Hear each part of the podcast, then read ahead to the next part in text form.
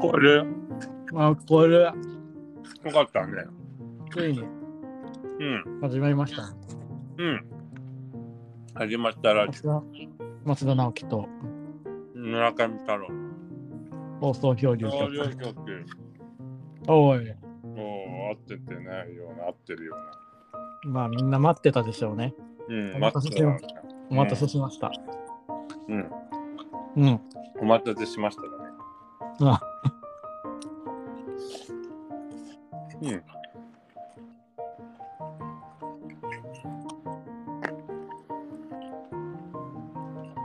iPhone 調子悪いのいや、うん、なんだろうね。まあでも表紙は悪いかも。あの、まあ海に落としたんですよね。とりあえず最近。うーん、で、あのいっフぱェいイス ID 聞かな聞かなくて。一番良くないじゃん。塩が良くないんだよ。あ、そうなんだ。うん。大丈夫かな。俺今日 iPhone 買ったんだ。ええあの最新のやつですか ?15? 全然。え明日発売じゃない15。裏上げしたのかと思った。明日発売なのに今日買ったんですかそう。もうなんか俺も携帯がものすごいなんかね、脇から光が漏れるようになってきて、 えー、すごい。そう、もう完全に動かなくなる前にちょっと変えか買わなきゃ。確かに確かに。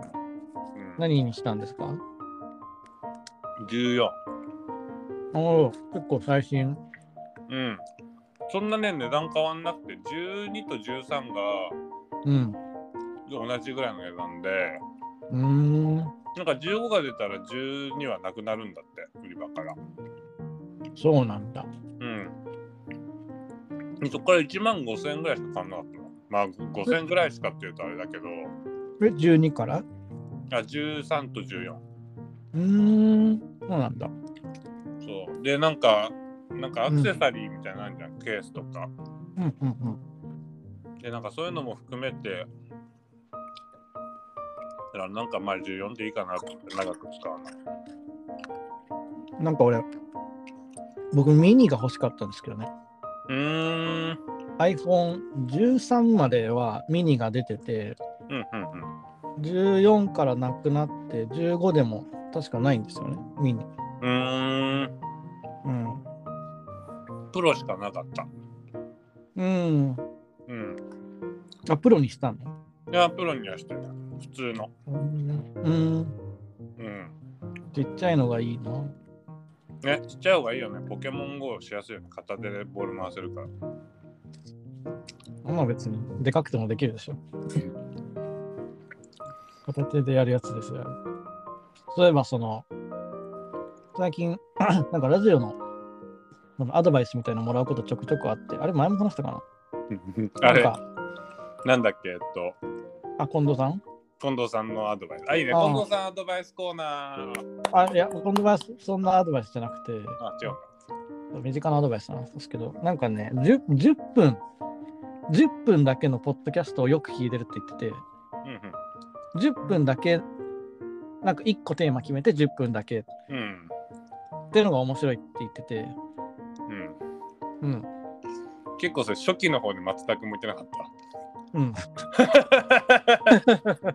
だからもう、そうですね、10, 10分間、これ、逆にこれしか話せないみたいなのを決めるとうんいいんでしょうね。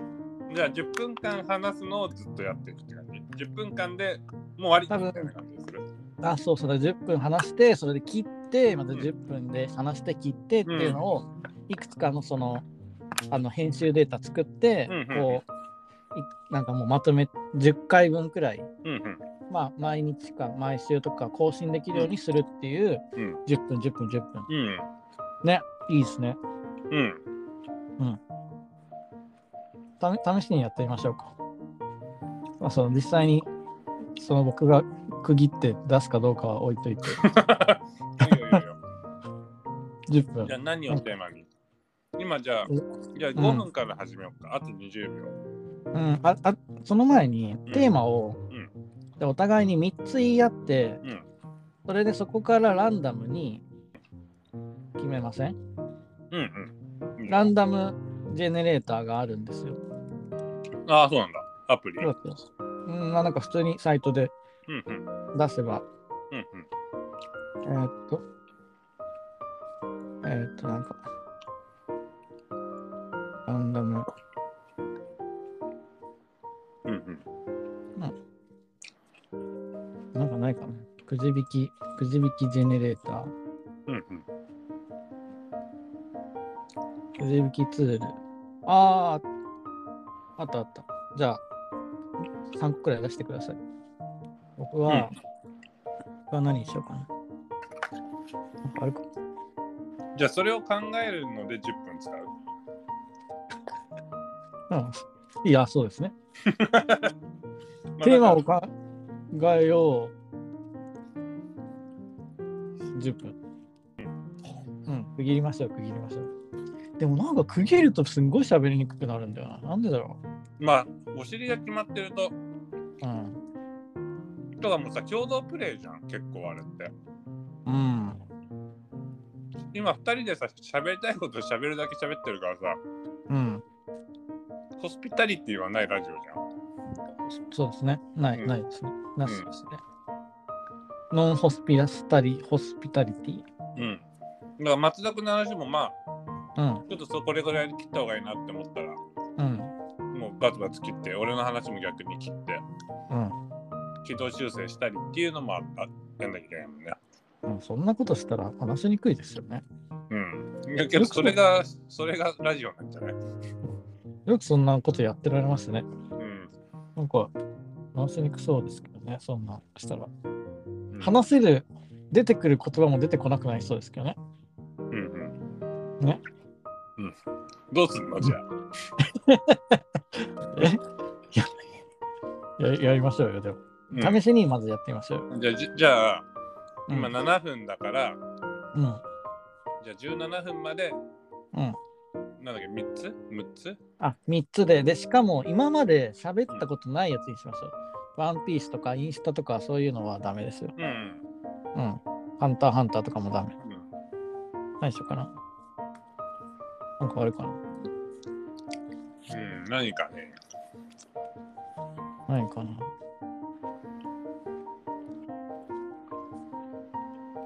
うん。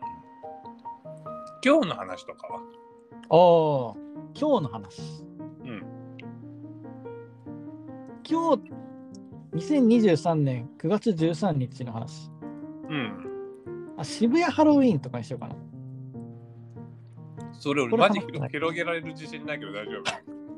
あ、じゃあダメです。行ったこともないし。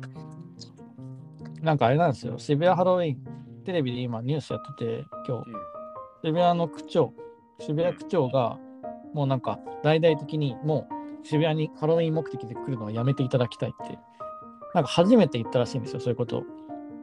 ああ。え、とかね、ハロウィンっていつあるのもうあったハのロウィーンは10月30日かな。ああ、まあ、まだまだなんだね。あ、もうまだまだでもないか。まだまだまだではないですね。うん。なんか、その今まではその来るならゴミを捨てないでとか節度を持ってとかうん。そういう感じだったんだけどなんか今回はもうほほんく来るなっていうことをはあ初めてはっきり言ったらしういんですよ。ーん。なんだよそ。れなんかやっぱ去年とか一昨年まあ一昨年はあったか分かんないけどなんか本当にまあそれこそ年々ひどくなってるってことでうんそれこそあのなんだろうか車倒されたとかうん。く車転がされたとかうん。なんだったかな、まあ病院に行っちゃう人とかうん。の飲みすぎとかかなとか、うんまあなんか結構あの気をつけてくださいではちょっと無視できない状態になったみたいで、うんうん。そういうことを言い出したとかあとうはんこれはその今日あったその友達の話なんですけどなんかイテウォンイテウォンって韓国のイテウォンで、うんなんかのそのハロウィンかなんか忘れたけどその街中がすごいごちゃごちゃになった時に、うんあのみんながこう倒れ誰かが倒れてああ、あったね。そうそうそれがもうなんかドミノ倒しみたいになってうん死んじゃった人がいるみたいな。うん。あったあれね。そうあれがもし次起きるとしたら渋谷ハロウィンじゃないかっていううんうん。それを危惧して、あのまずそんなことになったとしたら、ねう、ん渋谷区が責任取れみたいな話になるだろうかってことで、その避けるために、うん来んなって言ってるんじゃないか説みたいな。うん。とは言ってました渋ね。谷じゃなきゃいけない理由なんてないんじゃないの渋谷で集まるのがいいのみんな。うん、だから正直なんか地産地消みたいに、 あの、現、地方、地元のでみんなハロウィンすればいいんじゃないとも思うけど、うん。結局その人がいるところに行きたいっていう心理を持つ人たちがえ集まってそるそもそもなんで渋谷に集まるようになったの集まってるから集まるんじゃないですかなんか最初はじゃあ渋谷区がそういうハロウィンパーティーやりますよみたいなのやったのどうかそういうのあでも今話がちゃんと膨らんでますねじゃもよかった。知らないからこそ聞ける質問かもしれあ、ないねあ。じゃあ確かになぜ渋谷なんで渋谷ハロウィンが生まれたのかあでも意外と2000年頃かららしいうーん。あでそれはもともとうん。あ、ハロウィンが、なんだろうな。うんうんうん。まあ、そもそも流行の発信地として若者やティーンエイジャーが人気の街が渋谷ですと。うんうん。で、商業施設とかテーマパークでハロウィンイベントが開始したのが2000年頃っていうので、それに合わせて、えーえー2000年代以降になるとお菓子メーカーが期間限定商品を出したり SNS 映え写真撮影のためにコスプレする人が増加しうん一躍ブームに。クラブや商業施設にとどまらず繁華街を仮装しパレードする人が急増うん。で奇抜なファッションや自由な表現が盛んだったこともあり次第にハロウィンパレードが定着していきましたうん。 2000年代頃だったらしいですね2000年代うんハハロウィンってどこの街なんだろうね、そもそも。ハロウィンはもともとの歴史ですかうん。ハロウィンのどもどとこものと国なんだはろうね。起源はサウィンってのが起源らしいですよサウィン祭うーん。アイルランドなんだ。うん。ヨーロッパの2000年以上前だって。うーん。ヨーロッパの古代ケルト人が行っていた祭礼サミン。夏の終わりを意味してう秋の収穫を祝うとともに悪霊を追い払う宗的宗教的な行事。それで悪霊をなんか追い払うと同時に悪霊に人間だと気づかれないように火をつけたり焚いたり仮面をつけたりして身を守ったこの風習がハロウィンの代表的な習慣である仮装の起源となったうんすごいなんかけど渋谷っていうのがなんかいまいちつながらないよね。うん。えっと、収で穫祭と渋谷ってなんかね。も収穫祭っていう意味とはあんまりつながってなくて、2010年サッカーワールドカップの日本代表戦の後、スクランブル交差点で、たくさんの人がハイタッチし合う様子がテレビで報道された。うんだからこういう、なんだろうな、みんなで集まって、ワイワイしたいっていう人たちが、まあこの SNS とかの普及によってうん、 2010年とかうんうんこうなんか相乗効果でどんどん渋谷に集まると同じノリの人たちでワイワイできるぞっていうのが、うんまあ、ワールドカップの時もね渋谷いっぱい集まってたし、そうあれもなんで渋谷に集まるんだろうね。うんやっぱお店が多いからかな、夜遅くもやって。うん、それは新宿とかでも良もさそうだ同よね、じだからやっぱ渋谷だからじゃないですか渋谷の方がもうちょっと若いノリが若いからだうなーん。ハロウィンで、公式に企画されたイベントがあるわけじゃなないのに、自然発生的に集まるのが結構面白いですよね。しかもなんか、うん。これはなんか聞いたことあるけど、ほとんど東京の人じゃないんだよね。ああ、まあそうみたいですね。うん。あのー、埼玉とかね、うん群馬とか茨城とかの人たちが集まってると。だからなんか一種のマチコンみたいにもなってる気はしますよね。うん。行ったことあるのありますよ。へえ行ったことあるっていうか、まあ、その時に渋谷にいれば行ったことあることになるのか。うん。なんか最初に行ったのはいつだったかな僕でも8年前くらいに行った記憶があります。ブランド立ち上げた、ほんと最初のくらいの時にうん。行って、だから2000、わざわざ行ったのわざわざ行きました。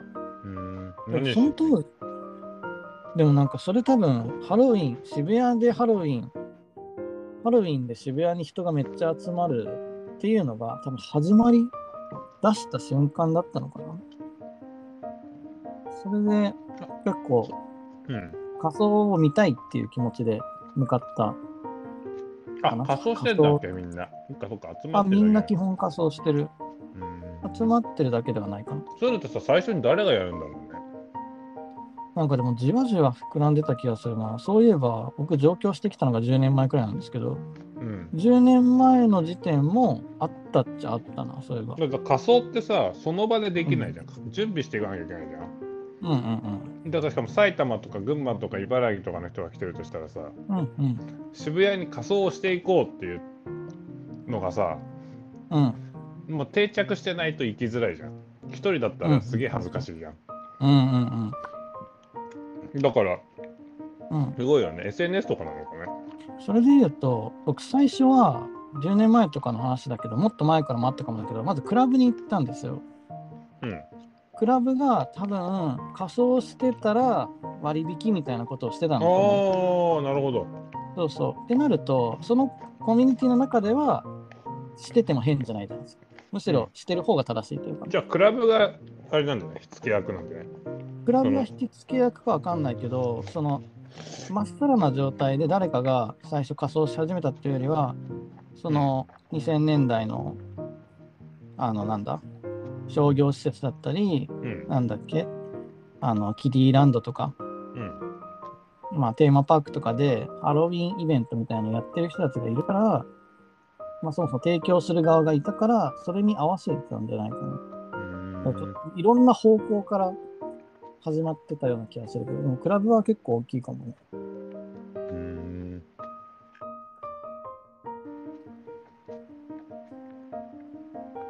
あとはそんなこと渋言ったら谷エリアで。うん、そんなこと言ったらあれだけど、マジで、うなんか、1ミリも行きたいとも思わないイベントかもしれない。あ、そうなんだ。えっとなね、んで渋谷なか、うん。うん。うん。だからそもそも仮装自体あんまり好きじゃないから、あ、そうなんだ。うん。え、でもコスプレ見るの楽しいって言ってませんでした、この間。いやいや、あ別に面白いというか、なんていうの、別に、うんまあまあ、自分がやりたいとは全然思わない感じ。うんうんうん。ただ、見たいともそんなに別に思わないかな。うん。うん。なんか僕、イスラエルに昔住んでた時に、うん。なんかイスラエルの中でも、なんか仮装イベントがあって、うーん。なんだったかなああったあった。プリムってのがあるんですよ。うん。ユダヤ教の祭りでプリム。うん。うん。これが、ちょっと待ってね。これはね、期限がね、これも期限があるんですよ。うんえー、っと、まあなんかね、プリム。まあなんか、ひどい、ひどいことにあった人がいて、それをこう、あのーなんとか、なんとかなった人がいて、うん。で、やったーっていう時に喜びあふれて大宴会を開いた時にお祭りが起きたのがプリムの由来と。うん。そう、酔いつぶれてお酒を飲んでも良い日。うん。うん。まあなんかプリムってのもあったんですけど、僕が住んで、あの、イスラエル住んでた時に、プリム、なんかね、そのユダヤ、あの、イスラエルのキブツってところで住んでた時に、なんか、なんだったかな、なんか、プリムをするための仮装、衣装部屋みたいなのがあって、衣装部屋っていうよりも衣装地下室みたいな、うん。あの、核シェルターみたいなところ、うん。核シェルターがもう衣装部屋みたいなのが再利用されてて、うん。衣装がめっちゃたくさんあって、そこであの、好きなものを選んで、みんなでこう、まあ、食堂に集まってちょっとワイワイするぐらいだったんですけど、うん僕なんかイスラエルに、いまあ、イスラエルのそのギブ、まあ、2, 三二箇所くらいうん。その住むところ変わったんですけど2箇所目のキブツで入ったばっかでプリム始まったんでうん。なんかすごい馴染めなくてまだうん。なんか結構なんだろうなみんな英語も通用してるし割とまあそうなんだろうな自分の国離れてうん。なんかもう新しいとこに行っちゃうくらいのちょっとこう陽キャたちがいっぱいいるような場所、人たちなんかそういう感じばっかの人たちばっかだったからなんか自分もそのなんか立ち位置が分からなくてうん。グリーンっつってみんながこうなんかみんなで仲良くなんかその友達同士友達同士仲いい人同士で何着よううん何着ようみたいな、その選んでるううん衣装を選んでる中で、僕なんか誰も喋る人いないで、一人でなんか衣装を探して、うん何がいいか何がいいかなっつって、うんなんか、なんかヌーベイみたいな、ドラキュラの片手みたいなやつをうんはめて、黒いなんかマントみたいなのかぶって、うんああこれでいいかっつって、うんなんか、でも選んだら、なんか、自分以外なんかその隠せれたらなんか誰もいなくなってて、うんそのプリムの会場がちょっとわかんなくなったんですよね。うんみんなが先に行っちゃったから、えどこだろうっつって、うんなんかもう一人で誰もいない、なんか夜の村の中をうん右腕がこうヌーベイの状態でうろうろうろうろして、うんあどうしようっつって。で、なんかやっとたどり着いて、なんか食堂でみんながワイワイしてるんですけど、それが松田君のハロウィン体験なんだ。そう、そなんかどうどうしようみたいな。なんか僕そこの中に輪に入れなくて、なんか入るの怖くなって、後から入ってどうしようみたいな。こんななんか、うんん何そのドラキュラみたいな言われるのも怖くて、うんなんかそのまま僕、核シェルターに戻って、ドラキュラの手外して、うん一人で自分の部屋に戻って寝た記憶があります。うーん。結構悲しい話で しょ。悲しい話だね。なんか仲間に入れない人だもんね。そう仮想に仮想に結構トラウマがありますねだかうんらうんなんかきつかったあと、あとなんだろうな、なんか自分の知り合いというか、多分会う人、まあ、全員に聞いたわけではないけど、うん、おそらく多分こういうとこに行った人がいないんだよね。あ周りにうん。えー、だし、そうん。だから多分、なんか、重ならない人生を歩んできてるかも。えー、うん。なんだかんだ行ってるな渋谷ハロウィンうん。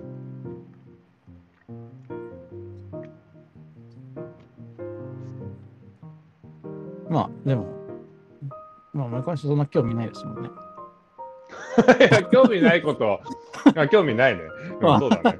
あ一言で言うとこれこれくらいで終わるのがいいですよねきっと、うんああ、そうだね。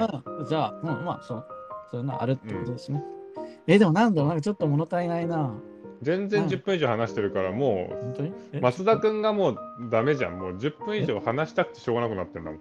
22分になってる。うん。松田君がもうこの話したくてしょうがないから、もうんう多分10分で終わらない。ハロウィンか。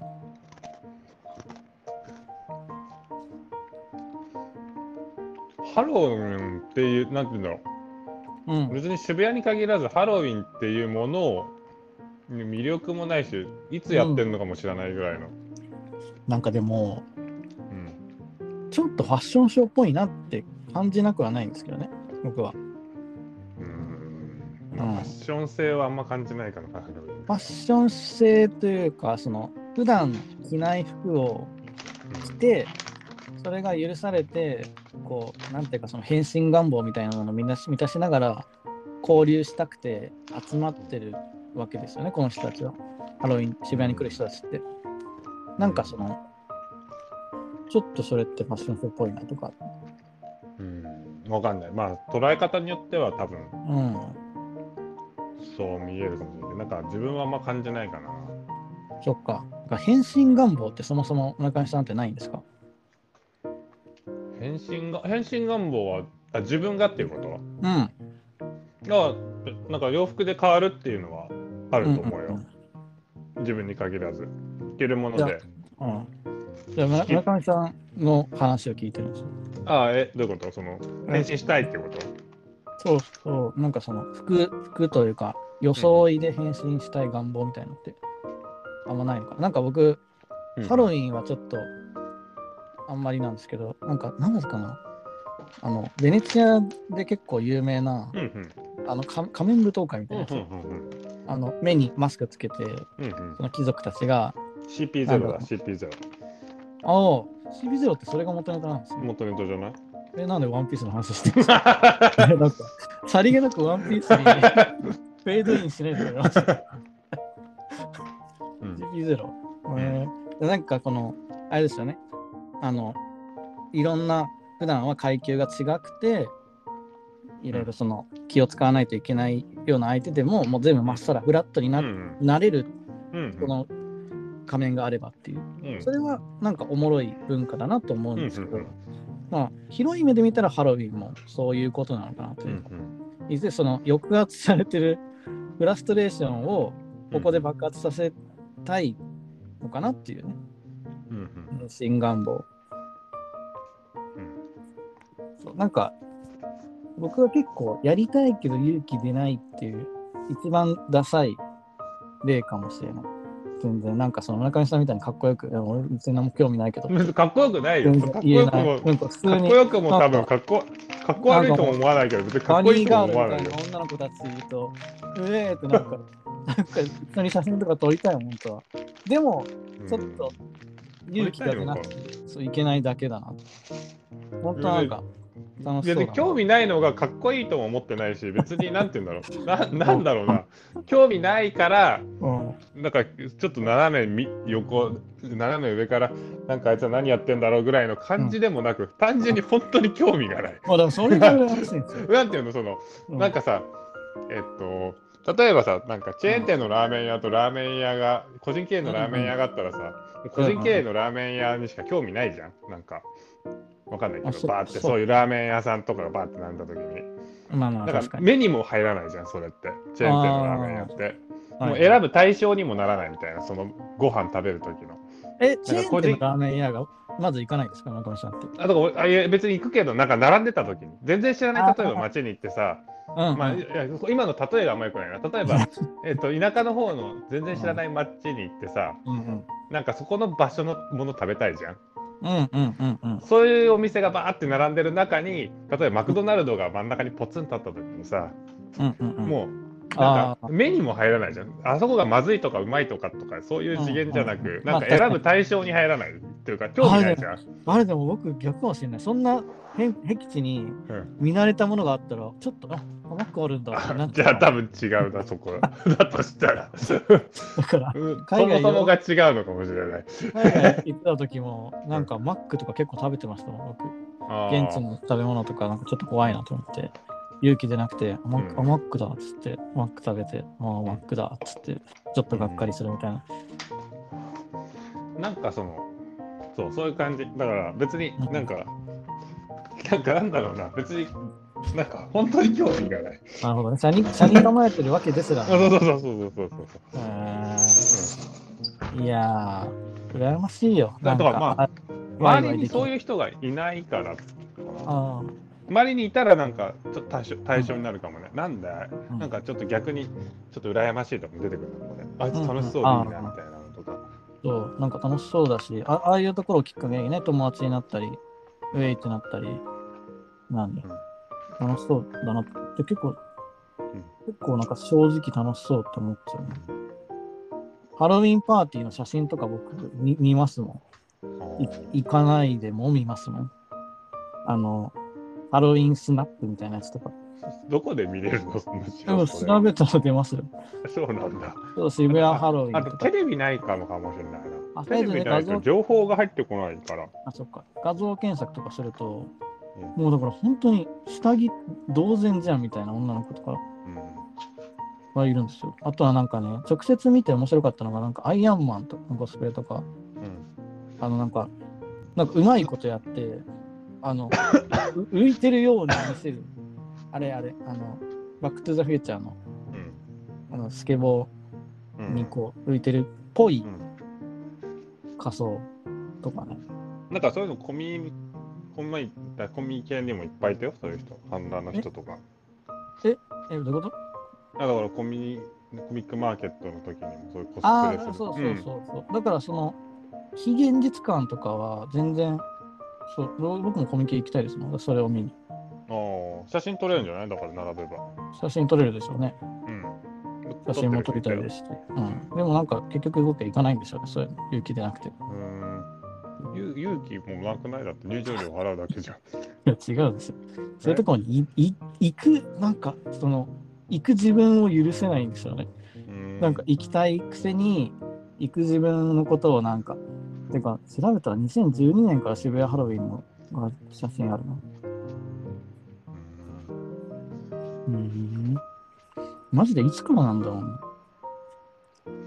やっぱ2012、そっこれか、から渋谷先発フはァッション性があるのかな。まあ、ただ、あまあ、あるだろうね。人に見てもらうっていうなんかとそころので。、下もすご予い想を、やってるわけですね底辺ももちろんすごいあるけど、本当にこだわってる人もやっぱいるんですよ。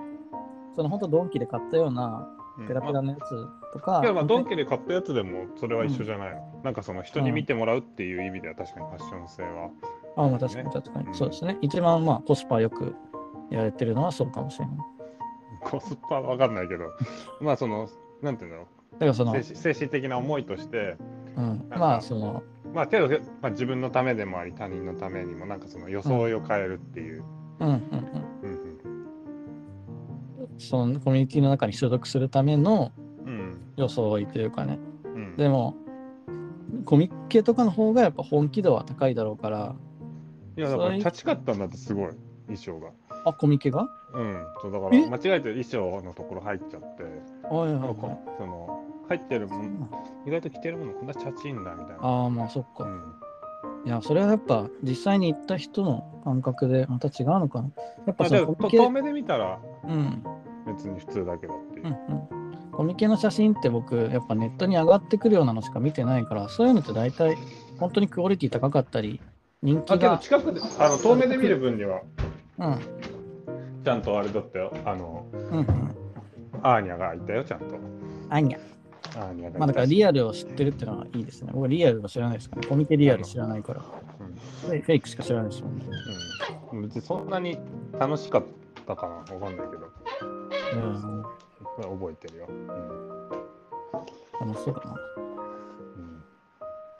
うんめっちゃ喋ってるけど全然10分で切れないじゃん俺が切らなきゃいけないんだよね逆だにから逆逆にハロウィンの話だけで2時間を持たせるっていうのそもうそうそんな話したかったの、 ハロウィンの話。まあ、いいけど、全然付き合うけど さ、ハロウィンの話、そんなにしたかったの、全然付き合うよ。そんなに話したくないですよ。そのうん、話題とのか中、は その渋谷区がハロウィンをうん、の人はもう来るなっていうニュースに松田君は結構、あなんでだろうって思ったってことなんだいねや。それ引っかかっ今日のテレビをの記憶にあるものを今引き出してきただけで、うん、全然そんな話したかったわけでもないかも。あ、そうなんだ。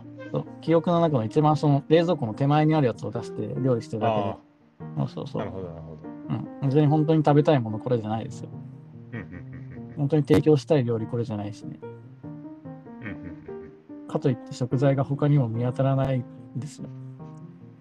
なんかね。うんうんだからつ次は村上さんのターンにしてくんないとね。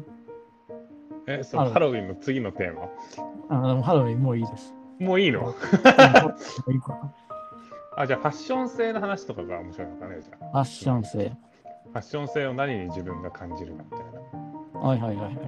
うん、松田君はハロウィンなんでしょあいいですよ、僕ハロウィン。ハロウィン の話、ハロウィンの話30分ですね。うんなんだろうな、けど最近ちょっとそれ思ったことあったけど、ちょっと忘れちゃったな。うん。あ、なんかこれすごいファッション的だなって思ったことがあったな。なんだっけな。忘れちゃったな。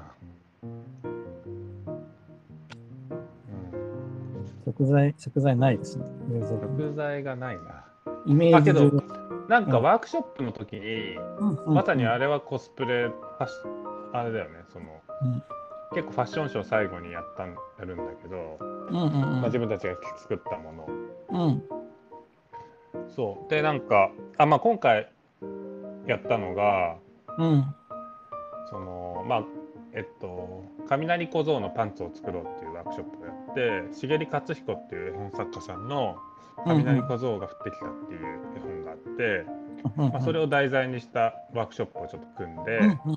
やったんだけどでえっとフェルトのパターンまずパターンの状態のパターン裁断した状態のぬ、やつを配ってうんえっと、まあ、みんなが好きに絵描いたり布貼ったりするわけよ。うんうんうん、でなんかね面白くて要するにパターンの状態で、えっとパターン裁断した状態要するにそのなんていうんだろううんうんうんえっと、平面の2次元の状態の布でうんうんパンツの形にカットされたものをさあー裁断後のものっていうのかな、うんうんをうん4わかるよ枚パンツ最低限のパタうんーン、うんうんあーまあ2枚でもいけるんだけどちょっと今回ちょっとファス、一応自分が洋服作家っていうことを主張し、なんていうんだろうその伝えたくてうんその洋服っていうのは基本的にこういう構造でできてるよっていうのはいつうんも小学生相小学生相手だったんだけど小学生相手でも分かるよううに何かを伝えようっていうことで、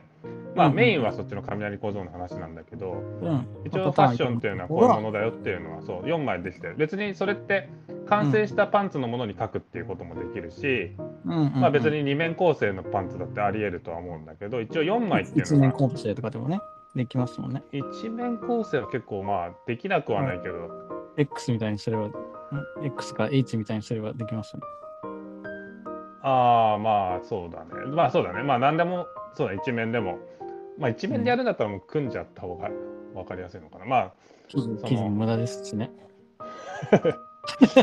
そのまあ要するにそのまあっていうふうに4枚でやるわけよ。でそうすると4枚の裁断後のパターンを並べられた時に、まあみんなよくわかんないわけよねこれがどうやってパンツになるんだろうっていうことうが。んうんうんで自分もまあそこら辺の説明結構さらっとややるの。うんでだんだんかそのこれがパンツになってはるって時にちょっと頭のいい子から、うんこことここってつどこがつながるんですかみたいな話をしてくるわけよ。うんうんうん要するにつながりがうんあるわけじゃん、縫い合わせのつながりが。うんでうつんながりを考えるとそこで柄をどう合わせようっていうふうに考えるわけね。うんでそこで多分第一段階のファッションっていうものを感じるんだよね。要するうにんうん2次元のものを3次元にした時にどういうふうにこれが見えてくるんだろうっていうところになってる。ただのお絵描きからファッシうんうんちょっとファッション的な視点に頭が変わっていくんだよね。うんうんでそれからえっとその後その4枚絵描いてもらったものをえっととで前と後ろっていうのがパンツにあるんだよねうんうん要するに後ろの方がお尻がある分面積が大きいのパターン、うんうんうんシンプルにね、ふわっとねしてますよそねうそうまあ前は男性の場合はちょっとあの正規がついてる分ちょっと膨れるけど、一応、チンチンがねえっと女性も含めるとまあ平均的なパンツのパターンっていうと、まあ前の前がまたぐりがちょっと短くなるんですよね。うんうんっていうこともだんだん気づいてくるわけみんないろんなことをねその書きながらパターンを触ることによって、うんでうんその後に自分がまあ縫って渡して形にしてからゴムを入れたり、うんその最後仕上げの仕事をしていくんだけどその時ぐらいからみんな自分がこれを着るっていうことをだんだん自覚してくるの。うんうんうんでそうするとあじゃあこれに合うなんか手袋作ろうとかアクセサリー作ろうとかうんうんだんだんそのなんかねそのパパンツから離れていくのだんだんどんどん自分の体に近づいてくるわけよ、えそーの装いがね。うんうんうんで最後ファッションショーするときにじゃあなんかちょっと歩き方こうしようとか,、なんか帽子かぶっちゃおうとか帽子もかぶってきたけど、これだったらこういうふうになんかうしなんかつばを後ろにした方が似合うんじゃないかとかいろいろみんな考え始めるわけよ。うんうんなんかねその段階がめちゃくちゃ面白いんだよね。でそれが多分大人よりも多分子供でやった方が絶対にうんうんなんか面白くて大人だと多分最初からつながりを考えちゃったりうんうんうんうんそうそう確かになっていくっていうことが面白かったかな。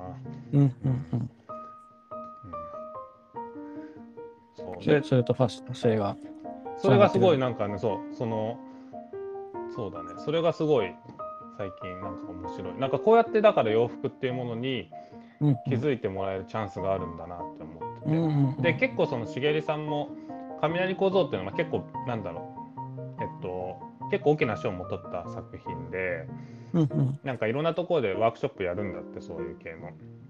えーだけどやっぱりパンツを作るってなると、まうんあと、まあ、このワークショップ多分10回以上やってるらしいんだけど、ううなんかパンツの形に紙を紙を切って、うん最後なんかそれを洗濯バサミで留めて、うんうんうんなんかちょっとガーランメガーランドみたいに飾ったりとか、うんうんまあ、ありありもののパンツを買ってきて、うんうんそれにみんなで色塗ったりするっていう話をしててなんかめっちゃ、かしげりさんが一番感動してくれてこのワークショップに。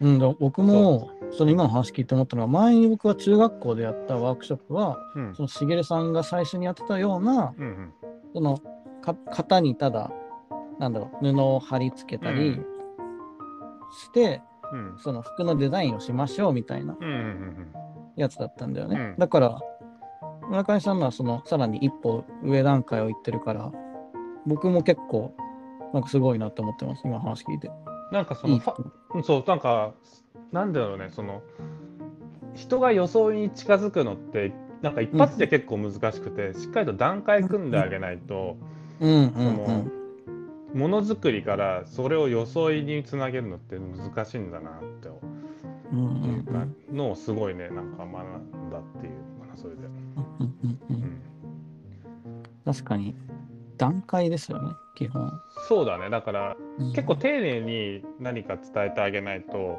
うんなんか昔なんかけ自分はすごいなんだろうな今まで結構雑だったなっていうのをそういうので思ってそこまで結構丁寧にやると多分家に帰ってからとか、まあ、今後何かものをなんだろうな例えばその洋服を買う時とかも多分気づきがあるんだよねこれあこれ4パイでできてて僕だったらこう縫えるなみたいなとかをうんうん感じるとよりなんか洋服買う時に深みも出てくるし。うんうんうんなんかそコーディネートのことまでも多分頭が回るだろうし自分も一回作ってるからうんうんうんっていうのをね思ったかな。うんなるほどねなんか分、その分解された状態を知った方がうん案外そのゼロゼロ段階が分かるからうんその案外歩み出しやすいみたいなことですかねうん、だしなんか結構子供向けってさバカにしたよううんうんになりやすいじゃん、まあ、ある意味その、紙にうんそえっと、服の形に切ったズボンの形のものに絵を描くっうんてちょっと、まあなんか言い方悪いとバカにしたような感じじゃんそんなものってそうんの実際着るわけでもないしただ本当になんかうん うんちょっと表層をえぐさらったような感じになっちゃうけど、まあそのワークショップが何をするワークショップかによるとは思あうんですもちろんもちろんうんそうだけど、だけど雷小僧のパンツっていうのは実際のそうんうんうのん主人公のけどうんうん雷小僧はそのパンツを履いてるわけなんだようんうんうん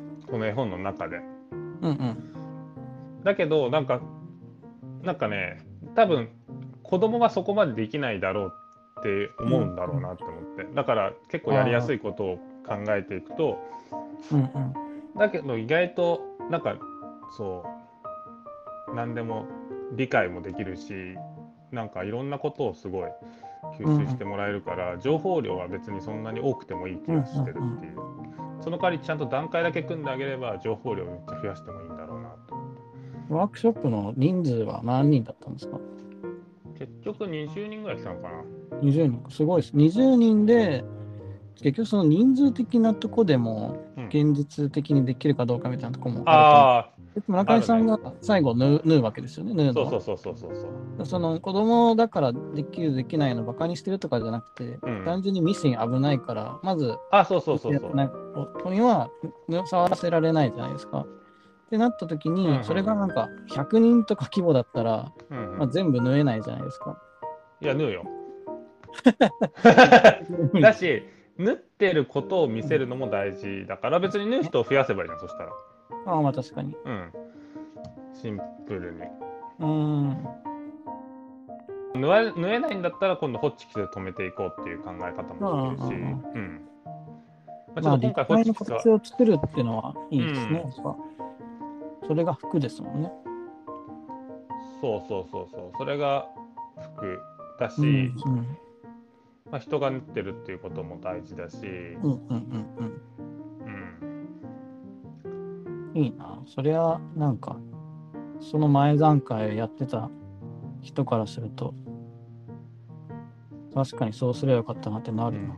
なんかねうん全そうだねだなんかワークショップを組むときに一番大事なの最近そう段階なんだなと思っててなんかまあ中野先生結構何回もどれくらいやってるんですかワークショップいや別にそんなにやってないよ。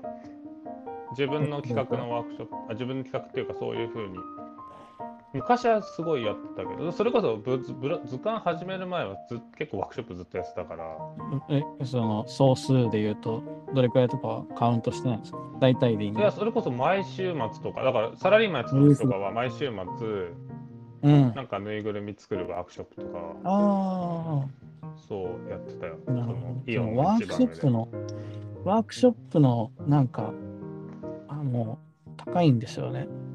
なんか、何を足して、何を引けばいいかっていうのを、うんうんうんうすんごい見えてきてるんですよね。いや、全然見えてない、おも見ろいえてない。いやいや、みなんか僕、ほんと3回くらいしかやったことないから、なんかもう話聞いてて、でも勉強になるね。すごい。 いや別にすごくない。おもろい。けど、なんだ、なんかもう大人向けのワークショップはもうあんまりやらないようにしてるかえーっと、あの演劇ワークショップってことですかな。あ演劇のワークショップは俺がや自分がやってるわけじゃなくて、ああ、そうじゃな講くて、師はその別に言うから服のワークショップってことか。あ、そうそう、演劇のワークショップは全然今後もやりたいけど、なんかね、 そう。大人になって、えんなんかこれは別に、ももしかしたらん今後やりやるかもしれないし、うん、なんか今、いろ昔やってた時にすごい思ったのが、うん、うん、本当に要塞やってる人は集まるんだよね、多分ワークショップとああ、か結局集まっちゃうんですね。いやだし本当に要塞やってない人は全然興味ないし、うーん。多分誘われても行かないし、うん、うなん、か要塞やったことある人だったり興味がある人は集まるんだよねまあそうきょ興味があるぐらいのラインまでけど子供の場合って親が行かせるじゃんうんうんうん、だから、そうですねまあ良くも悪くも自分の興味とはあんま関係ないかったりするんだよねうんうんだからその人、が、まあ、もちろんファッションデザイナーになりたいですって小学生とかもとかもいるんだけどうんうんなんか基本は別にみたいな感じの子でうんうんそうそうそうそうでそれがその子たちをになんか何かを伝えるっていうことがすごい個人的には結構やりがいだったりはするかうんうんうんうんなさ最初めっちゃ興味ないけど それこそ絵描く時とかもうんなんかすごいだるそうに描いたりするのうんうんだけどだんだんなん かちょっとや大り丈夫ですかあ大丈夫 ありがと う。大丈夫。ちょっと、うんあの、お肉が。 お肉食べてるんですかそう、お肉。あの確かになんか子供って興味がないとこにもアクセスできる可能性ってか、まあ、それが逆に基本でもあるけどそうそうそうそうなんか。それいいですね興味あることだけさせてくれるのもそれもいいけど興味ないこともなんかね出会えるって結構そういう状況を大人になってからも作んなきゃいけないかもですね、興味ないことも話したり見て触れる状況っていう、いやすいめまっせんちゃ大事だと思う。それ、大人うんでも。だからむしろ自分もそれはすごく大事だなと思う。そうね思ったうんごめんなさい話遮ってそれで、何話したっけうん、咳込んでたからね、でも。咳込んでたからなんか、間つなごうと思ったんですけどね。そうだよね。つないなだんかつもりが剥がれましたね。そう。ななんんかかそう話し興興味ない子とかもいるけど、うん。なんかね、結構じゃあ立ってやってみなよとか言うわけ。で、立つとだんだん人間ってフィジカル、身体的になっていくの、動作うん。うがん。。うん。うん。で、立って絵を描くとか、まあもう興味なかったら走り回ってもいいよみたいな感じうん。うんにするうんうと、ん走り回るわけよ。で、布があったらもうこれなんか投げてみたらみたいな感じでやってくると、うん。なんかだんだん人間って身体的になってって、さ創作がにぶつかるようになるんだよね、だんだんそれうん。うんが。。なんか一回そのうちにその学校に行けない子とかがちょっと来てた時期があって小学生の頃で、そのうちでやってた時もなんかずーっとなんか「ドラゴンボール」の絵描いてるの。うんで 悟空がすごい好きだし、まあ、漫画漫画家になりたいって言ってた将来は。うん。なんかその「ドラゴンボール」の絵ずっと描いてたんだけどなんか途中でやっぱ飽きちゃうんだよねなんかもうなんで僕こんなとこ連れてこられたんだとかう。なんって。うん。であ飽きてくるとまあ一緒にじゃあ庭で、えっと走ろうっつってうん。で庭でなんかちょっと鬼ごっことかするわけよもえちゃんとかと3う人ん。で,、うん。うん。でそうすると戻ってきた時にまた書き始めるんだよねええ。だからなんかそのなんだろうすごいなんか身体と創作ってすごいなんか結びついてるなーって思うし、うんなんかそれがなんか子供の方がすごく顕著になんか表現される気がしてなんか大人って恥ずかしがるし絶対やんないじゃんそんなこと。うん。うん、なんかそのちょっと倫理的なところでなんかそんなことしちゃいけないとか、えなんかえ絵描けって言って椅子と机用意したらみんな絶対座って描こうとするし、うんうんうん、そうですね。うん、立ってって言われても多分立って描く人って少ないだろうし、うん。なんかそのスイッチみたいなものを押した時の反応がなんかね気持ちいいって感 じやってる人としては。うんううんんそうね。うん。なるほどね。自分もなんか裁断するときとかできるだけうんなんかもう本当に寝っ転がってやったりとかテーブルの上にた、座ってやったりとか、うん。まあ、ミシンとかも飽きてきたら立ってかけたりするのうん別に座んないで、うんうんなんかそれはすごいワークショップの時に学んだことっていう、うんうんうん、あなそっんかか人間ってし身体とすごいそう、う創作ってすごい近いところにあるな、うん。うんうん。なんかそのファッション性の話というよりは創作あそうだねごめんごめんごめん、に関しての話であすよね。ごめんいファや、フ全ァ然。ッションファッションの話っていうのはさっきのその段階の話、あその二二次元の平面の絵を描くっていうところかうらんだんだんそのそれが組み上がっていくにつれてこれが自分が着るんだっていうこととこれは自分が着 て相手があ。うん。見てもらえるっていうことにつながっていくって話。うん、ああ、うん見てもらうことっていう。そうそうあだから要するにファッションショーするっていうことがだんだん自分の中で自覚してくると自分だけじゃない自分が楽しむだけじゃなくてこれを着て誰かに見られるんだからちゃんと何か装わなきゃっていうかうん感覚になっていくっていう。うんうんうんなるほどね。なんかその身体と創作の結びつきについてみたいなことで僕もかなり思うのがうんなんか結局そのこっからじゃあすこっから区切れてもいいかもしれないですねもう結構20分ぐらいしちゃったんでうん何いや、10分ぐらいだよ。あ10分ぐらいだったうん。だって、あ分かったの多分30分、10分ぐらい最初話して、30分ぐらい松田君が、うんあでも50分あそっか50 10分だすごいそうそうそうそう、まとまりましたねめっちゃ早口になったけど、最後。うんいやでもいいですよ。ラジなんか、ポッドキャストっぽそう。ぽそうなんか、身体とか創作の結びつきについて僕すごい思うのが、うん。なんか、自分は服作る時のうん、その、テーマとかコンセプト作りとかは、もちろんその言葉で説明できるようなものとか、うん。あのなんか、着想源みたいなものはあるけど、結局のところ、アイデアを、その、実なんていうのかな、形になるようなアイデアを作るのって、本当に毎日毎日、なんか、布に向かって作り続けてるから浮かぶことだなってことをすごいね、最近思うんですよ。うん。うん。なんてかっていうと、なんか、例えば、なんか、僕、台湾に1週間行って、大阪に5日間とか行って、なんか約多分2週間とか、それこそ西部の展示とかに立ったりとかしてたしてたから、なんか、かなり間が空いたんですよね。その作ることに携わる時間みたいなものが。うん。うん。で、最近か、まあ1週、なんか、どれくらいか、まあ2週間前か3週間前かちょっと忘れたけど、うん。がっつり作り始めてて、もうなんか結構15、6とかのペースでずっうんとなんか作った後も、そんなに外に遊びに行かずにと。でなんかうん思ったのが全然作れないと思って、なんか全然浮かばないし、楽しくもないし、なんか、わからなくなってくる。その、どうやって作ってたっけみたいな。なんかいいもの何にも浮かばないなみたいな。でもそれでも、毎日なんかとりあえず服に向かって、古着とりあえず一旦まっすぐ切ってみようかみたいな。うん。で、なんか、自分の中のその、あの、あるある、再再構築あるあるみたいなものが、うん。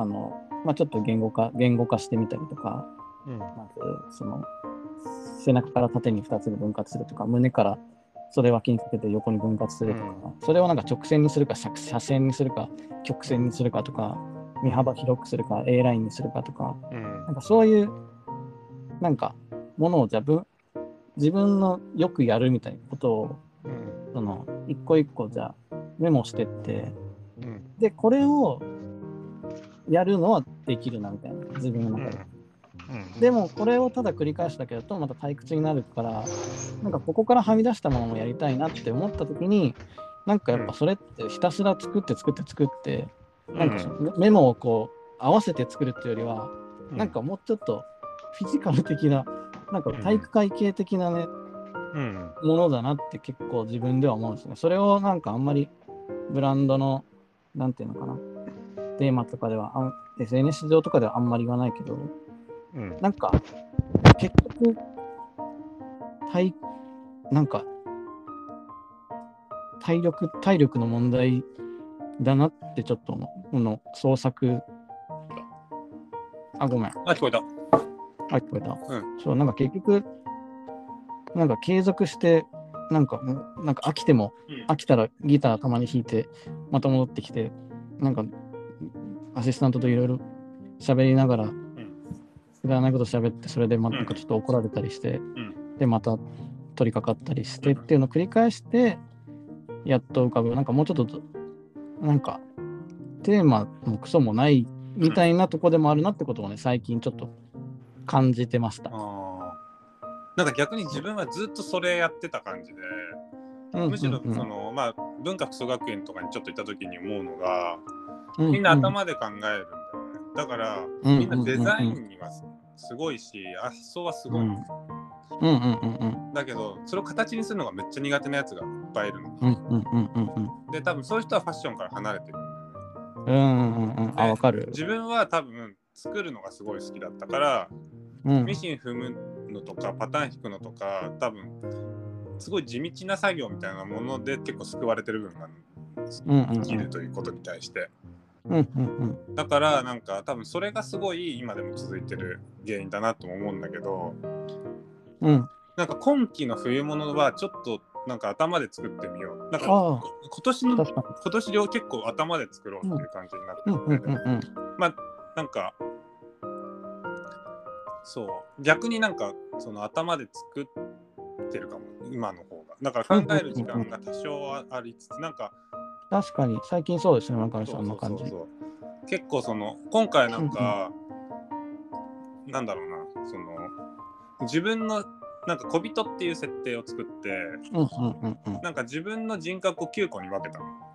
うんうんうんでなんかそれそれぞれのキャラクターを作ってそのキャラクターそれぞれに動かそれぞれ動かしたうんうんうんの例えばなんかなんか窓際にいて外が好きな子とかご飯や服よりもご飯が好きなやつとかなんかサボり癖があるやつとかすごく丁寧に縫うことだけを考えてるやつとか逆にちょっとずれたものを楽しむやつとかうんうんうんうんでそれらは全部自分なんだよね本当になんかうんうんうん綺麗に縫わなきゃって思う時もあるしなんかちょっとずれた方が面白いんじゃないかって思う時もあるしうんうんでなんかそいつらをすごい勝手に動かしたらなんかうんうん今までにないような服ができてきてうんなんかあ逆にその頭で作るまあ結構家家で演劇のワークショップやってたっていうのも大きくてなんか演劇的に服を作ってるっていう感じそのうんうんうんそのみんなの相互関係の中で、で、でだからなんかその、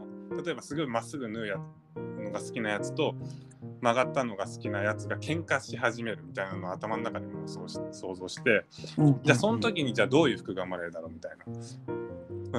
そうそうそうんうんうんう。まっすぐ縫いたいやつと曲がったのが好きなやつが一緒にミシンを踏んだ時に、じゃあどういう形になるんだろうとか、すごいパターンなはなんかうんうんうんそのうこんな音楽が好きでじゃあこんな音楽が好きならどんな服作るだろうみたいな、まうあ、ん全部自分の中の自分を超えることはもちろんないんだろうけどうんなんかその相互作用とかそのうんうんうん9個の自分のとちょっとと突出した思いみたいなんていうのかん感情とか性格みたいなもので服作っていくとあこれ面白いなと思って。うんうんうん面白い。うん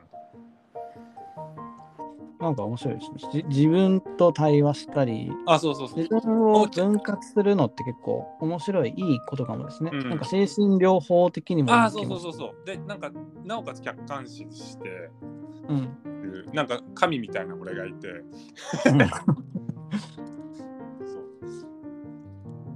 そうだからちょっと頭で作るようになったかな今回うんは、うんうん昔はもう本当に何にもただあるものを服にするみたいな、うんうんうんうんなるほどねでもなんかずーっと体でやって感覚というか体でやってきたからこその感じもしますねなんか複合的なうんいやいや頭だけでも逆にな今いしすごい一番服を説明できるかもしれないあ あいいですねこの服ってこういうものですよみたいなことうをんうんうんうんしっかりじゅ自分で説明できるうんうんうんがいっぱいできたっていうか、面白い。うん、いいね。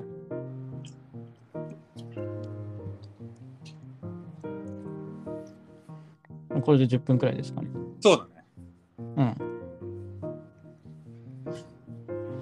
まあなんかかなりポッドキャストっぽいかも。ここで区切れてたら。そうだねちょうど10分で次えー、次なんかありますけど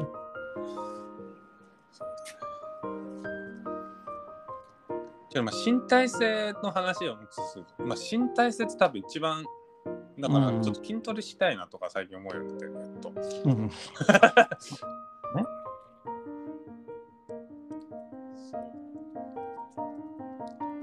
筋トレか。なんか僕が海外行って、なんか肉体を苦しめたい気持ちもちょっと近いのかもしれない。うん海外行くのって肉体を苦しめたいから行く僕はね、もう一回行きたい気持ちあるんですけど、もうそれはなんで行きたいかっていうと、やっぱ体を苦しめたいから行くあっていうのは結構あるんですよ。マ自分の中ゾマゾ的な思想思考で言ってるってことねでマゾっていうよりは、そのいわゆる筋トレとかに近いと思うんですよ僕の中での。なんか僕なりの筋トレなんですよね、こうれは。んなんかそういう、いわゆる筋トレだと退屈で飽きちゃうけど、うんそのなんか腹筋続かないけど、うんもう海外1ヶ月行きますって宣言して、もうい行ったら毎日歩きまくって、んなんか夜は暇だから腹筋してみたいな、 うんそういうふうになるんですよ。で、なんかあんまり食も合わないから減量にもなってあ、ーで、なんかちょっともうその限られた中でいろいろ楽しもうと思ううんでなんかまあ楽しくないんですよ別に楽しくないこともいっぱいあるんですようんでもなんかそれが多分楽しいことをな何が楽しいかに気づかせるうんちょっと上につながるというかうん多分そういうなんか苦しみ状態がないといろんな楽しいことに気づけなくなったうりんするからうん苦しくなるために海外に行きたいんですようんそれも身体性みたいな話じゃないですか確かこれにはそう僕はそうなりたくて海外にめちゃめちゃコスパ悪い感じするねコスパいいと思うけどな、僕の中では。なんかその、ふ不可効果、なんか副作副副作用みたいなもんで、ほん本当の目的は別に海外旅行だからうね。んうんそれで、 それは第一目標ではないから、うんついでに得られるっていうものとしては、コスパ的に言ったらいいんじゃないうんで筋トレって本当続かないからな。筋トレをするための筋トレって。うんややってます逆に。いや全然ああ、もうやりたいな、だけど。やりたいなって思うけど多分やらないんだよねああ、やらないです。うんそうなんだよねそうだから筋トレはできない人間が筋トレっぽいことをするにはっていう考えた結果うんが僕は年に1回1ヶ月海外に行くっていうのをうんちょっと習慣に今後していきたいかもしれないなうん、松田君のジムなんだね海外がそうそうそうそう僕のジムだって毎月毎週1回1時間するよりうもん12ヶ月中1ヶ月は海外うんの方がなんかある意味効果ありそううんわかんないけどうんなるほ継続がな苦手だからな習慣とかが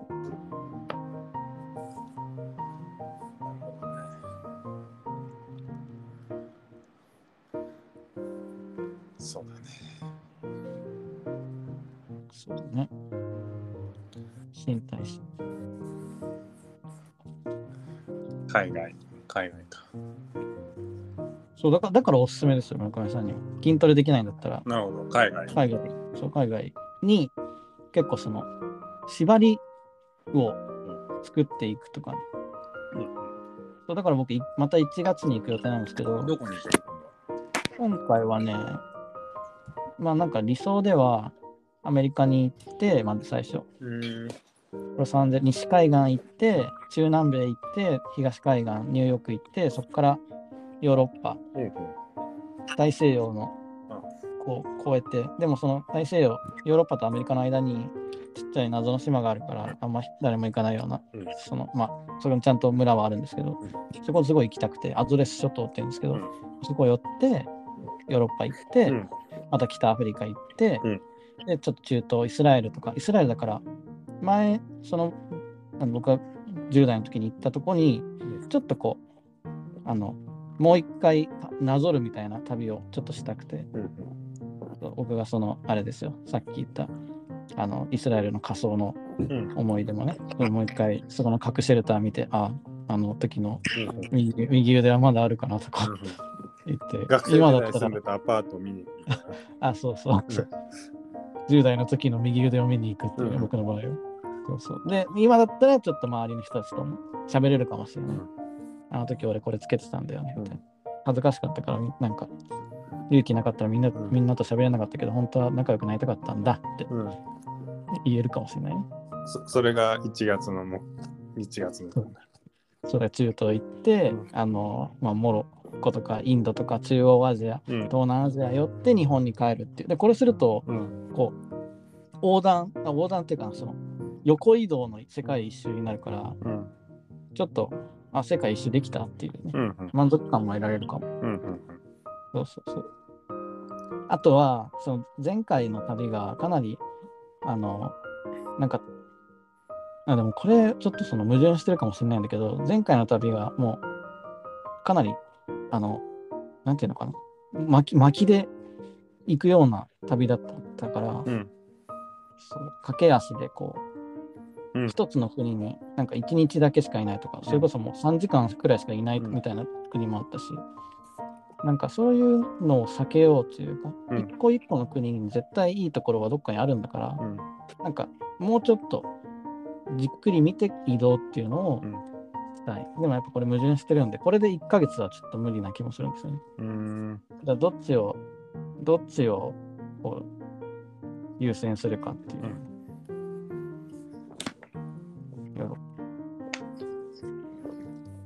じゃあ1月はアメリカとうんあと、うん、前回はちょっとなんかこれはこれでよかったかもだけどあ自分の中にこう真っ当なルールという真っ当な目的みたいなものをつ作りすぎたせいでちょっとなんかしんどかった身分もあったからなんだろうなその場その場を楽しむことも目的の一つだったのになんかその場その場楽しむとかじゃなくてなんかここで得られるものがあるかどうかですぐに切り捨てて次の街に行くみたいなうんそれなんか冷たい目線でなんか旅をしてたような気も振り返ると思って、なんかねもうちょっとゆったりとね、うんそう行きたいあとなんか僕最近麻雀やってるんですけど、うんだから麻雀の話になっちゃっまあジャンジャンソンに行ってんのてやってないですよあのあ携帯のアプリのそうそうそうそう、うんなんか、なんか麻雀、これ別に麻雀に限らず最近のゲームで結構よくあるんですけど、うんなんかトロフィーがあるんですよ。それあでも、ポケモン GO とかでもあるのかなもしかして。トロフィーなんてないよ違う違う違う違う違う。なんか、なんかこう、達成しましたみたいなやつ。メダルみたいなこそうそうそうそう。だからスチームとかでもあるんですよ。とうんなんか、例えば100人ゲット、100匹取りましたとか、ああーあるねそういうのはそうそうこのエリア歩きましたとかわかんないけど、うんあるんじゃないですか。うんなんかそういうのを旅する前に僕設定しようかなと思ってうんでそれをなんかチェックをなんかクリアするとあれ結構クリアすることでなんか満足感得られるじゃないですか、うん別にな何もないのとあるのとでは別にやること変わんないけどなんか満足感違うじゃないですかあれってただ行けばいいんじゃないもうそんなそんなめんどくさいのしなくていいんじゃないいやなんか大事な気もするけどなそういうなんそんかなめん事前準備そうなのなんかなんか最近最近なんか縛り旅っていうのを見てハマっててうん縛り旅面白いんですよ YouTube にあるうんこれはなんかあの京都にうん東京に住んでる人なんですけど、うん京都にフラっていてあの現実チャンネルの天竜川ナコンっていう人がやってるんですけうど、んこれ面白いですよぜひ見てほしいうん縛り旅4っていうやつで、うん123も面白いんですけうど、ん縛り旅4は、まず京都駅にポンって行って、うそこから Google マップも地図も使わないで、うんえっと、お金は1万円うんだけで、ひたすらえ南に歩いて海に、海につけたらクリアっていううんうんのを やってたんですよ。自分の GoPro みたいなので、ひたすら。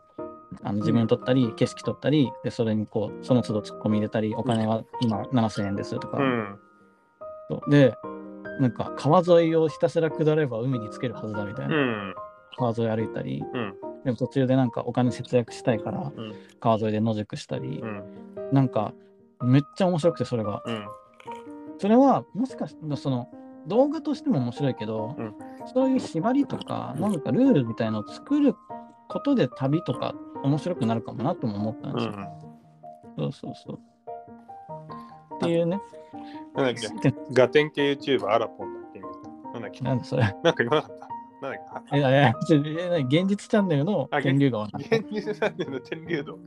今、まあ、天竜道じゃない。現実チャンネルでいいです。現実チャンネル。うん。面白いですよ、縛りたり。うん。なんか、例えば自分の中でうん。 10個くらいメダル作って、うん例えばなんだ、日本語以外で3分以上会話するとか、うん10分以上会話するとか、で、これできたらこう消せるじゃないですうか。ん。で、旅し終わった後に全部消せたらすごい満足感うん。達成し、なんか得られそうね。そんなことしなくても全然楽しめる気がするけどな。まあそうかもしれないけど、意外と楽しめないこともあるありますよ、海外旅。それはもう僕が 割と行ったからかもしれないけど、行ったことない、行かないからな。うん。ななんんか国か、内に関しては別にそんなことしなくても。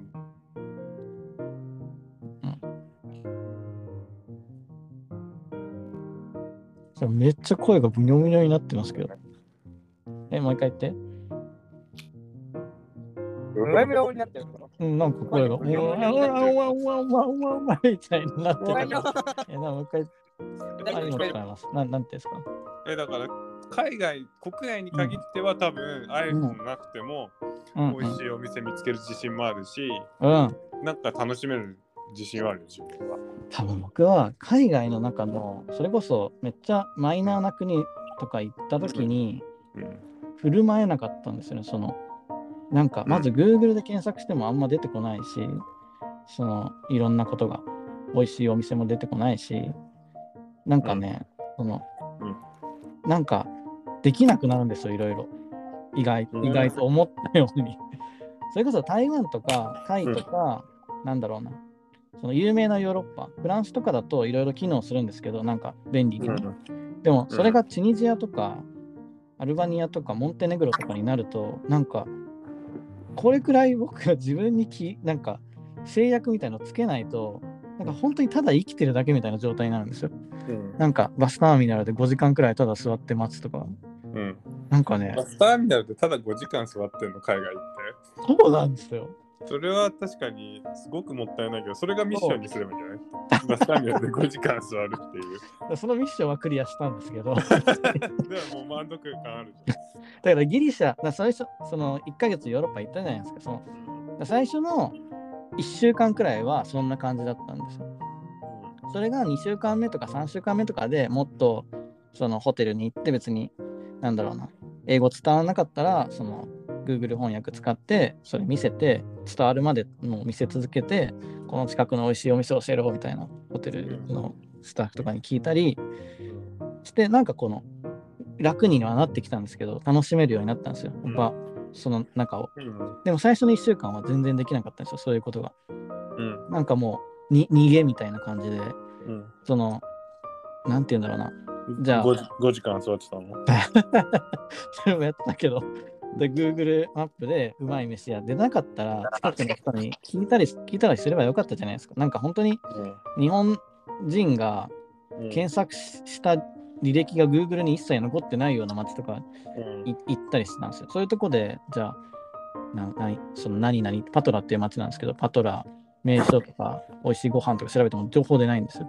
うんかといって、そのギリシャ語もわからないし。ってなったら、やっぱりこう、なんかこう、頑張って現地で英語伝わる人にばったり会うのを期待して、聞くとかをすればよかったんですけど、怖くてできなかったんですよ。最初の1週間。で、そういうのが、多分海外旅行自分にかけたメダルみたいのを作れば、1日100人に声、話しかけるうんを、じゃあ、30、30分の30みたいにして、うん30分の0か、30分の0状態にして、これが30日やるとし、30日僕は旅に出たとして、うんこの日はできた、この日はできたみたいな。だね、1、2、3、4、5。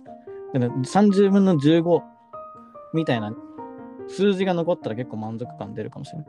これが30だったらすごい満足するしね。うんそうそうそう。っていうのをうん自分で自分になんか制約を作んないと誰もその、なんだろうねあの話しかけた方がいいんじゃないとか言う人なんていないですからね。うんとかね。なるほど。まあまあ、なんかその知らないところに行って、うん。そこでの何か爪痕を、わざわざ知らないところに行って、そこで爪痕を残したいっていうのが、君の願望があるんだね。えーなんていうかなだからその村上さんは結構そのなんていうんだろう変わんないかもしれないけど海外行っても僕多分すごい変わいやっ、ち変ゃわるよ。だって松田君はすごいなっても、やっぱ英語喋れるじゃん。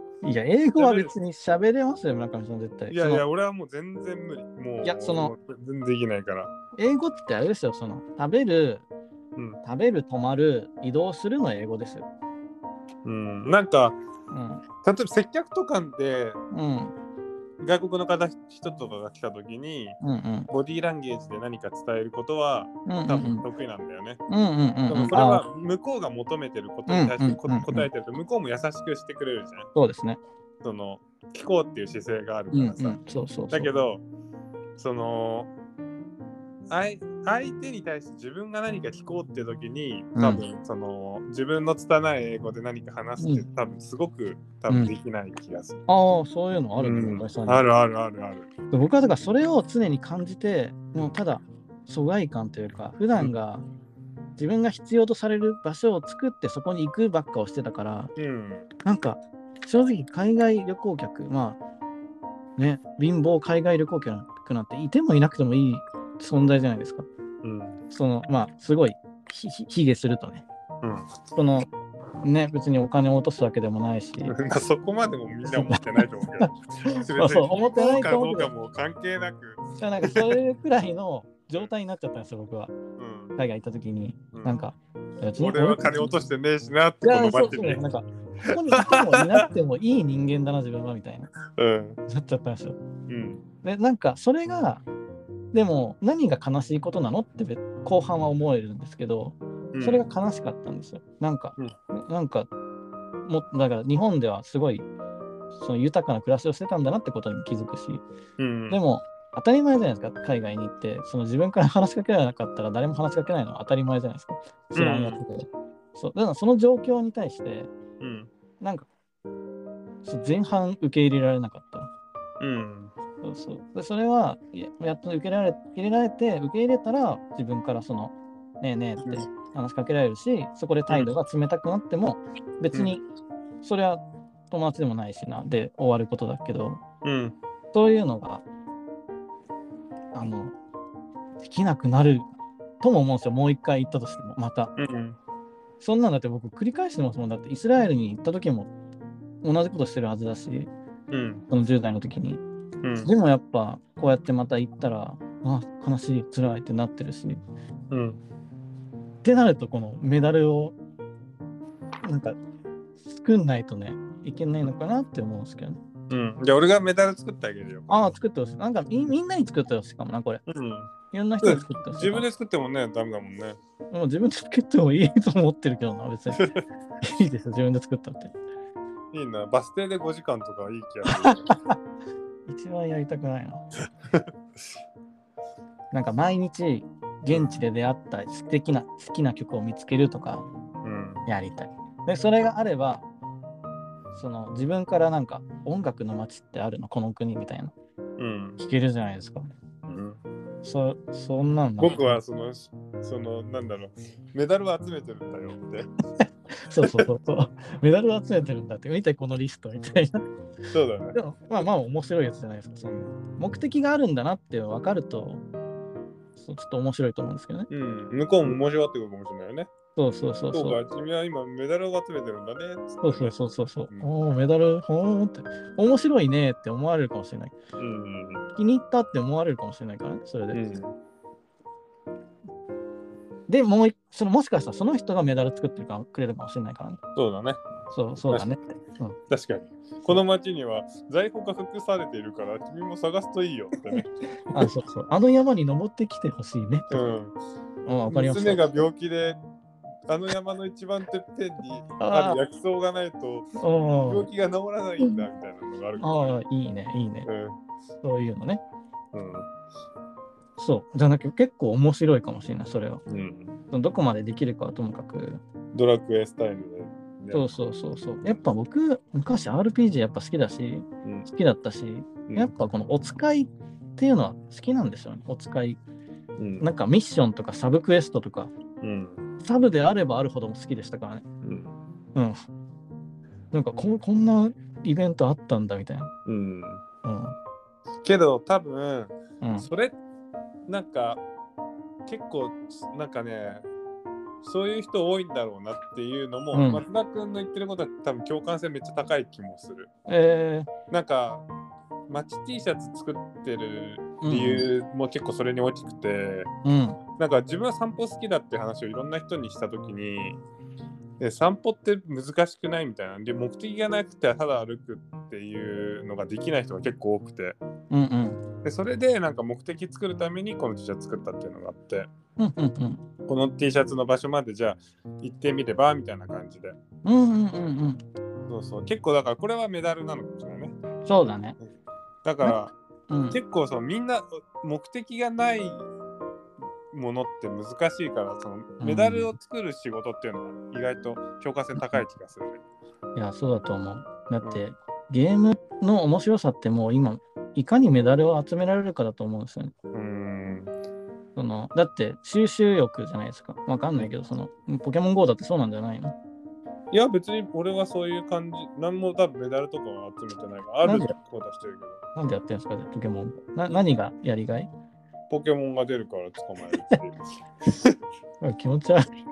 だからそうあんまりだから理解されないかもしれない俺ああ、村上さん、行共動感性低い。低いなやつ。特にだから僕だから散歩とかも本当に同じ道を毎日毎日ただ歩いてるだけだったうんうりんするうん。まあでだもか、らポケモン GO に関しては、ポケモンが出るだけで面白いですもんね、ちゃんと。あ、もう本当なんかそれぐらいだよ、やってる。確かに確かに。なんか別に強いのがとかあんまりよくわかんない。うん。でもやっぱね、僕、ほんとスマホゲーに早まることはほぼなかったんですけど、今まで。だからなんかなだからそれこそ松田君がさ、知らない町に行って、そこのメダルを作って、うん。なんかその町の行く理由を作ってあげたいね。その街を行く理由。あだからその全然知らない、例えばボリビアだっけ、じゃあなんだっけ。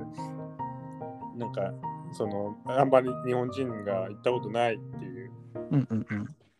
ああ町、に行って、うん。この町でうそのんまあなんとなくハードルがわかるじゃん。3人の人に声かけるっていう、うん例えばメダルだとしたら、この町で3人の人に声かけるとか、なんか例えば美味しい料理を探す、美味しい料理屋を探すとか、まうん。あ、まあ音楽、ここの町の音楽を、うん一番有名な音楽は何かみたいな、ちょっうんとうんうんうん。そのメダル的なものを用意して、うんそしたら次、そこの町に行った人がそれをやれるっていう、うなんかん行うくん。目的を作ってあげるっていう。じゃあなんかそれを僕がメダルをみんなにも提供するってことですかね。んじゃないそう。あそそれももちろんしたいです。だから、いわゆる、なんていうんですかね、ブログとかやったりってことですかうん。いやブログなのかわかんないけど、その、うん。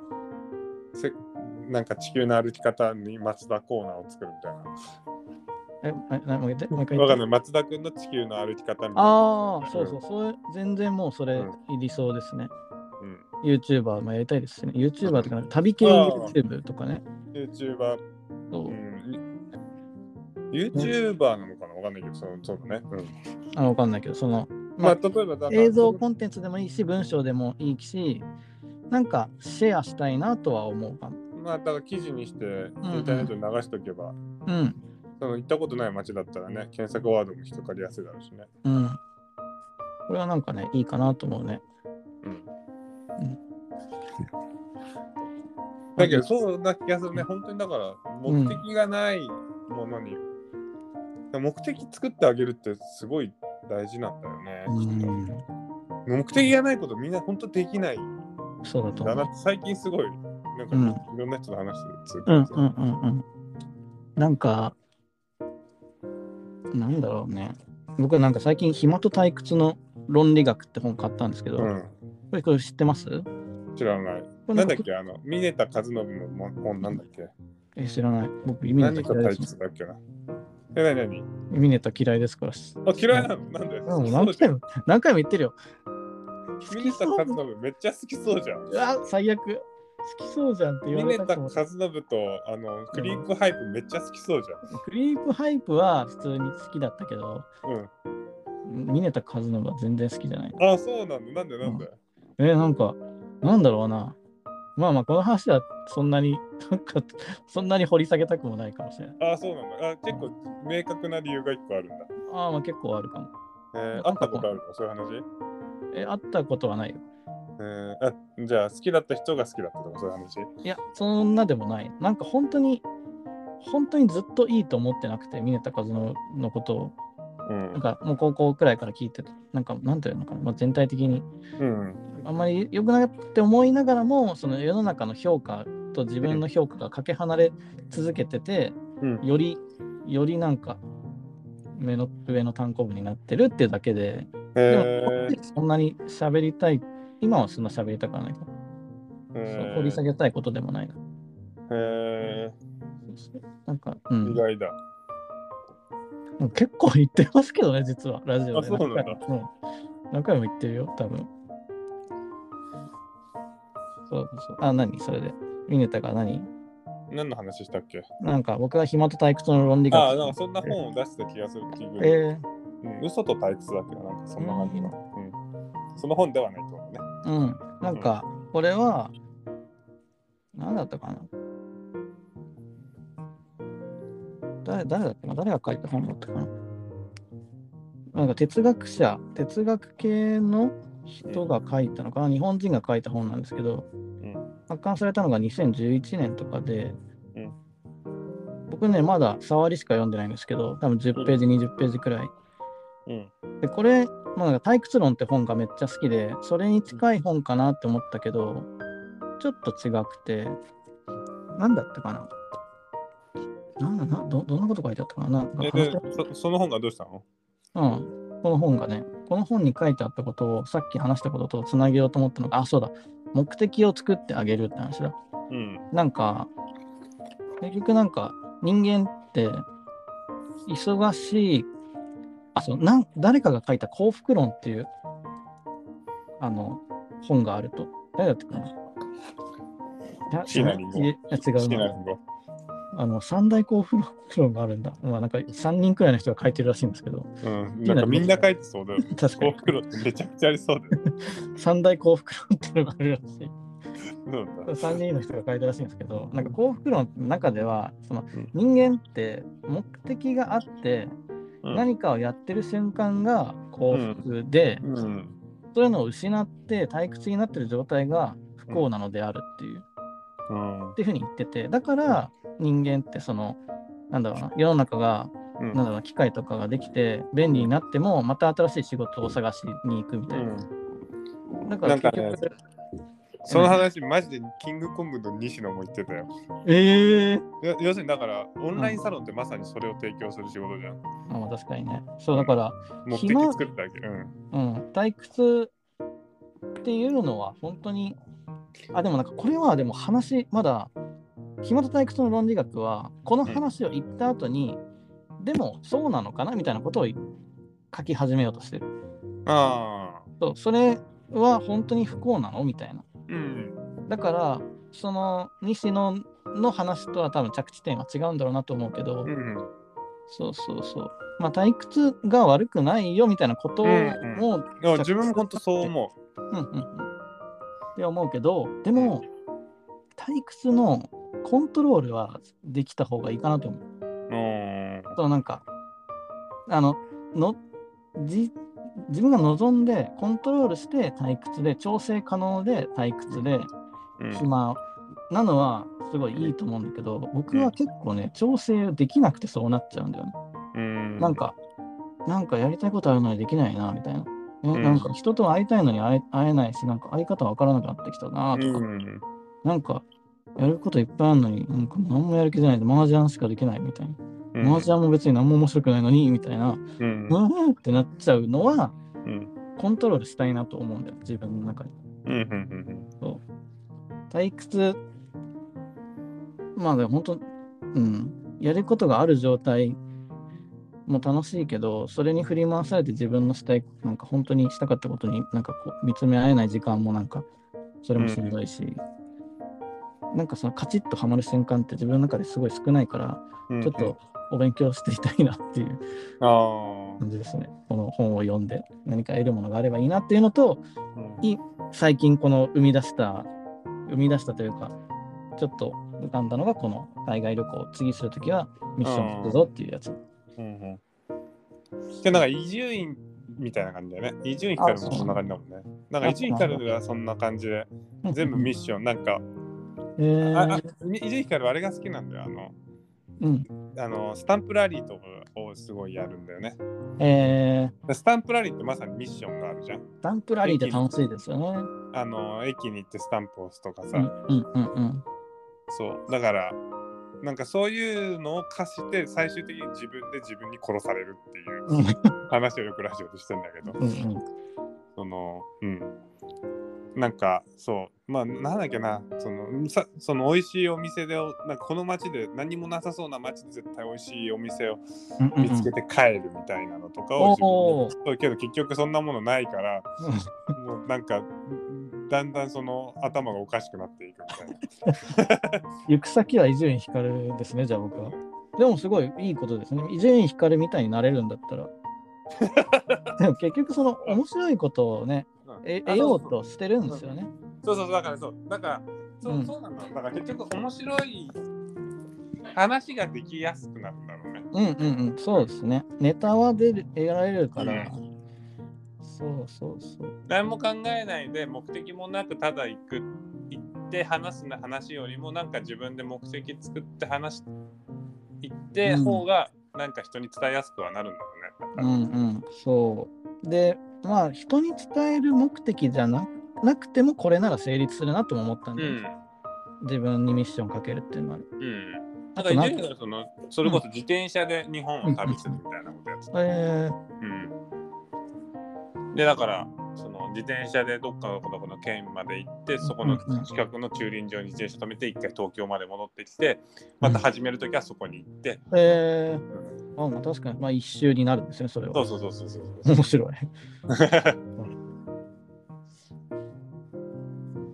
そうだなんねかそれで言うと、僕なんか結構、じゃあ、東京から京都、原付でなんかいっぱい移動したとか、うんなんだろうな、京都から西日本海側通って群馬通り抜けて茨城まで原付で行ったとか、なんかちょくちょくネタはあるんですけど、その間で別にそんなに自分に何かをこう貸してたわけでもないから、んそんな面白い話もできないんですよね、そこで。うん。だから結局面そ白い話がしたいの最初にの。したいわけでもな いけど、なんか面白い記憶は別にないんですよ。あなんか、そこからじゃあ誰かに出会った記憶話もないし、あなんか途中に、まあでもそっか別にそこは別に引き合いに出す必要はないか。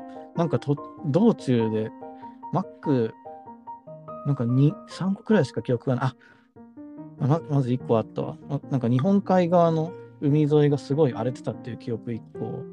群馬のなんか山と山の間のなんか畑みたいなところでガスがガソリン切れて。うんなんかどうしようみたいになったことがもう一個。途中で僕、その当時なんかエレカシのドキュメンタリー映画やってて、うんなんかすごい山奥の謎の映画館みたいなところで上映してて、うん。そこで見たら、隣の席に座ってたおばあちゃんがめっちゃ泣い泣いてて、エレカシの映画見ながら。うんエレカシの映画見ながら号泣するおばあちゃんいいなって思ったことと。お母さんだったんじゃないえ何お母さんだったんじゃない宮お本さ母さんっていう年代でもなかったけど。 なんかだからね、大した思い出ないんだよ。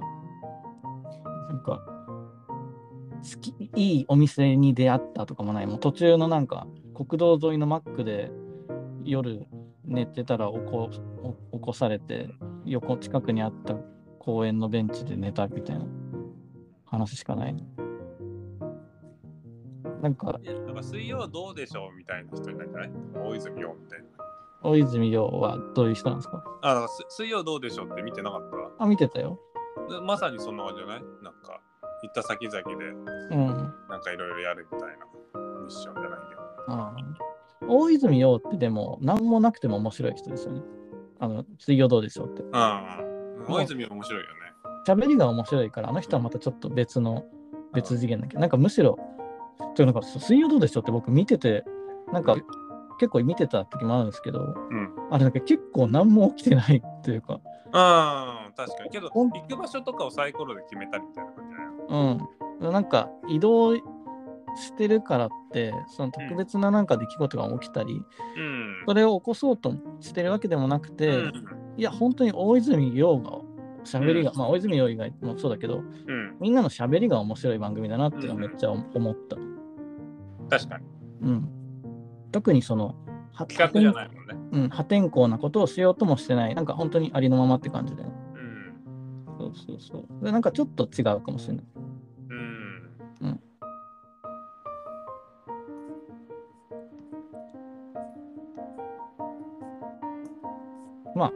旅トークは別にもういいかな。いいんだ。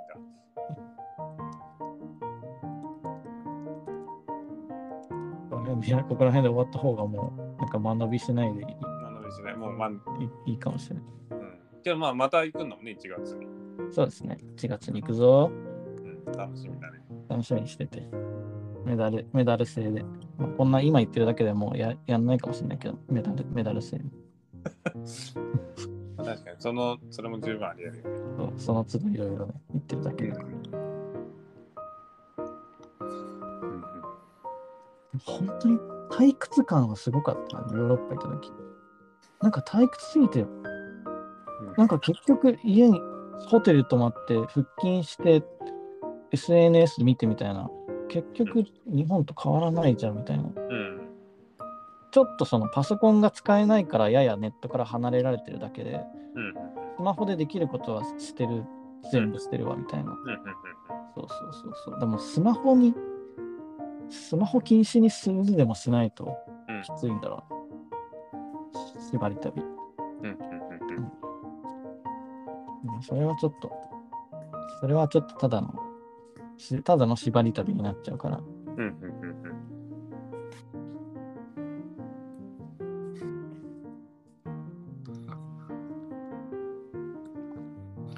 なるほどね。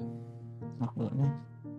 うん、でもこれで10分が1、2、3、4、5、これ最後のやつ結構40分ぐらいじゃないまあいいんだけど、その。最後のやつ。あ僕ね、結構分割したよ。あ、本当にあ、自分の中で考えてた。あ、なんか、例 えば、ファッション性について村上さんが喋ったじゃない。うんじゃないですか。それはず村上さんが思うところまで話して、僕が思うところみたいなところがプラス別の区切りにしてとかね。ちゃんとやってるよ。ちゃんとメモしながらやってる。や偉っいてやっですてる。村上さん何も村上さん何もしてないから喋ってるだけで。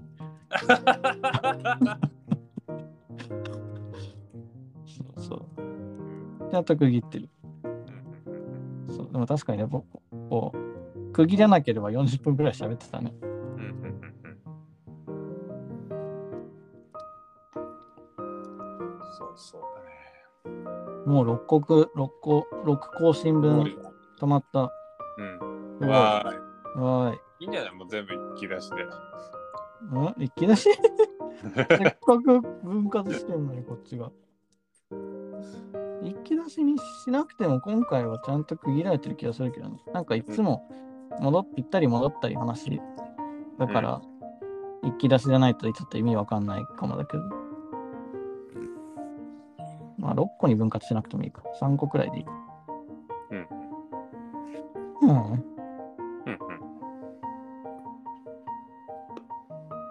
最近なんか面白いことありました。うん。テーマじゃねえんだ。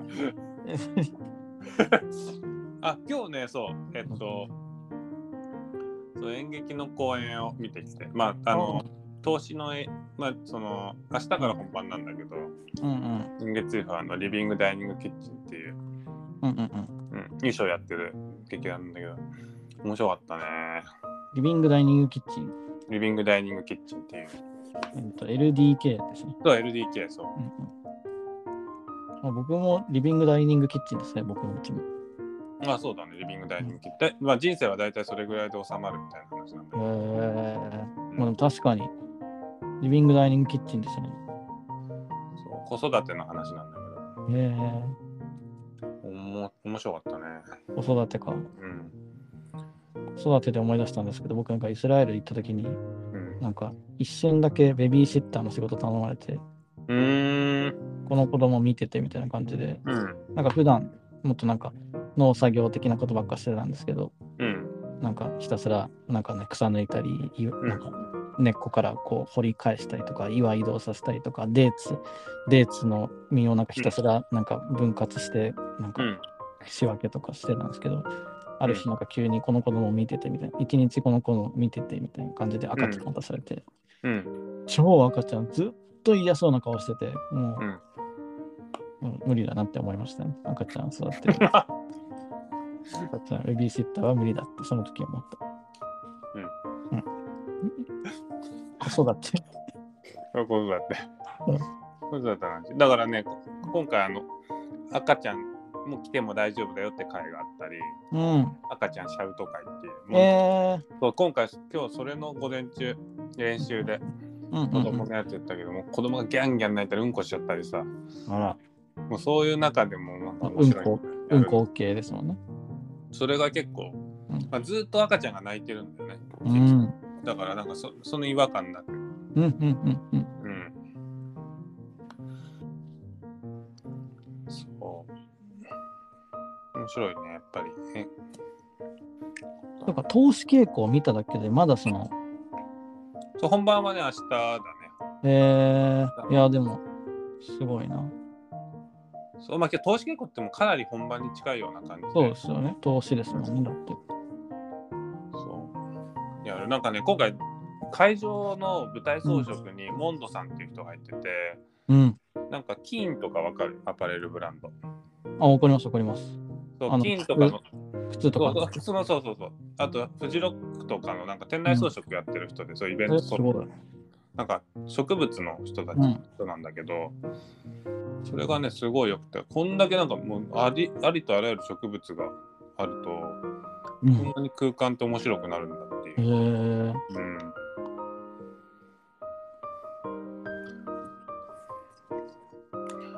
そう中井さんは自分は演劇はしないんですか自分はやらないねおなんか俺多分ね下手くそだと思でも昔もともとモデルやってたんですよね。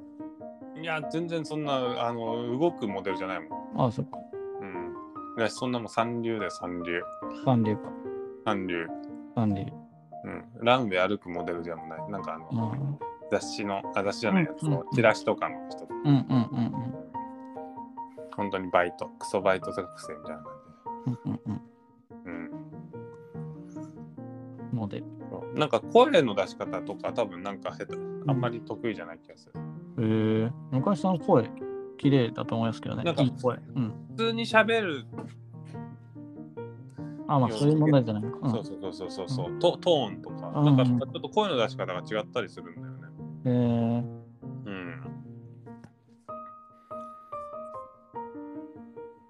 そう16日がね、そう面白くて、明日が、まあ、となんか、アフタートークを何個組んでるんだけど、うん。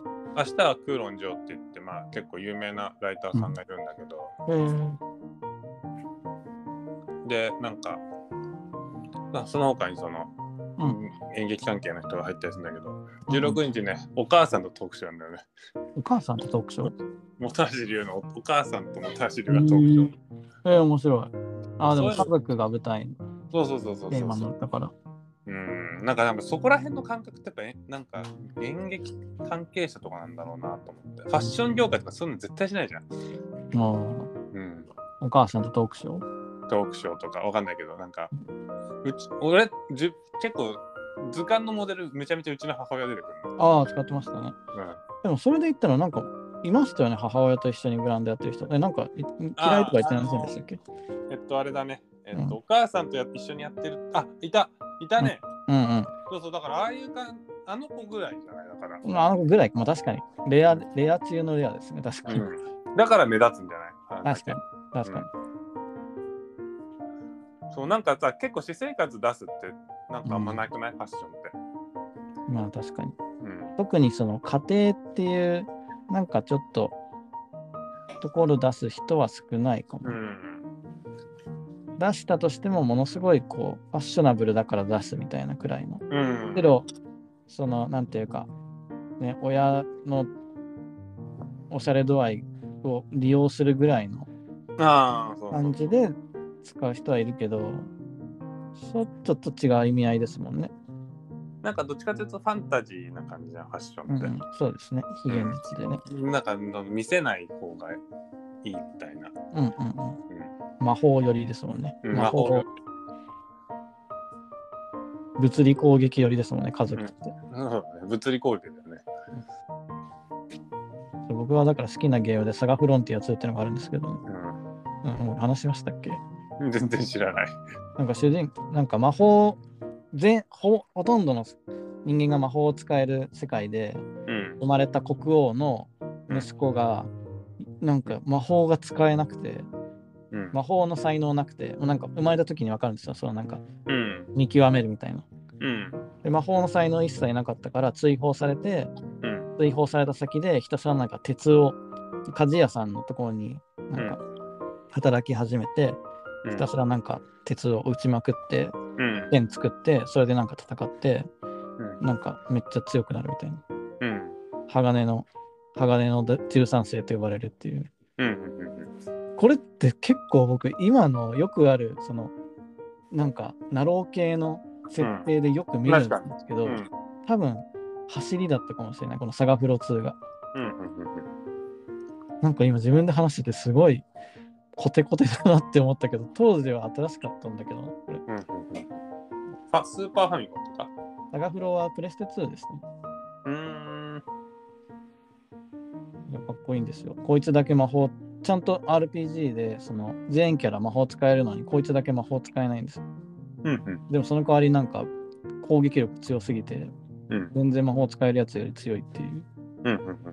そうそうそうそうそう。ね。すいません、全然関係ない話いや、全然全然。でしたけど。ゲームの話わかんないから、けど、なんとなく、その面白さはわかるよ。うん。うん。なんか手越さんが今ジャニーズの CM の代役の依頼が殺到するらしいよ。ええー、面白 い。 もうだからジャニーズ辞めた人だから声かけられる。それもなんか変な話ですからね変な話だよねだ。ってジャニーズ出身だから何が違うのってなるけどうん。なんか面白いですねなんか本当側表層しか見てないほんと表層層しか見てないよね。おもろいなね。なんか、ジャニーズだからその仕事が減ってる意味も今わからないしうん確かに。ね確かに。なんかジャニーズたちにそのややばかったのはあの人だあの人だけでしょって感じなんですけど、ね、確かに。とか、あいつだけがやばくてみんな被害者だもんね。そうそうそうなんかそのその今の社長とかも関係ないよ、だって。ね。本当になんか、あのもう、罰する人間が不在だと、こんなになんか、広がりまくって手に負えないことになるんだなってすごい思う。確かに。こいつの悪者なんじゃないって言い続けて、結果的にジャニーズを終わるってすごい。そういうのよって終わるとかは分かんないけど、終わってるとも思ってないけど、その、なんかその仕事がね、なんか、CM とかもなんか減るらしいとかね。木村拓哉もマクドナルドの CM ややないなんて、あそうなのうん、更新しないらしいよ。意味わかんないですよね。なんか、本当になんか、そうそういう体質が良くなかったんじゃないんかいって感じ。確かに。マジで何してんのうすごい。ん。いや、本当にそうだよね。とか、そう。ただ一人の人の性犯罪物語だもんね。ね。あの人がやばくて、みんな振り回された中、ね。うんそうなんだよ生きてたらね、あの人罰して終わった問題だったかもしれないけど、まあね、どうなんだろうね。ね、なんで生きてる間に罰せなかったんだろうね。もしね別に罰、うん、そこがでも、うん。罰せうなちは関係ないけどだけど、うん、そうですね。うちは関係ないっていうか、まあその、そのほとんどの人は関係ないね。被害者は関係あるけどさ。うん。まあだからそれもできないくらいの権力を持ってたってことなんでしょうね。うん。 だってもみもみ消しパワーの使い使い手だから、消しパワーの使い手だ。もみ消しパワーの使い手でさ、何でももみ消せるっていう、うんす。ごいね。確かもみ消せるから死んだ後しかわーってなんなくて、死んだ後は、じゃあ、なんかその矛先が消滅するかと思っお言えばそうではなく、に。うん。すごい、なんか矛先を失った人たちが片っ端から叩き叩いていくっていううん状態ですよね。めっちゃすごい、なんか変だよね。なんかみ誰も突っ込まないのが、なんかすごいよね。すごい変ですよね。これ、うん、なんかね、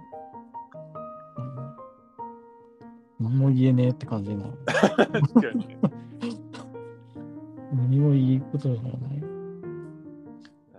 ね。うん、どうしようもないですよね。世論が、うん、振り回されるのは良くないよねってことをみんな話してるのに、振り回すがやつらがいっぱいいるっていう。なんかな。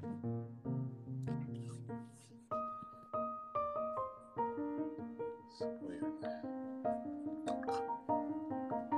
あ、でテレビとかだとずっとその話してんの、テレビはそんなに僕いないけど、昼、あのご飯食べるときにうん、テレビつけて、うんあの、ワイドショーが大体やってる時間なんで、うん、ワイドショー見たら大体まあ、ジャニーズか、渋谷ハロウィンか、うんなんだっけ、うん。あ、渋谷ハロウィン。あの、真夏日が今年はなんかめっちゃは、なんか最大級に続いてますみたいなニュースそうなんだ。真夏日続いてるんだ、やっぱり。真夏日がなんか60日間とか、そうなんか結構続かないくらい続いてるらしいですね。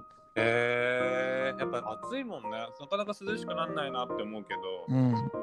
厳しい残暑続く。そう、東京都心80回目の真夏日だって。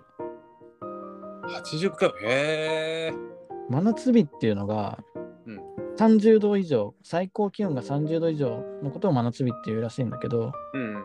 これが平年値が52日なのが、うんあの 4, 4週間分増えてるっていうのがうん。うん。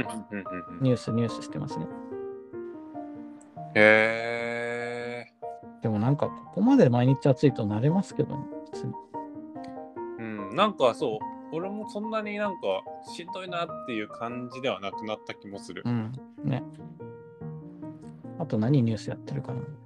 あとあれだ、なんか、あの、お置き去り、バスに置き去りにした女の子とか、うんうんうんああとなんか中学生の、中学校の校長がわいせつな動画をとか、なんかもう本当に、あれたなんか車のレコーダーで車載、車載の動画で、なんかめっちゃ、やべえやつ映ってたと か、なんかもうなんか、うんほんと同じようなニュースしか載せないなって思う、ワイドショーって。だからなんか見る人のこと、舐められてるんだなってすごい思。うバカにしてる。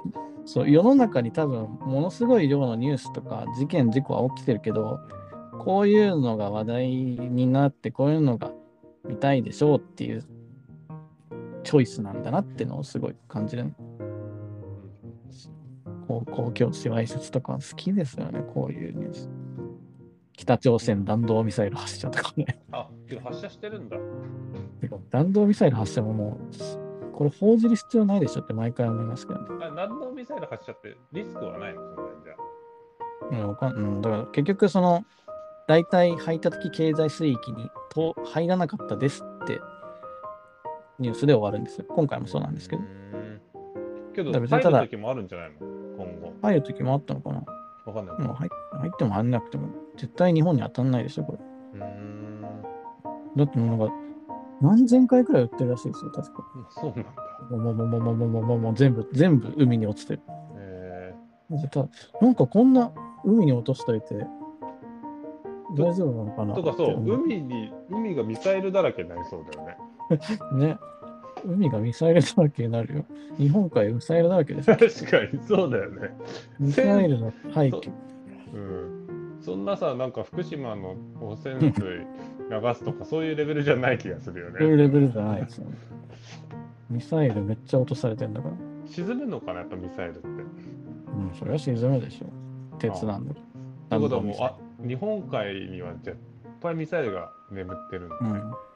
でもこういうミサイルっていうそのパワーワードがあれば、うん結局なんか、まあ、話しやすいですよね。うん。なんかもう、なんていうかな、西成の、うんねだからもう甲子園とかも話しやすいじゃないですか。うんうんうんなんでもない、こう、飲み屋とか、うんその定食屋さんとかで、端っこに流れてるテレビで、ね、ファッションの話ひたすら、ね、うだうだされても、うなんんかよくわからない人が99%だと思うけど、うんミサイル、弾道ミサイルが日本に 撃たれたみたいなこと言ったら、やだねーで話しますもんね。いやまあどうしようもないよね。どうしようもないですね。もしミサイルが飛んできてもどうしようもないよね。うん。何もできないです。うん。あとは何ですかね。うん。フランス当局基準値超えの電磁波 iPhone12 の販売中止命令らしいよ。 iPhone12?15 じゃなくてうん。 12? うん。めっちゃ古いじゃないですか。そうき基準値超えの電磁波が出るんだって。へへええ。そうなの。あ、全然メモしなかった。なんかもうどうでもいい話ばっかりしてたから。そうだね。うん。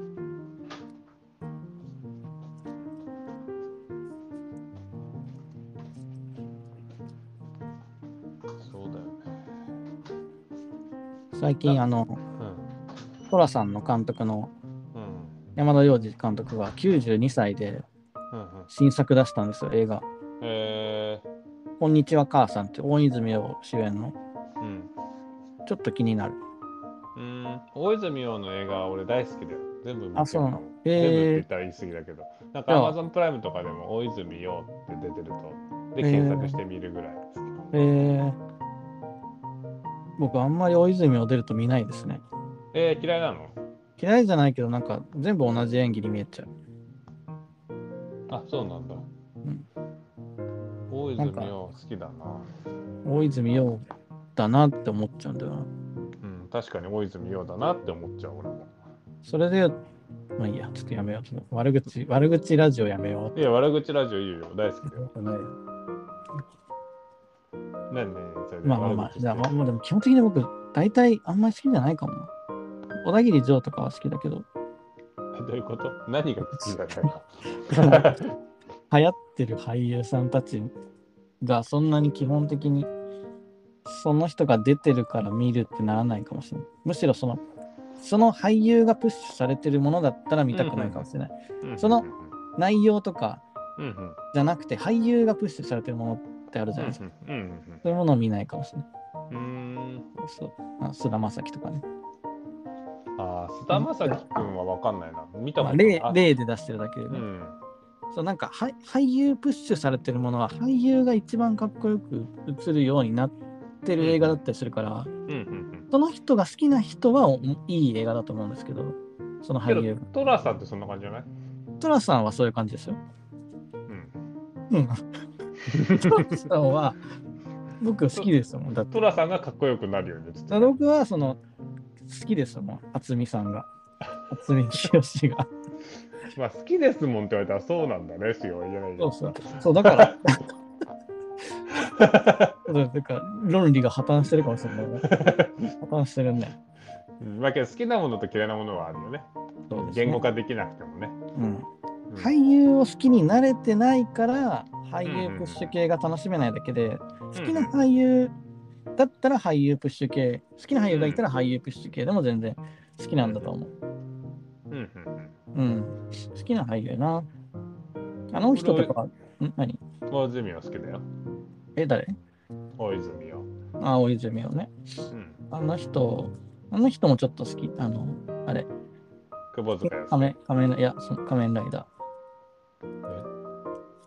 ああ、赤松壮介だっけ。ー。ああ、池松じゃない。池松壮介か。あと森山未来も好きだよ。ああ、モテキ。持ってきて。俺あと窪塚洋介好きかな。窪塚洋介窪塚洋介の映画って、最近あるんですか最近はわかんないな。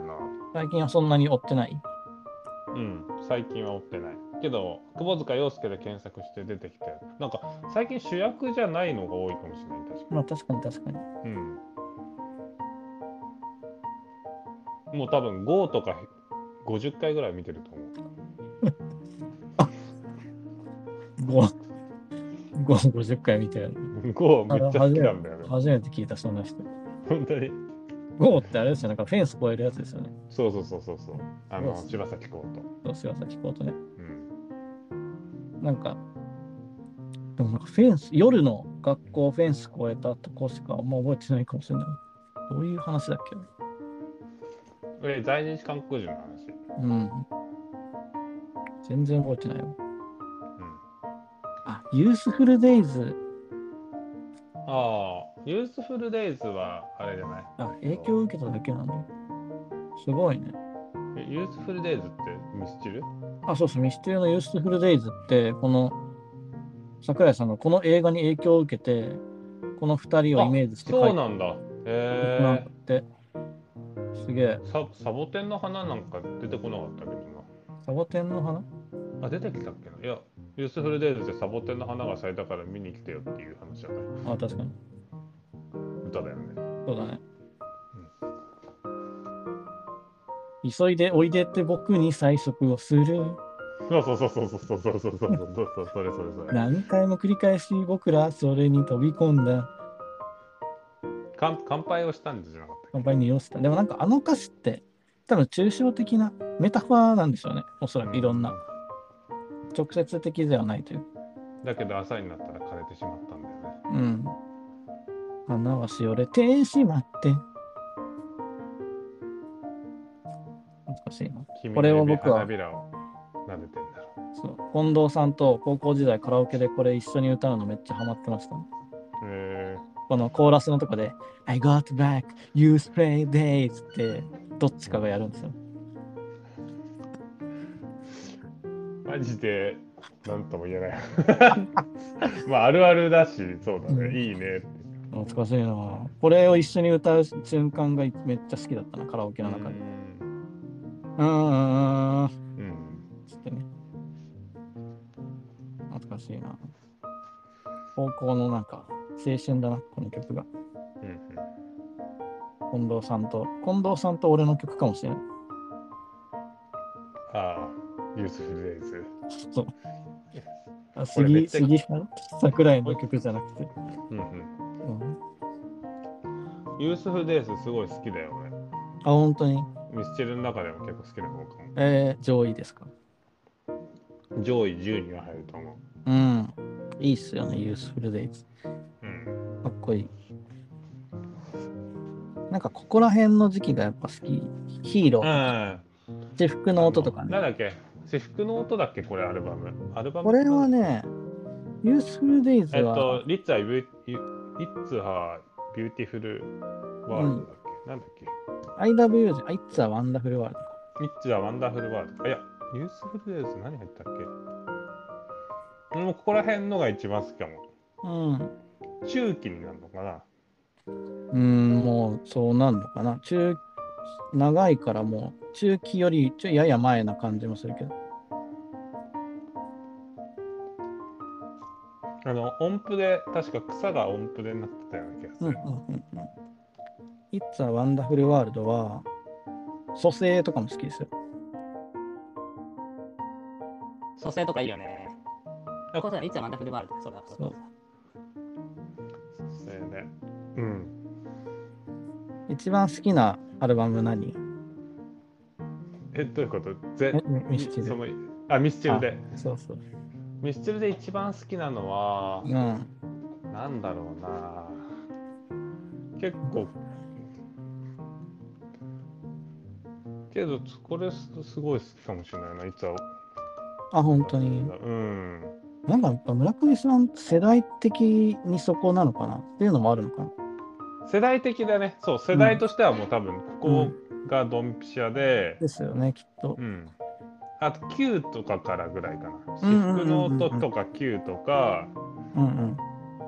あれ、いいセンスホあホームセンスぐらいでうん。あもう聞かなくなっちゃうあだから深海とかになるとちょっと上の世代だけどかっこいいなみたいな。ううんうんうんんー、なんかもう中学生くらいから聴いてる人が深海とかですかね。うんお小学生ぐらいかな。あ小学生くらい。うん。僕はね、センスがとかドンピシャなんですよね。ああ。センクスジがラがザバーンって言ったやつ。そうそうそうそう。なんか次のコレクションのタイトル、センスにしようかなって思ったくらい、最近センスめっちゃ好きで。蘇生とか、なんだっけ、うん。えっと、365日とか。あ、蘇生は、その It's a Wonderful World で、センスは擬態が入ってる。あ、そうだ、擬態だ、擬態擬だ。態が一番好きで、あー擬態かっあ。こいいよプ。レリュードだ、プレリュード。一あ、番。プレリュードもかっこいい。俺がセンスで好きなの。うんああ、そうなんだ。プレリュードが聞こえているでしょそうそうそうそう。いいよね。これなんかいろんな、あれだよね、か歌詞がいっぱい入ってるよね。ミスティンの過去の曲の。あ、そうなんだ。おい、知らないのえ、ここまでは知らない。え、これ、聞けばわかるよ。いっぱいなんか、なんかその、あれだよ、新エヴァンゲリオンみたいなことになってるよ。うーん。過去のいろんなミスチルの歌詞ワードを、うんそのいろいろ詰め込まれてるの。ああと、I love you とかもかな。あ、I, I love you. あれ、なんだっけ、いろいろ入ってキャンディーとか、ランニングハイとあか。ーここら辺も好き。でもなんか投資ではそんな聞かないかな。ワールズエンドもかっこいいし、いつでも微笑みをだね。なんか優しい感じですよね。うん、あと、ビサイドとかは結構、多分一番聞いたかもしれない、ビサイへド。えビてかサイドとか知っこれわかる B, B サイド、B サイド。うんこれはあのそんなに聞いてない。だからその B 面でしょうん、そう。えー、なんか聞かなかった聞いてないいや、聞いてるけど、そんな僕はね、繰り返ビしはサ聞イいてド版の旅人がいいんだよ。へええ、それで言ったら、あの、ILB とかも。ああ、ILB いいよの方がねか。っこいいですよ。 ILB もそう。えっと、シングルカットの方がかっこいいんだよね。めっちゃかっこいい。あの、全然違いますよ。テンポが違うんだよね。そうそうそうそう。で、でミスチルと、対けどあ、そう、今日、今日全然話変わるけどさ、 今日、あの、新宿歩いてた時にさ、うん。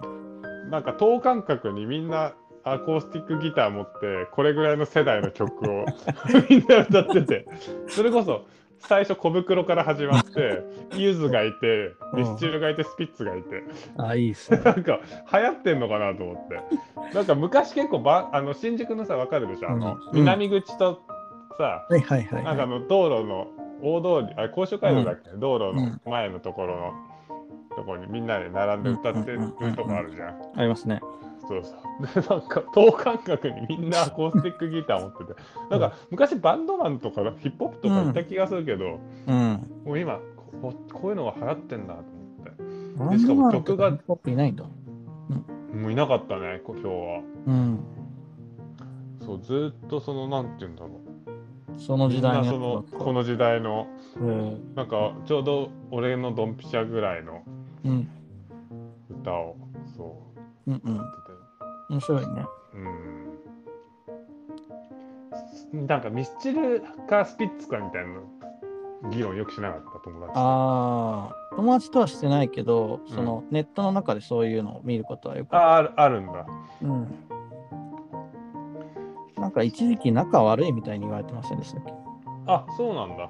なんか、ミスチルとスピッツは仲悪い説はあったうな。んで、うんだ僕感動したのが、エレカシ・ミスチル・スピッツのスリーマンライブあったんですよ。うんうんうんそう、それは、僕はなんか、スピッツはそんな聞かなかったけど、うんうんなんか、スピッツもミスチルもエレカシのことを尊敬してるのを知ってて、うんで、ミスチルとスピッツはなんか仲悪いみたいな説を見てたから、このミスエレカシがこの2人を2組をくっつ けて、エレカシだからこそつ比較できた3バンドスリーマンなんじゃないかみたいな。でも本当に1回きりとかで確か、もういなんか映像とかも撮ってたんだけど、映像化もしてなくて、それ。めっちゃ見たかったんだけど、なんか確かスピッツもミスチルもそれこそブルーハーツもやりかしは分かんないけど、みんな吉祥寺のなんかへライぇ。ブ出身、ライブハウス出身っていうのは聞いたことそうある。なんだ。でなんかそこで多分そのなんかた X とかもそうだったのかななんへか、ぇ。そのなんかそこら辺の当時のねブルーハーツとかイケイケだった人のを見て、うんうんこの路線じゃダメだっつってあの路線だったんですかね、スピッツへは、ぇ。うんそうなんだ。すごいな、吉祥寺って本当すごいとこなんだ。まあ別に場所がすごいだけじゃん。それがす、ういやなんかスピッツそう吉祥寺になんかすごい伝説のライブ今はもうあるのかもわかんないけど、ん。あんまりそんなライブとか見に行かないからわかんない、まあでもすごいな、その人たちであって、別に吉祥寺はすごくないですよね。そうだからまあ要するにまあ同じとこ出身だったうんううん。すごい。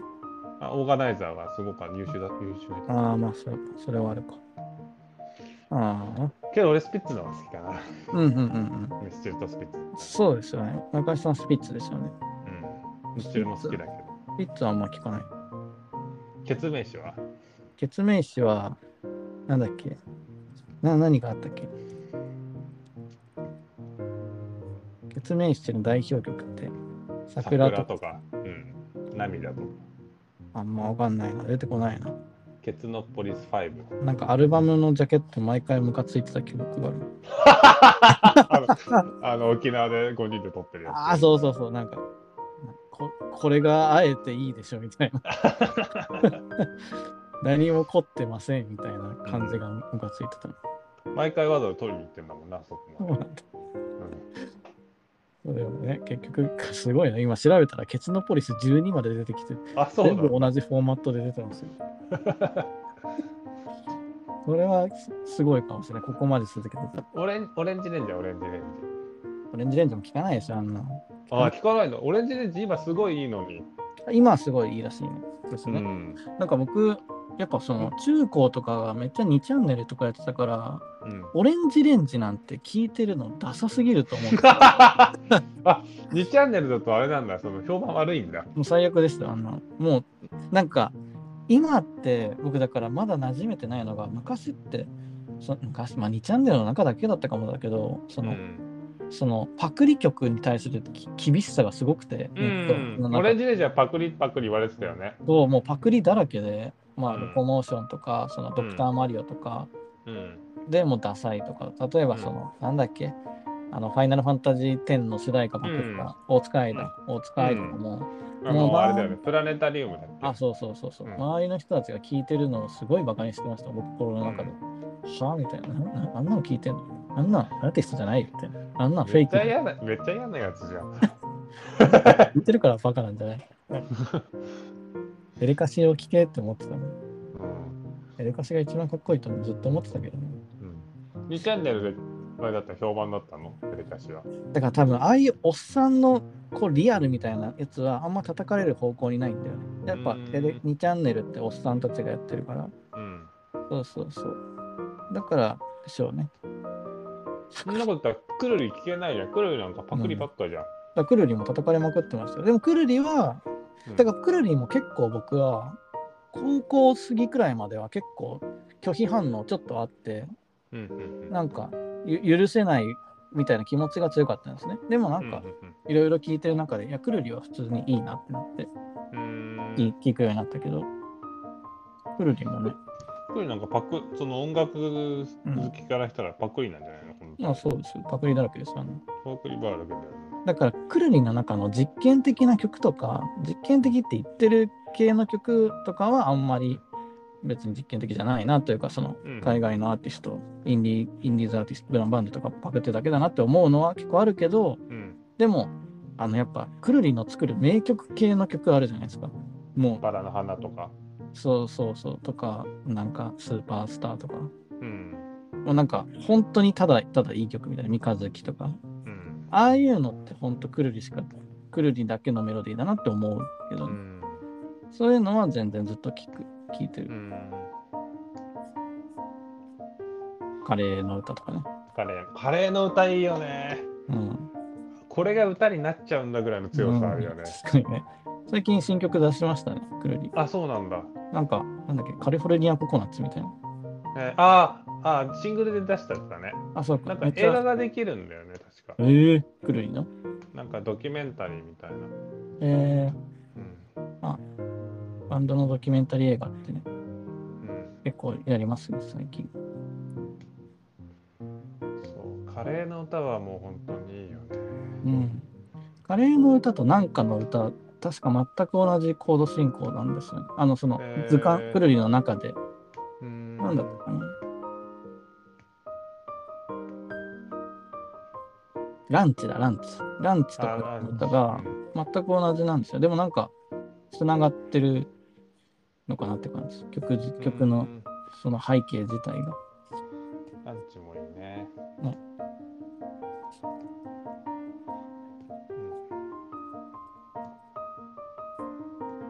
うん。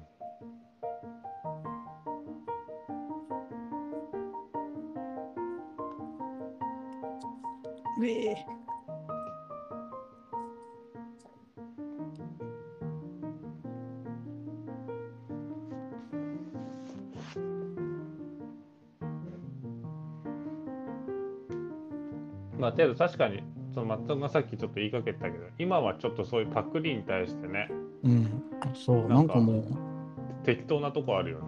超寛容というか、むしろなんか、うん。なんか、そういう元ネタあるのが逆にいいんじゃないみたいな。うんあとそ、の、今のその炎上してなんぼみたいなうん、このヒットの感じからしてもむしろ叩くやつがいるの想定してむしろやってるのかなくらいのうん、そうバウンディはサザンめっちゃパクってたしうん。これでもう大ヒットしてだからもうなんか愛の言霊のもう全く同じみたいな。って言っちゃうか夏の調べ とな。愛の言霊。そうそうそう。あの、バウンディの、うんなんだっけな、不可抗力って曲がうん。全く同じなんですよ。うん。でも、ちょっと聞いてほしいんですけどね、これ、どなんか、ぜひ、今流したいくらい、今日のエンディング曲にしようかな。バンディの不可抗力。バウンディの不可抗力とサザンオールスターズの愛の言霊を2個つなげて出しておこうかな。うん。なんかほんと全く同じ。いや別に、それはもう、誰でもわかるくらいの、全く同じ。だから逆にいいのかなとか。でもだから僕ね、クルリを、クルリ、多分クルリ、2チャンネルで、そのクルリの元ネタ集みたいな、うんまとめみたいな多分記事があって、それに死ぬほど海外のミュージシャンとかの名前が載って、僕、こっからめっちゃそこに飛んだ記憶があります。こここに飛ん。で、うん。そういろんなバンド知ってあかっこいいなってなってでもクルリはクルリでいいなってなったからまあある程度あれそれはそれでいいんですよくるりって何が一番好きアルバムアルバムか、うん僕ねクルリあんまアルバム通して聴いてなくてえー、くるりはアルバムで聴いた方がいいよ。そうなんでしょうね好きな人からすると、うん。なんかね自分の中で好きな曲をアルバム全体の中からちょちょちょちょちょんと取ってクルリ自分自分プレイリストみたいなの作っじてゃあ、3つ好きな曲は何3つ好きな曲、えー、なんだろうな、でもスーパースターが結構なんかすごい好きで、えスーパースター好きで、うん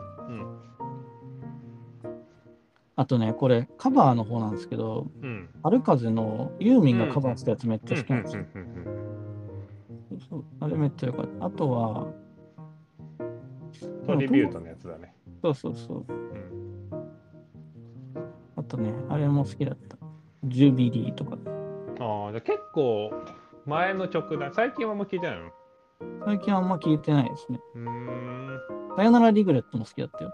あ3つ選ぶとしたらこの3つかもな。3つ選べてないかもしれないけど。あ。最近のだと、リバティグラビティとか、うんまああーいや、最近でもない最な。近10年前だ。うん。これが10年前って感覚あんまないんだよな。リバティグラビティは、でも今聴いても新しい曲じゃないですか。うん。まあ、あれ、あの PV がすごいいいよね。うん、PV もいい。うん。なんか展開がすごい多いし、うん。あの曲、いまだにカラオケ行ったら歌い、歌うくらい好き。最近の、あでも最近のだとあれ好き、野球好きですよ、野球。あ、野球。ててててててててのやつね。そうそうそう。なんか、ああいうの聞くと、その、うんサンプリングの天才なんだなみたいな感じうも、ん。もはやする。なんかう、んそう、パクリパクリとかって言ってる方がもう、あれなんだなって気もしてくるけど、でもまだなんか許せない部分があるんだよね。なんか金子綾菜っていう結構人気なアーティストあが知っいてて、るよ、金子ああ本当にうん聞いたことはないけど。その子もなんかめっちゃイントロがストロークスじゃんみたいな。うん。ストロークスっていうバンドわかりますかわかんない。ストロークスってバンドの方が世界的に言ったら超有名な、うん。なんかもう結構革命的な、そのなんか音楽作った人なんですけど、そういうのってさ、わざとパバックるのかね。それでとも、も、知らず知らずのうちに。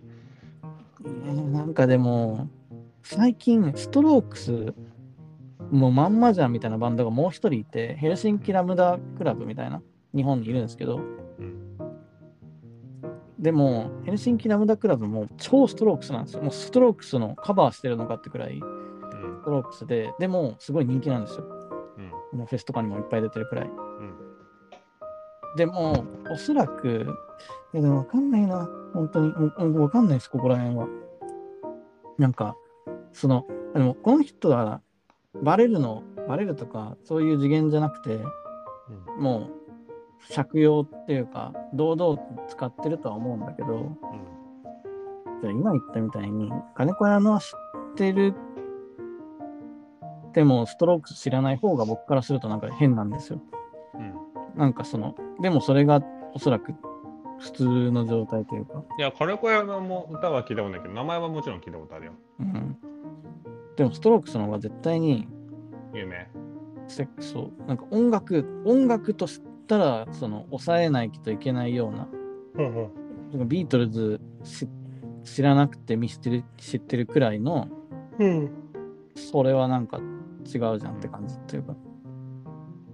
そう。でもなんか、でも、金子屋のもヘルシンキも別に炎上するようなうん。状態にはなってないと。別にうん。うん。なんかこの微妙なラインがわからない。うんそのてかもうもう何してもいい場所になったのかなって気すらしてくる。うん。うんい。わゆるヒップホップとかってサンプリング当たり前だしうん。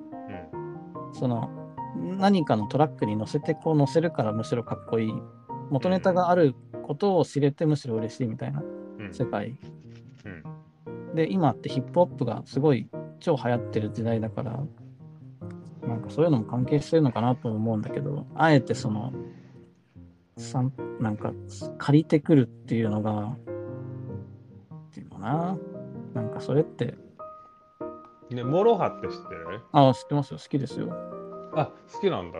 好きでした好きでした。好きじゃなくななんかったみ最たいな。最近全く聞かないけどうん。ブランド立ち上げた12年3年目くらいで超聞いてますねえー、最近知ったんだけど、あそうなんだ、教えてもらって。そう、なんか、い今、現代でいう、うん、ブルーハーツとか、うんうんなんかうんそれこそ銀杏ボーイズとか、うん、そうですね。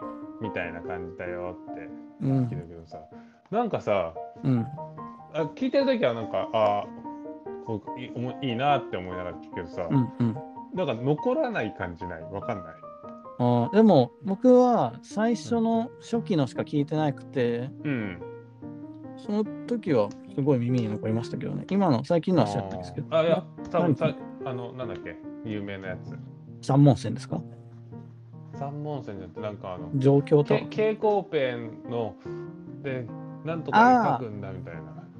なんだっけあれですよ。蛍光蛍光ペンのやつ。 なんだっけいやそうわかりました、言いたいことは。バトルわ鉛かる筆。わかる。バトル鉛筆かな。バトル鉛筆違う違う違う。なんだっけあれだよあれですよ。き、き、あ、革命だ、革命。あ革命だごめんとな。友よ、俺はもう行くよ。そうそうそう俺だそうそう。なんか、すごい残んないって思ったの俺だけなのかなじゃあみんなそっか、そんなこともないのか。どうなんだろうね。僕は、その、そもそもあんまり周りの人が聞いてない状況でモロハスってうん、自分だけのだみたいに思ったから、うん結構ハマれてたけど、うんどんどん大きくなってけばなってくほあおど、結構有名なんだ。もうだからすごいいろんな人と対バンもしてるし、うん。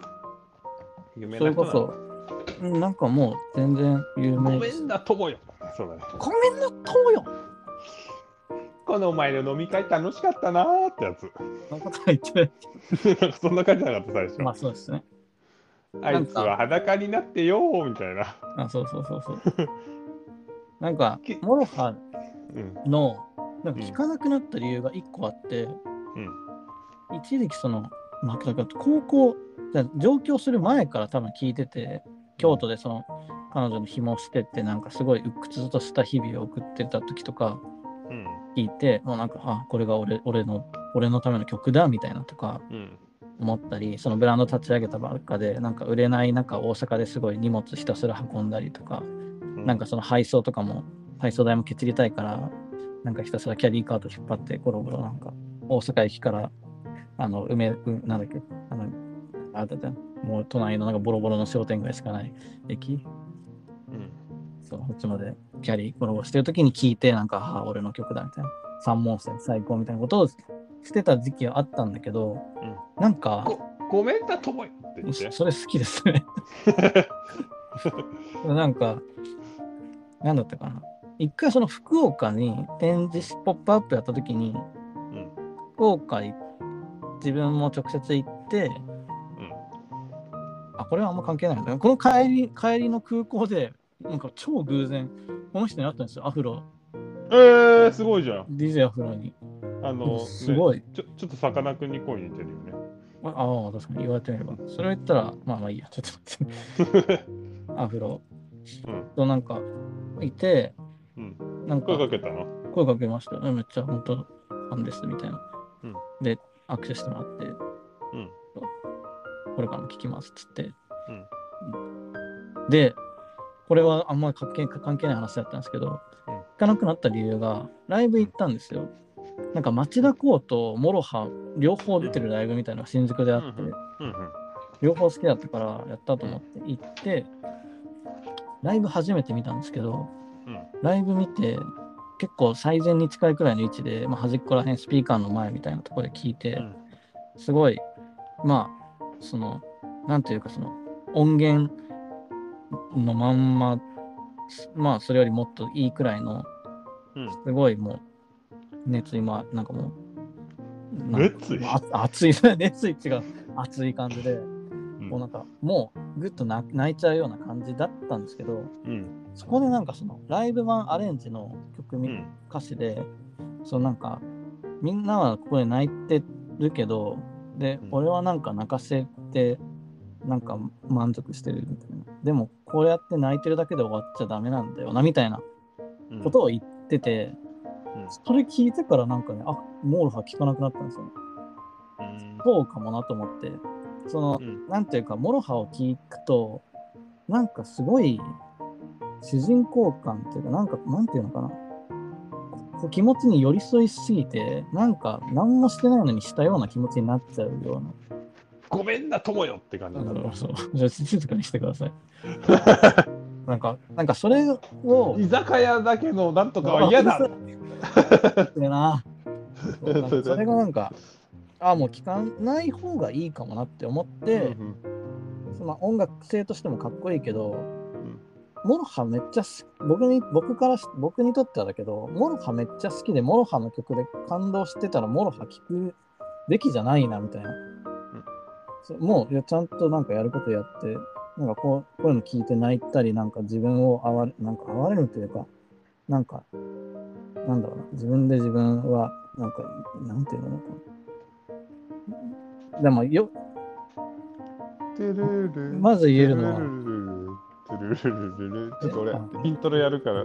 あやめろ喋った。 トゥルルル俺がモロハって言ったらでもちょっとそこじゃないです今結構周りと真面目なモロハトークだからごめん茶ごめ化んさごめれたんく。ないかもしれないなわかりました。そうそうなんか、うんそうモロハが言いたいことをもしちゃんと聞いてる人間なんであればうん。毎日、まあ、わかんないけど毎回もしモロハのライブに行ってたらダメだから毎日モロハ聞いたら泣いてなんかうん頑張ってるわみたいになってたらまずダメだろうっていうってことをなんかどこまで行ってんのかなみたいに捉えたんだよその時うんおお前らは泣いてるけど泣いてるだけじゃダメだろみたいななんかそれこそエレカシのみ宮本さんもうんなんていうのかな自分のガストロンジャーとかで、うんまあ、ちょっと奴隷天国とかで同じことを言ってモロハのアフロさんもじゃあガストロンジャーエレカシ好きでガストロンジャーのなんかアンサーみたいな曲も出してるんだけど、結局なんか奴隷天国よみたいな奴隷天国奴隷天国お前らはみんな奴隷天国だみたいな歌をエレカシのエレカシで歌ってて、こうなんかみんな奴隷だ奴隷だ奴隷だみたいなでこのライブでこうイエーってなってる中でイエーとか言ってんじゃねえみたいなことを言うんですよ、お前も奴隷なんだよみたいな、うおんめえだおめえだおめえだおめえだっていううん歌詞があって結局そういうことなのかなってそのなんか熱狂させてるんだよ俺は熱狂させてそれに乗っかってる、お前も今お前ダメなんだっていうくらいの尖りの状態ってうんある、それが言えるのって多分まあある時期だけかもしれないしうんまあレカシがね今奴隷天国でお前だみたいな本気でね言わないし、ね、そのガストロンジャー歌ってもそのなんていうのかなまあほんなん,、まあ、なんかそのまあモロハのねライブを聴いてそういうことを感じたっていうねうんそうまあ好きだったからこそ俺は聴かないもううんっていうのは本当に聴かなくなったそれ以降なんかむしろちょっとなんか聴き続けてる人バカにしてるみたいなとこもちょっとあるなんかその今の話全部モロハの曲に乗せてアンサーソングにしたいぐらいの感じであそうそれぐらいいい話だと思う。あ本当にめっちゃ途中で邪魔してきた割にすごいそのモロハを聞いてるやつは本当にモロハが好きじゃないんだよ。いやいやそれなんかただの松田直樹だしかない ただのでもなんかあのモロハのあのギターの人が言ってたのでちょっと面白かったのがなんかアフロっていうのは多分歌手歌手じゃなくても良かったんだろうなみたいなことを言っててうん結局なんか何でもできた人なんだなみたいなそのうん演劇やってたら演劇もできるしうんそのなんかちょっと思うんだ思うのがなんかこんなにずっと同じテンションで同じ情熱をずっとまあ同じ歌詞じゃないですか言ってみれうば、ん、確かに。歌い続け確かられるにのすごいよね。とちょっとすごいしでもこれってなんかものすごい根本的なサービス精神とかうん演技力みたいなうんのがあっ確かにてこそ確か成立する、そうそうだって一種のものすごい演技じゃないですかあれもうにうん、演劇じゃないですかうん、そうだね。高ぶらせてるよみたいな俺は本気だよっていうのは、それはもちろん嘘はないとは思うけどちょっとミュージカルだもんね、本当そうに。そうそうそうに近いくらいの完成度があるもうんうあの人のやってるやり続けてることってうんだからまあそれを分かった上で聞いてるのかもしれないけどみんなモロハ好きな人って俺はその本当にこんな人いるんだみたいなあお本物だみたいになって聞いてたからそうひあのき聞かなくなったっていううんでもまあまあそんなに深く深くまで考えて聞いてないまあちゃんと音楽として聞いてる人がほとんどなのかもしれないなんか、まあ、全然入ってこないんうだんうよね。んああまあそうそういう話ですかねなん最か初はね残残らない。はいうん、あじゃあじゃあ、そういう話話というか違う、あの、モロハの曲が。松田君の話はすごいわかる。ああ、そう。うん。三門線が一番好きで、うん三門線なんかそもそも最初、三門線と革命くらいしか、なんか YouTube になかった気もするんだけどな。結そうなん構か、ユーそう YouTube で三門線と革命だけあって、なんかその2つだけひたすら僕聞いてて、ちょっとしてアルバムが出てきてみたいな感じだった気もするけうど、ん、その記憶すら危う危うい。最近したから、うん。まあ全然そういうあれなんだね。その有名な人だっていうことさ、今聞いて分かった。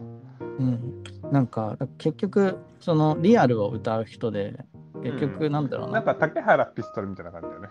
ああ、そうですね。いうん、竹原ピストルも、だかでら、竹原ピストルの方がなんか、うん、いやだからなんかそれって多分物理的にメロディーの問題なんだろうなと思って、まあそうですね。うん、だからなんかなラんかップと語りと両方っていうのが、そうね、そうそうなんかだから聞いた瞬間にあなんかめっちゃ頑張ろう俺なんかめっちゃできる気がするっていうなんか、うんなんだぼぼなんだ没入感みたいなものがめっちゃあるけど、うんうんうん。すげえ残らないっていうのがなんかモロハのめっちゃ印象、ああ、そうそなんだ。の聞いてる時の没入感めっちゃ多分すごいうん、なあんかそうですきる気がするみたいな感じになるけど、うんうんうん なんか CD 止めて1時間ぐらいしたら、あれなんていう歌だっけな蛍光ペンのなんとかかんとかだったなぐらいの感じしか残らない蛍光。ペンしか残ってない。 そうそうそそうそうそう。そもそもヒップホップとかは、あ、でも、そうか、ケツメイシは聞くのか。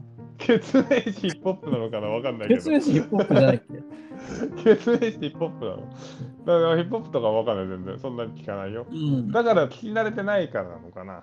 それはあるかもしれないですね。うん僕も、でも、正直、モロハとゴメスとかくらいしか、ヒップホップそんな聞かなかったし、聞聞き、そのジャンル自体にはまってはないけど、まあ、ジャンルの中のまたその種類っていうところはあるのかもしれない。だからそもそも村上さんは好きなジャンルじゃないとかともあるかもしれない。ああ、けど聞いてる時の没入感はすごいんだよ。うんうんうんなんか竹。原ピストルうんうん僕それはすごいと。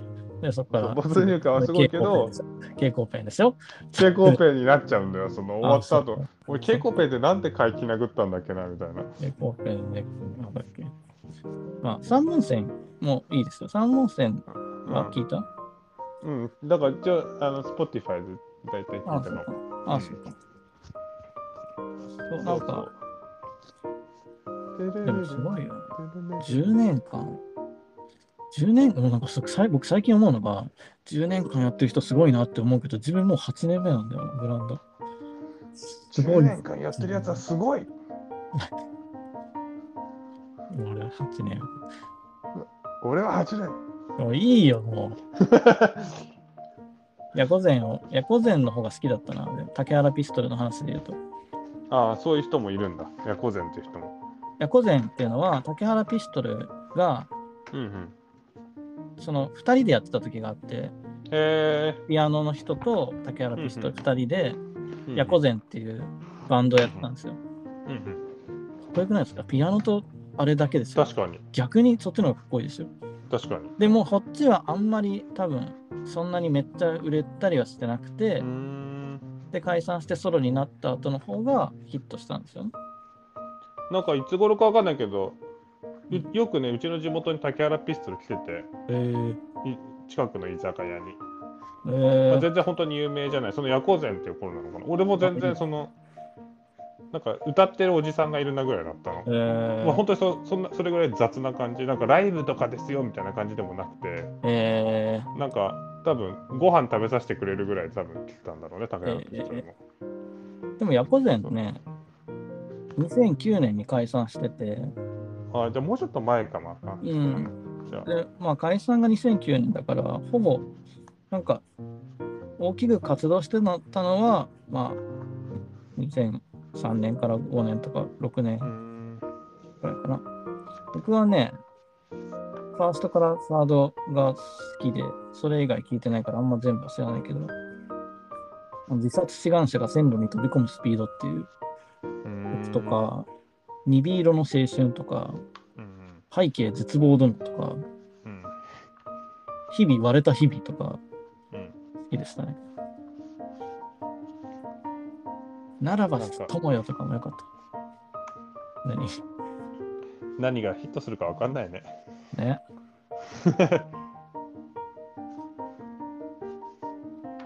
そうなんだ。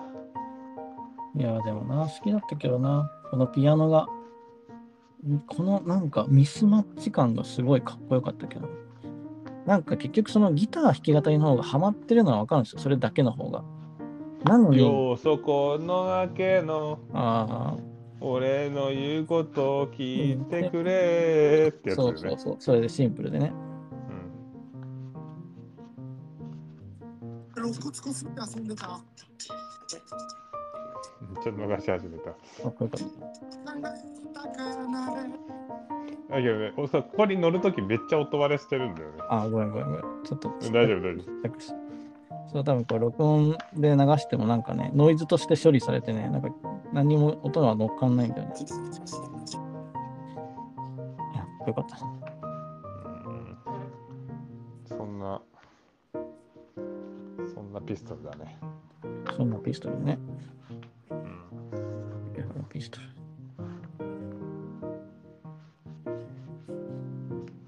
要素このわけの。やっぱ残るよね、そっちの方が。うん。残る、ああ、その、モロハと比較しての話です。そうそうそうそうそうそう。だからそのメロディーじゃないからってのあるんじゃないの知らなまいあ。そうかもね。うん、村上さんだってメロディー派じゃん。スピッツ聴いてる時点で多分メロディー派だ と思うよ。なんか、あ、そうなんだ。もう、うん、エレカシよりスピッツの方がハマってるわけでしょ、絶対。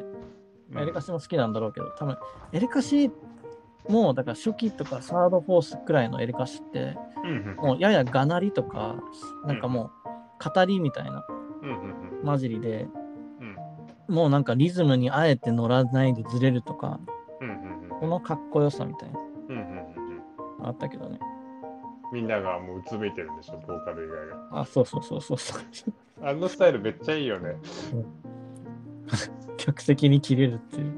そうそうあのメンバーよくついてくなっていつも思うけど、ねまあ、い裏ではめっちゃ優しいかもしれないしね。あ、まあそうですね。それもあるけど。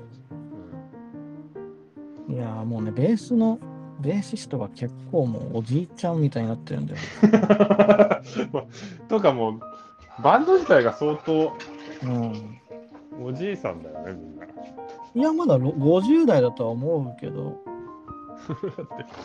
もうそうだ、50代だけど。あ、え57歳。 50代、60代じゃないいや、エレカシ57、あ57歳。ブル全ーハ員ー、ツとかよりも一世代下なんだ。あ、そうそうそうそう。いやー、なんか、エレカシが60歳になる頃、ちょっとなんかかん変わりそうだな、さすがに。誰が松田君が。うん、そう、俺が。俺がすごいど、すごい発言だね。えー、歌詞が60代になると変わりそうだな。俺がね。 知らんって。桑田佳祐は何歳だうわえ、桑田佳祐って67歳なんだ。でも、サザンとか桑田佳祐が全然現役で名曲いっぱい出してるから、うん変わらない気もしてくる。うん。河本大翔ももう還暦すぎてるよ。あ、そうなの、うん。最近ね、サザンの新曲発表されたっていうので、東京 FM ですごい毎日のように流れるんだよ。ああ、サザンってさ、すごいよね。なんか、毎回うん、そのラジオで流れるよね。どこの曲でも流れるよ。TBS でも流れるあそうなんだし。あれ、何なんだろうね。サザンってすごいプッシュされるよね。なんかサザンってちょっとラジオに相性いいんじゃないですか。ラジオっぽいあー曲が。なんかせ政治的にどういう強さがあるんだろうって思って。政治的な強さで言ったら僕はあの人とかめっちゃ政治的な強さありそうだなと思いますけど、誰誰ジュピターの人、ジュピタージュピターの人、ひろ平早綾香。え、流れてんのいやな、流れてないけど、なんか平原綾香って、うん。なんか、なんかすっごいいろんなその海外のうんうん。うんなんかその、なんていうのかな、いろんな何かに出たり、うんなんかその、なんていうのかな、フェスとかってこといや、フェスというよりは、なんかちょっとうまく言えないの。なんかせい政治的な感情、やいや若干感じるんですよえ。ーなんか、水島ヒロの嫁でしょえ、違うでしょ。え、そうだよ。え、違うよ。そうよ。フェアブック向くよ。水島ヒロの嫁違うよ。あれ広川綾香じゃないよ。それ綾香でしょ。あやただか のか。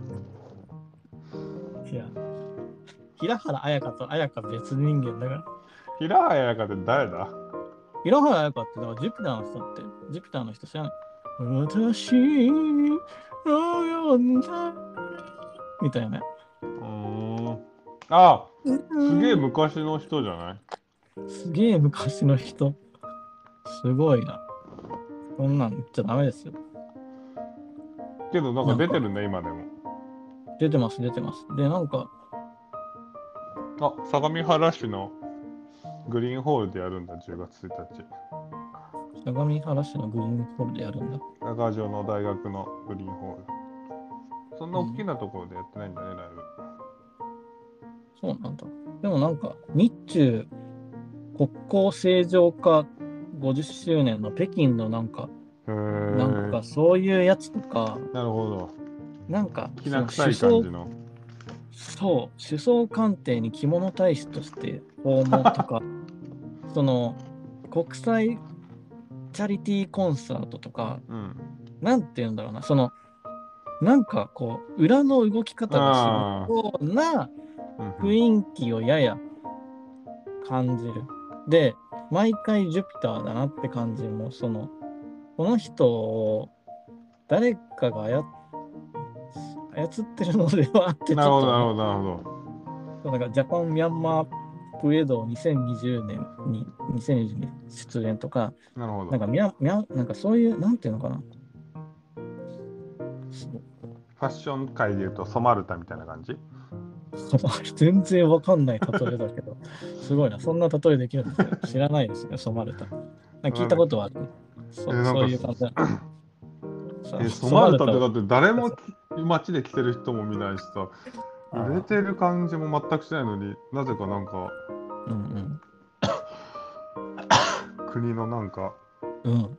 やつとかなんか美術館とかで絶対におしゃれるよねあの人そういうのってありますよね、絶対。あるうんだからまあそれはまあしょうがないですよねだってそういうのをね決める人だってそりゃね審査基準だっていろいろあるでしょうしねうんそのし知らない誰かではなく確知っかてにる人をね選ぶのは当たり平原前やかなってそれこそあの人は今みたいな人だよねどっちかっていうとえー、それは僕はもう今日直でキンキンでラジオで聞いたからあの人は今って感じもしないけど ジュピターをでもまあ確かにジュピターしか実際流れてないから、その平原綾香ですって言って、ジュピターしか流れてない から、でも、アルバム15枚くらい出してるんですよ、この人。あそうなんだシングルシングル31枚出してますからね。ねえ継続してるからやっぱすごいのかねそうそう。だからままあ、あ、けど僕らさ、がファ わかるわかる。ファンの人に評価されるならいいけどね、うん、そういう嘘ところに出てくるレベルであるかどうかっていうのってことでしょ。え、どういうことあそああ、のま国の。あ、うん。いやな、なんていうのかな。うん。なんか、平原 綾香、うんややゴリ押し感はちょっと感じなくはないというかね。なんでこの、開どういうか ひら。あのどうでもいいんですけどね。そうそう漂流記、平から早から、なぜこれを叱って。 めっちゃ面白いね。そんなことで炎上する日もいつか来たらいいです。確かにそんなことだね。あいつらめっちゃこんな適当なこと言ってるってね。炎上した方が幸せですよ、こんなの。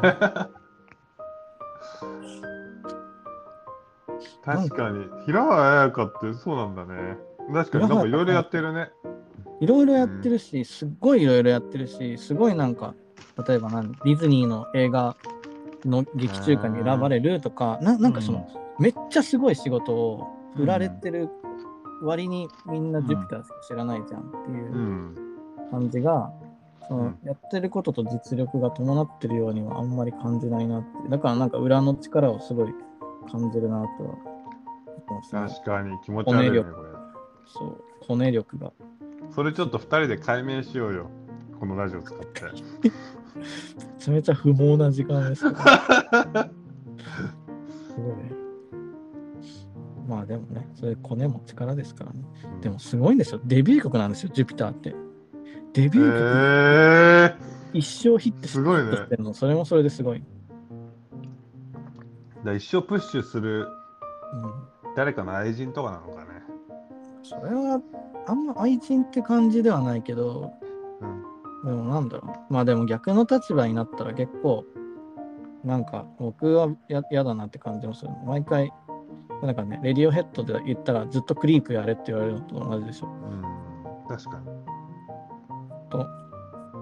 なんだっけトム・ヨークはすごい嫌だったらしいですよなんかどどこに行ってもクリープやってよとかクリープやらないんですかみたいなねクリープやれっつって言われるのがすごい嫌すぎて一時期ずっとあれが第一番ヒット曲だったけどずっと封印してたみたいなそういう話の方が共感はできるけど、ね、まあ、そりゃそうなるだろうな、みたいな。なんか、うん、まあ、だからそれを拒否できるところには出てないんじゃないうん、まあ確かに。でもなんか最近、最近だか5年前だから、もうなんか僕最近の、最近って話で10年前とかになるのすごい嫌になってきたの。でもと、レディオヘッドの話で言ったら、僕より前、生まれた時くらいから活動してるから、その流れで言ったら最近って言っておかしくないんですよね。うん。なんかレディオヘッド最近、クリープ解禁したらしくて、うんうんうんうん歌うらしいですよ、最近は。うんまあ別に、なんか別にレディオヘッドっていっぱいね、ファンはいるわけじゃん。うん。だから、そそうじゃなくても多分人はつくんだろうね。そうですね。だけど、平原綾香がさ、ジュピター歌わなかったらさ、まあ確かに。ジュピター待ってるんだよ、こっちはってな るかも。 ジュピターやれよってなるかも。返金騒動になるかもしれない。ライブ 行って、平原綾子がジュピターやんなくて、いや、お前らがジュピターやればっか言うから俺やんないよ、今日はって言ったら、ふざけんなってなるか もしれそうだね。めっちゃ面白いけどね、それ。だから、そソマルタみたいなもんでしょない。マルタがわかんないですけど、ソマルタいみたいや、なソもん。マルタは本当に俺、ファッション業界の中でもう闇を感じるぐらい気持ち悪いなって毎回。えーえーそうなんだうん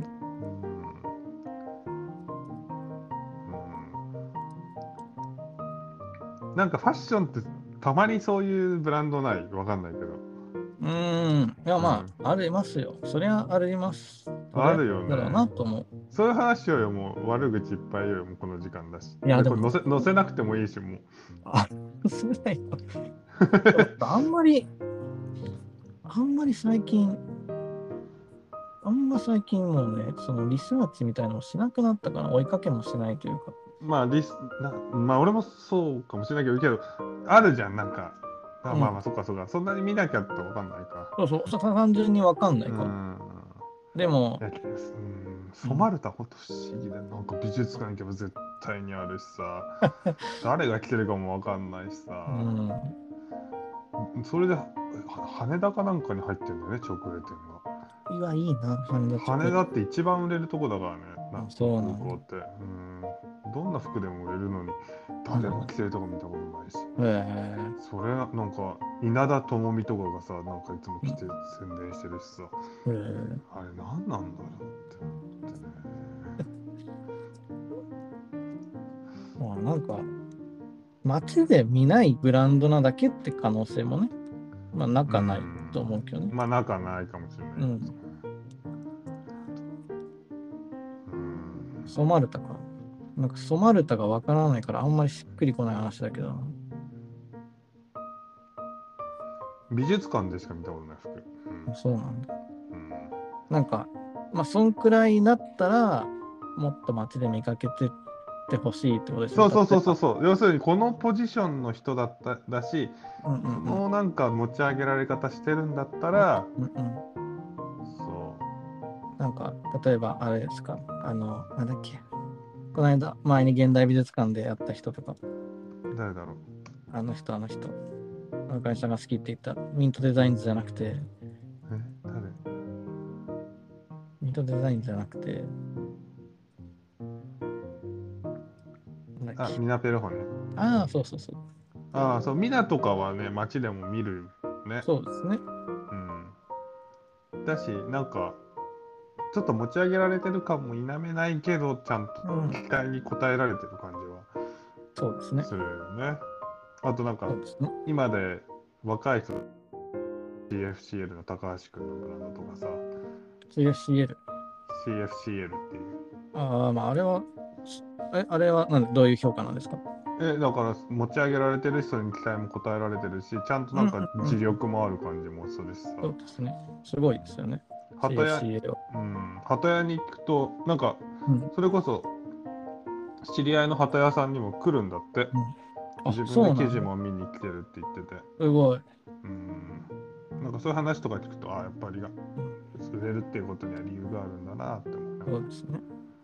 僕だから初めて、その、とこれ出たときに、うんなんか毎日ファッション大賞みたいな、うんノミネートされたんですよ。うんそのリストの中に CFCL がいて、うん CFCL が対象になってました。あででもなんかもう調べて無理だなって思いましたけどね、この人に勝てるわけ、まあ、か勝てるわけないというか、その、まあ、その僕の世界では僕は勝ってますけど、こ のー僕の世界では僕が勝ってトゥルルルトゥルルルルルやめろやめろ、毎日ファッション大賞っていう枠の中では、まあ確かにこの人が選ばれるだろうなっていう、あなんか、なんか納得というか、うん他にこいつだったら負けたく、こいつだったら納得いかないなみたいな人はいっぱいいたけど、まうあん CFCL ならいいやと。ーあ誰が納得いかない人だったんちなみに。いや、それはもういいです。え、教えてもいいじゃん。もうこれ悪口いっぱいよ。なんでせっかく分割しようと頑張ってるのに、分割させられないじ ゃないですか。だってだってだ例えば誰例えば一つでいいから教えて。例えば、例えば誰だったかなでも、そんな覚えてないな。覚えてないっす。ずるいな。いや、なんか、微妙なんだよな、ラインが。そう、丸太とかってなんか言いやすそうだけど、うん。うん。え、いいよ、いいよ、いいよ。いいじゃん。いやいや、い。そんないえ、だ誰だったんだろう他じゃあ他にノミネートされた人はどういう人なのまあ誰がノミネートされたかなちょっと見てみる。毎日ファッション大賞は、ね、受賞した人は出てますからね。うんうん。そすごい、ね。2199年から表示させてくるんです。なんかその情報いらない。えうー誰が、うん。知ってるとこあるかな新人賞。あ、2021年のやつ。えっ、と、うん CFCL がうん。新人賞で、うん。えっ、と、小泉、友小泉ああ、はいはいはいはい。が対象でした。うんうんうんうん。 でも、この人はマジで、マジでよくわからない。何がいいのだから、この人くらいの人だったらいい。なるほど、なるほど。なんかとももう小泉はもう分からんと。だけどわ、言いたそいうこそう、トとモは。小泉はもうなんかもう、うんなんていうの、多分オリンピックとかもやってるような人だから、うん。逆にい言えるというかね。うんななんか、うん、めっちゃ、なんか、何がいいか分かんないよね。うん、こうなんか、ぎぎゅーってした生地がいっぱいぎゅーってこうんう、ついてるだけ分かる分かる分かる分かる分かる。じゃないじゃんって思うけどね、ずっと。うん。分かる分かる。あとは、そうですね、毎回大賞と新人賞とくらいしかいないのかあとはまあ話題賞、スノーピーク、個々の学校が、なんか、個々の学校自体がなんか賞を取ってますね。うんうんうんうんあとはファッション文化特別賞で高田健三がなんか亡くなったけど、うん。うんなんか選ばれてましたね。ななんか意味わかんないです。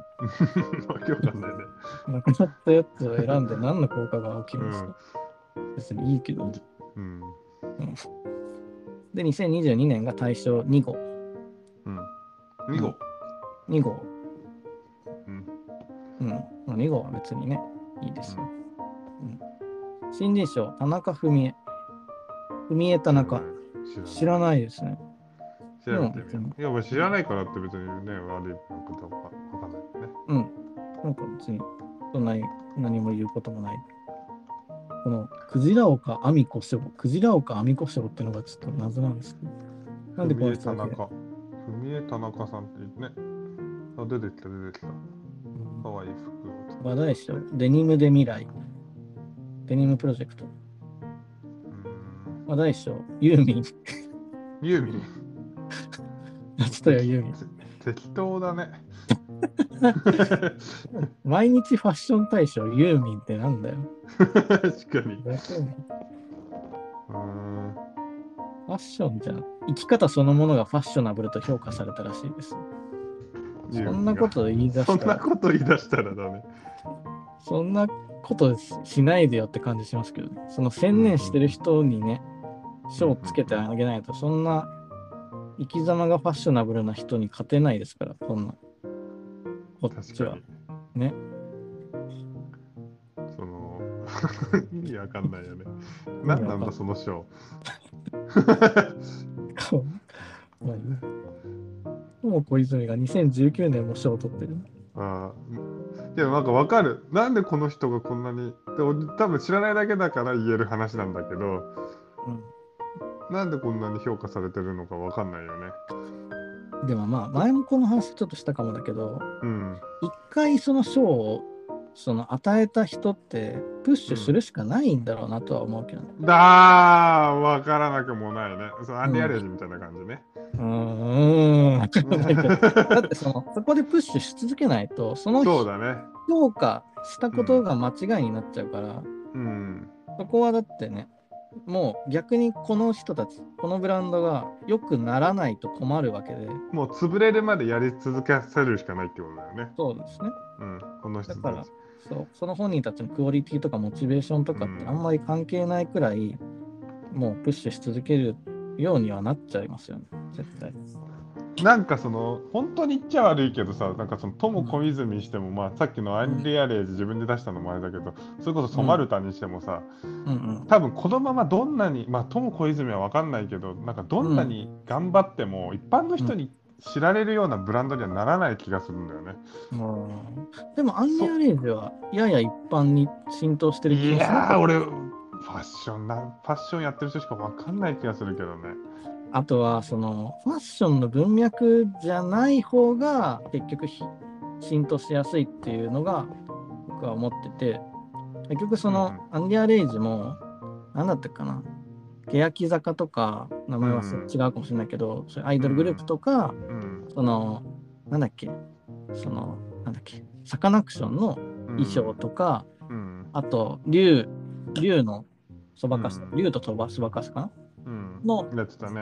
アニメの衣装とかっていうのをやってちょっとずつ認知度が上がっちょっとずつっていうか認知度が上がってる気がするけどでもそのやってることってなんていうか、まあ、ファッションっていうことをそのなんかな副産物というかだから確かぶっにちゃけだからなんか誰がそれをやっても同じぐらいの認知度になるってことだよね。うーんっていうかそのファッシ結果的に 結果的にファッション俺がよくないな酒飲みすぎてるわ。まあだからファッ、まあ、ファッションってそもそも付随物だしねうん 何にでもこういや寄り添うジャンルだからまあ寄り添った場所が多ければ多いほどいいとは思うけど、なんか少なくともこういうマンチファッション大賞とかって、うんなんかマスなものであってもなきゃダメだと思うんだよね。だからもうユニクロとか、うん、島村とかにあげた方がいいと思うんだよね、毎年。毎年だかからももうしれないけど、 毎年かわかんないけど、だし、うん、なんかもっとはいなんだろう、あのうん、ーなんだろうな、なんか、なんだろうな、えっと、ユナイテッドアローズとかビームスとかさ、まあでもそこら辺をとっくに取ってるんじゃないですか知らないけど、毎年取るぐらいでいいと思うよ。なんか、マスなものじゃない限り、なんうんかうん意味ない気がするんだけど、なんかすごい、うんゆなんか無理やりユーミン持ってきた感もつあるじゃん、それで。またさユーミンはだからあれですよねそのデビュー50周年に重ねてやってるみたいな、だからなんか形骸化しますよねこういうのなんがか、そう、まあ、もちろんさ、すけどさ、うん、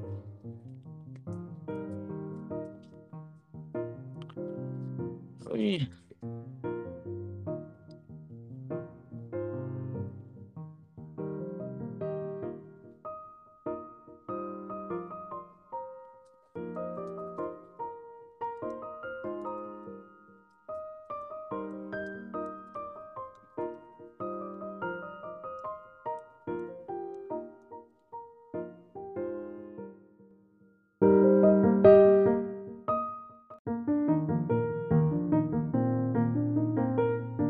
ごめんな、友よ。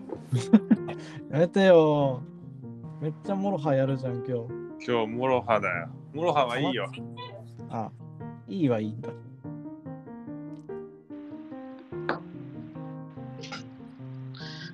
うん。そう、もう本当にね。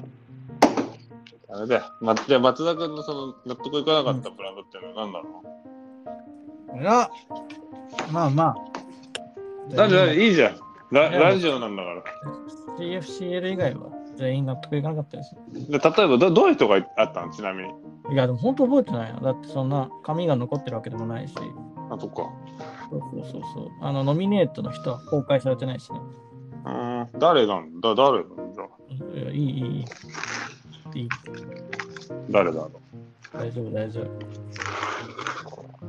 えまあでも、う。同じ世代の人ってこと基本でも同じ世代だったかな新人賞って多分あれなんか何年以内とかが確かあった気がするブランド立ち上げてそうそうそうそう誰だろうまあでもある意味もう大同世代の人全員ねそんなにやっぱねライバルだと思ってますねそ んななんか CFCL の人ってなんかちょっとなんかなんか違うじゃないですかまあまあ確かにね。経歴もあるしね。そうそうそうそう。ちょっと次元が違う。なんか、今年の投稿で、今期の投稿が、なんか、ま僕そんなにさらっとしか見てないんですけど、うんその評価してる人、うんなんかレビュー書いてる人がいて、うんなんかここ最近は、そのストリート初っぽいブランドが多かったけど、今回の投稿では、その、なんか、ある程度その、なんていうのかな、土台がしっかりとしてて、その、なんていうのかな、まあ、ラグジュアリー方面、ちゃんとこう強化してる、まあ、一昔前のブランドっぽいブランドがうんうん。出てきてて、面白かったですってこと言ってて、うんうん。それがなんとなく流れてくる映像を見ても思ったんですけど、うんいわゆるそのストレ、なんかそのストリート出身ブランドって何を指してるかって言ったら、うんうんうんうん。割とその個人でやってるようなブランドたちのこと、うんうこんこの学校出身とか、はいはいはいはい。そうそういう人たちを指してるんだなと思ったんですよ。うんうん。だからなんか、でも確かに、まあ、それこそ僕もことも指してると思うし、ストリートって言われたし、うんうんなんかストリートっていうかその路路上から生まれてきたような、うんなんか謎のブランドうんっていうこと。でも、今年のね、とこれ、まあ、結構、これはこれで面白いなと思いましたね。だからなんかね、品が良かったの。うん、品が良かったし、なんかめ、うん、なんか、うん、まあよ、うん、まあ、良かったって言ったらよ、よちょっともうわかんないけど、違う流れが来たなって感じがしました。うん。でなんか、東コレっていうのが、まあ、な何が何なのかもよくわかんないですけど、そのちょっと違う流れになってるかな。ちょっとやや、言ってみれば、淘汰されてきたのかなっていう感じ。その、個々の学校出身とか、そういうストリート系の人たちが、うんじゃあ、ある程度、その、売れて、お金に余裕もできて、うんうん。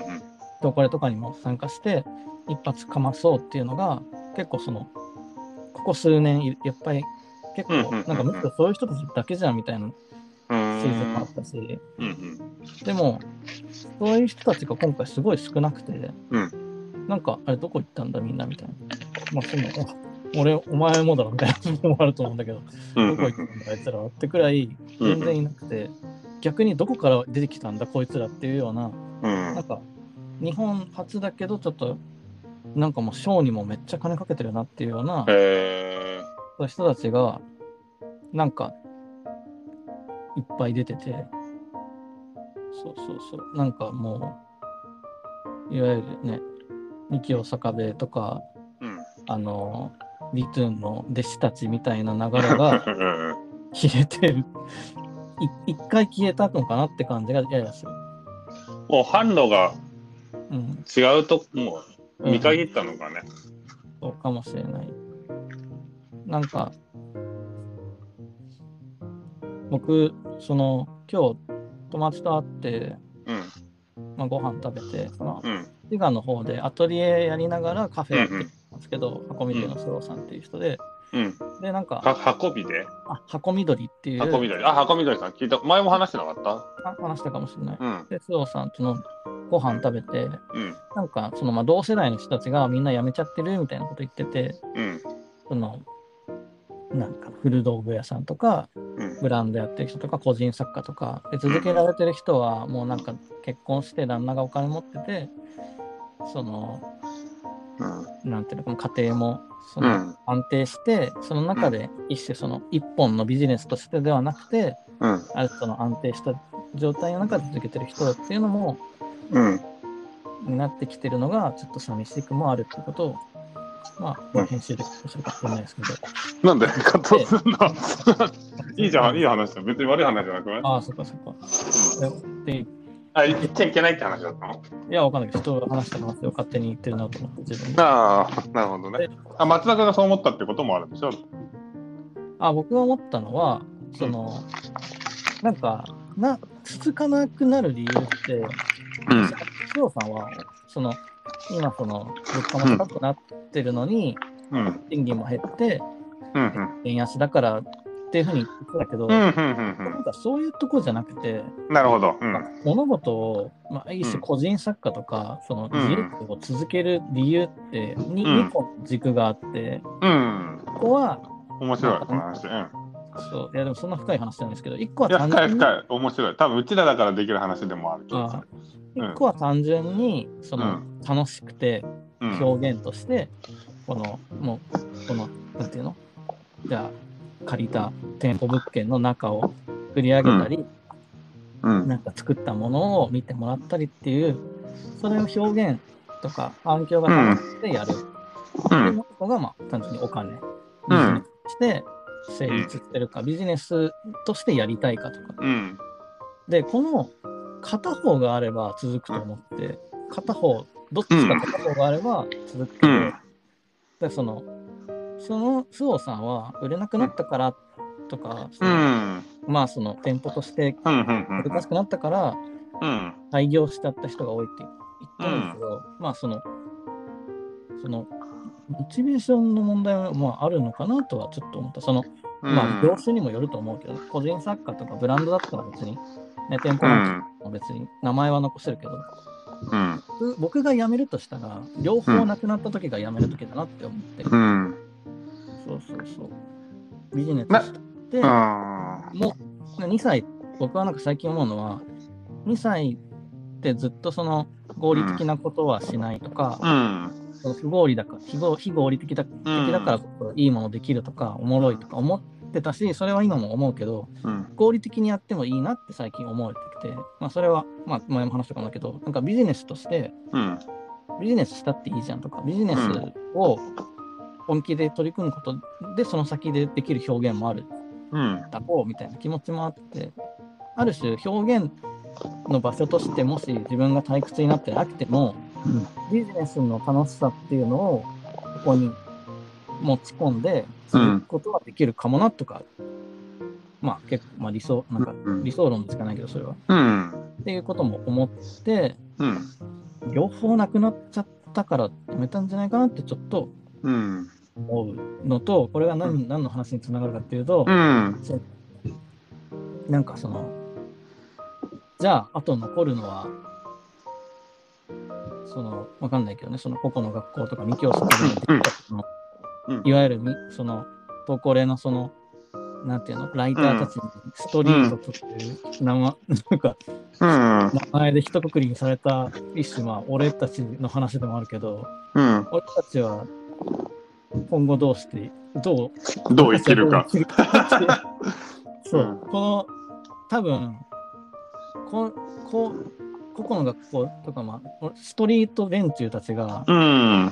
ヒットして売れる時代がもしかしたらけ終わっていくのかもしれないとうわかんん。ない、そのあまりにも一括りにして話しすぎるかもしれないけどちょっと客観的に見た流れとしてうん。なるほど。そうなった時にうん。その売れてから続けてましたうん。と、そう表現としてやってました表現も飽きたけど売れてたから続けてました、多分その今言った表現飽きたけど売れてたから続けてましたって人はうん。消え消えてくだろうなって思うんですよ。ここれから先、ちうょん。っと、表現もう飽きてるからうん。うん。とかね。で、そうなった時に、うん。なんとなくこう頭の中で、あ、この人はもういないなくなるだろうなってイメージする人はちょっといるっちゃいるから。うん。うん。そうそうそう。なんとなく、まあ、反論でもないけど、うん、自分はね、結構その二軸ではない気がしてて、うん、うん、うんうん。あ、俺面白い何かを続けるっていうことはきっと生きるかつ、生きるっていうことに直結してる人は続くと思うんだよね。あなんか自分だったら作るっていうことが生きることに近いの。あ、うん、うん、うん、うん。なんかそのだからミシン踏んでる時に嫌なこと忘れられるとかうん、うん。なんかだからものを作り続けられるっていうのが大きかった。なんか松田君は分かんないけどねこれは俺のイメージだけどなんかうん、まあ自分もそこあるんだけど結構コミュニケーションをするために作ってる感じがすごい受けるうんうんのうん。なんか人と話したりするきっかけ作りとして松田君は洋服を作ってるっていう風うに。ん、うん。なんか洋服作りやめちゃったらなんか人とのコミュニケーションの取り方がちょっといびつだったりするのかななんて思ってるする。うん、うん。だしだから生活の人だったとしたらそれを生きるお金が欲しいから生活のために服作ってるっていう人もいると思うしうん、だから生きる活動と直結しなくなった時になんかやめていくのかなって思ったりする。うん、うん、うん。確かに。だだから作る時の動機づけになんか有名になりたいとか、うん、うおん。金が欲しいとかっていうことだけだと多分続かないそうですね。し、からなんかそのい自分のなんか根本的にどうやってこの世の中を、あと残りを自分だったら、まああと50年ぐらいなのかなっていうのをどう生きていくかっていうことに直結しないとなかなか続けるのは難しいのかなってそうですね。思うのかな。そもそも続ける理由もないし、続けない方がいいまでありますからね、そういう状態なんだから。続けない方がそう損だね切りとか。うん、そうだね。だから最初の動機づけみたいなとこがめっちゃ重要な気がしてて、うんうんなんで服を作るかみたいな。なんか、前もちょっと話したかもしれないけど、うんまあ、名古屋にある、まあ、うんすごいいいセレクトショップがあって、はいはいそこのオーナー、そこが阪急、自分が阪急で催事出た時に、まあ目の前でそこのセレクトショップの催事出てたのね。うんうんでそこのオーナーまあ結構そこはセレクトショップだからまあなんか国内のドメスティックのまあ有名なブランドを扱ってるセレクトショップのオーナーがうちのとこブースに来てうんうん「君はなんうでんその、うん君はそのこれからその服の話を最初ちょっとした後にうんうんうんなんかどうやって生活していくのこれから」みたいな話をされて。うんこの例えば、まあ、もーちゃんと2人で行ったからこのままこの後結婚して子供が生まれてうんうんじゃあそのためにはこれぐらいお金が必要じゃんみたいな。うんうんうんだからまあかなりリアルなところで。ってことはじゃあ何を売らなきゃいけないとかっていうのを結構明確に作ってるみたいなこと言われて。うんうんうんで多分その人はすごくいろんなブランドがなくなってるのも知知ってる人で、うんうんだから多分その動機づけみたいなものがすごく重要で、うんでなんか、まあ、この人これはまた別の話なんだけど大体ブランドって3年で終わるんだよねその、へー服が好きだやりたいで始める人ってこれはなんか文化の時の話なんだけど、うんだから情熱って3年しか持たなくてうんうんただ服がつ好きで作りたいっていうあうん服が好き、服が好きだけだとうんなんかその結局まあももっと言うとさ服が好きだってほとんどの人は服を着るのが好きな人が多いから服まあ本当ですね作りに入っていくじゃん。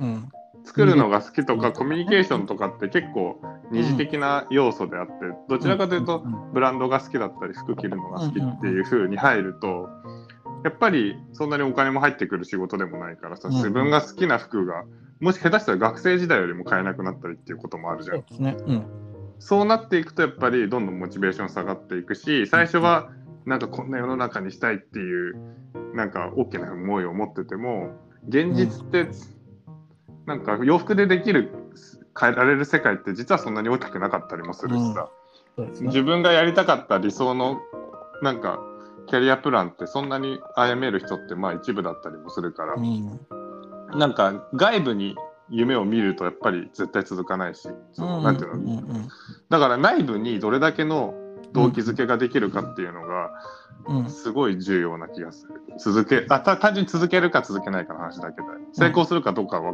まあまあそうですね。は話はちょっと変わってくるけどうん。続けるか続けないかだけに多分焦点を置くんだったらうん。内部の動機づけでしかない気がする。そうですね。その生きる活動みたいなものにどれだけ直結できるかっていう。うん。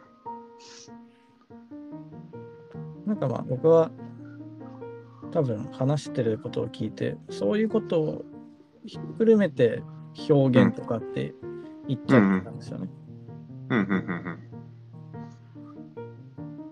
ん。だから別にお金でもいいと思うんだよね。なんか別うんに。なんか、まあだから、なんか、お金もなんかその生きる動生活の動機づけ、生きる動機づけには十分なり得るとうんう思んうし、だけどそれがなんか外部のところまで、だからあの服が欲しいとかいう目標だと、うんうんなかなか続かない気はするよね。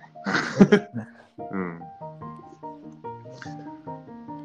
そうだね。うん。まあ、表現活動だけってた結構難しくない表現だけでうんモチベーション保つのって結局表現ってさなんかなんかヘンリー・ダーガーみたいな生き方だったらあれかもしれないけどなんかうんシンプルになんか誰かに認められて初めて表現って成り立つみたいなそうで観すね点。でいくとさ、結構外部の要因が大きくなるからさ認められなかった時にやっぱ続けられなかったりするからうん認められなくても続けられるぐらいの強固な表現したいって思いがあるんだったら続くのかもしれないけど。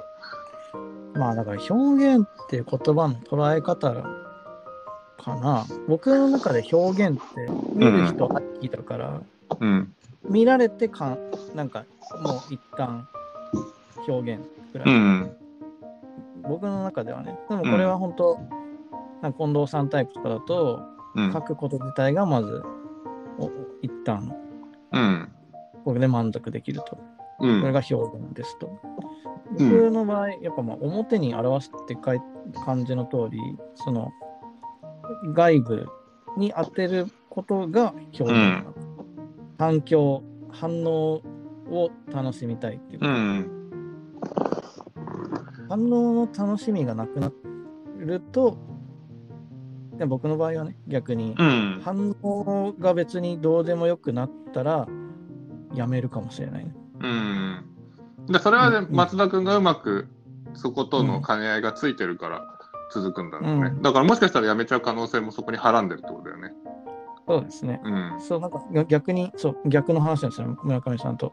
反応をありきだから続いてるという、うん見る人がいなくなったらやめるとかうんうん見見てほしいと思う自分がいなくなったらやめるとか。うんうんうん見る人は別にいなくなってもまあいいっちゃいいんですよ。例えばその今のその正直お客さんっていうのはいいいいというかお客さんって流動的なものだから、うんずっと来て来続ける人の方がレアだし逆にその人がいなくなったらやめるみたいなとこではなくて、うんうんうん誰がいなくなっても続けるでも誰かには絶対見てほしいっていううん状態が、うん多分僕の中の表現ということで。うんそういなくなっても続けるけうど、んそれは個人で完結してるってことではないっていうか、うんうんうんうんうんそうそうそうだからけどなんかその目標があることに対してどこまでストイックに自分で食いついていけるかっていうのも才能なのかもしれないよね。あそうですうね、ん、その見てもらいたいって思いがあってじゃあ見てもらうためにどうしたらいいかっていうことを多分一生懸命考えてるじゃん。うん、うんそうですね、自分そうねも、うん、作り作ったものをやっぱりそれをね売らないとまた作ることができないからうんんんどうやってその作り続けるために商品をたくさんのあたくさんの人でもないけど、まあ、手に取ってもらえるように頑張れるかっていうことをやっぱり頑張るわけだし。うんうんううんんそうですねうんそこに面白さを抱けてるうちはやれるうんまあ面白さっていうか、まあ、スストイックにできるっていうのかななんか自分の場合はなんか面白くないこ時ももちろんあるんじゃないみんな。うんうんううんんまあ基本は楽しんでるけどね。うんうんうん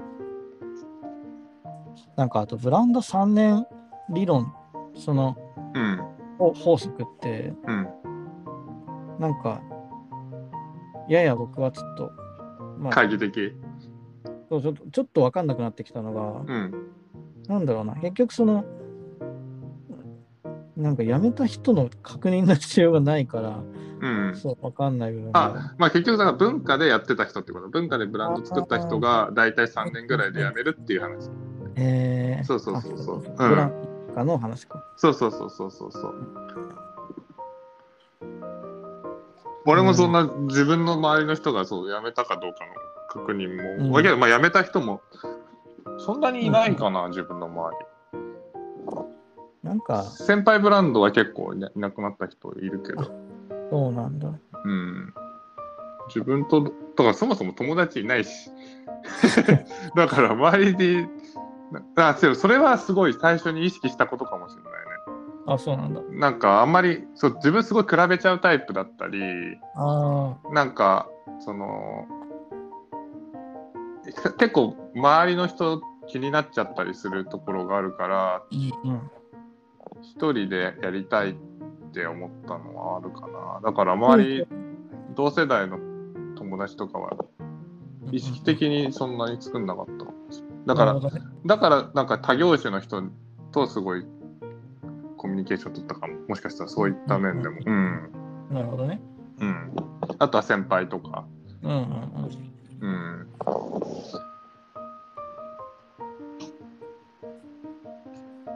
結構松田君は何くそって頑張れるタイプじゃんそうですね。うん、なんか俺はそれが多分なんか嫌なのかできないかもしれないね、何くそうがないのかもしれない、うんうあんんまうり、うんうんん。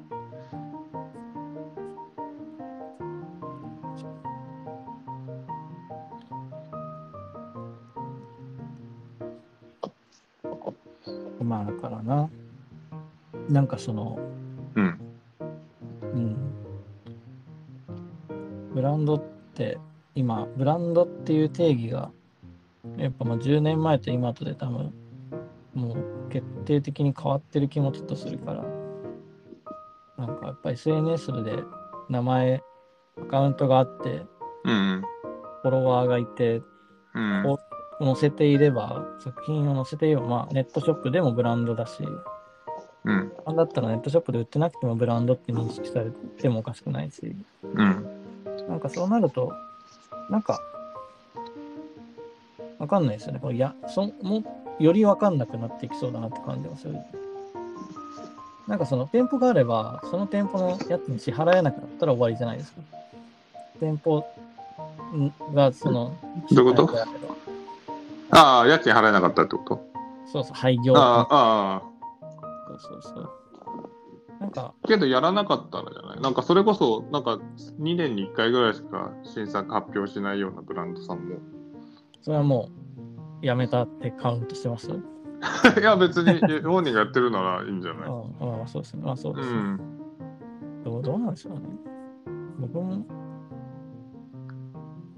そうなんかそれこそしなんか取り扱い先の人とかになんか今期はどあのそこのブランドどんな感じでしたみたいな話で聞いたうんうの、今期はなんかお題をしてこなかったんだよねとかね、来期は来るかなぐらいの感じだったりまはいあ緩く待ってるとこもあるしなるほどね。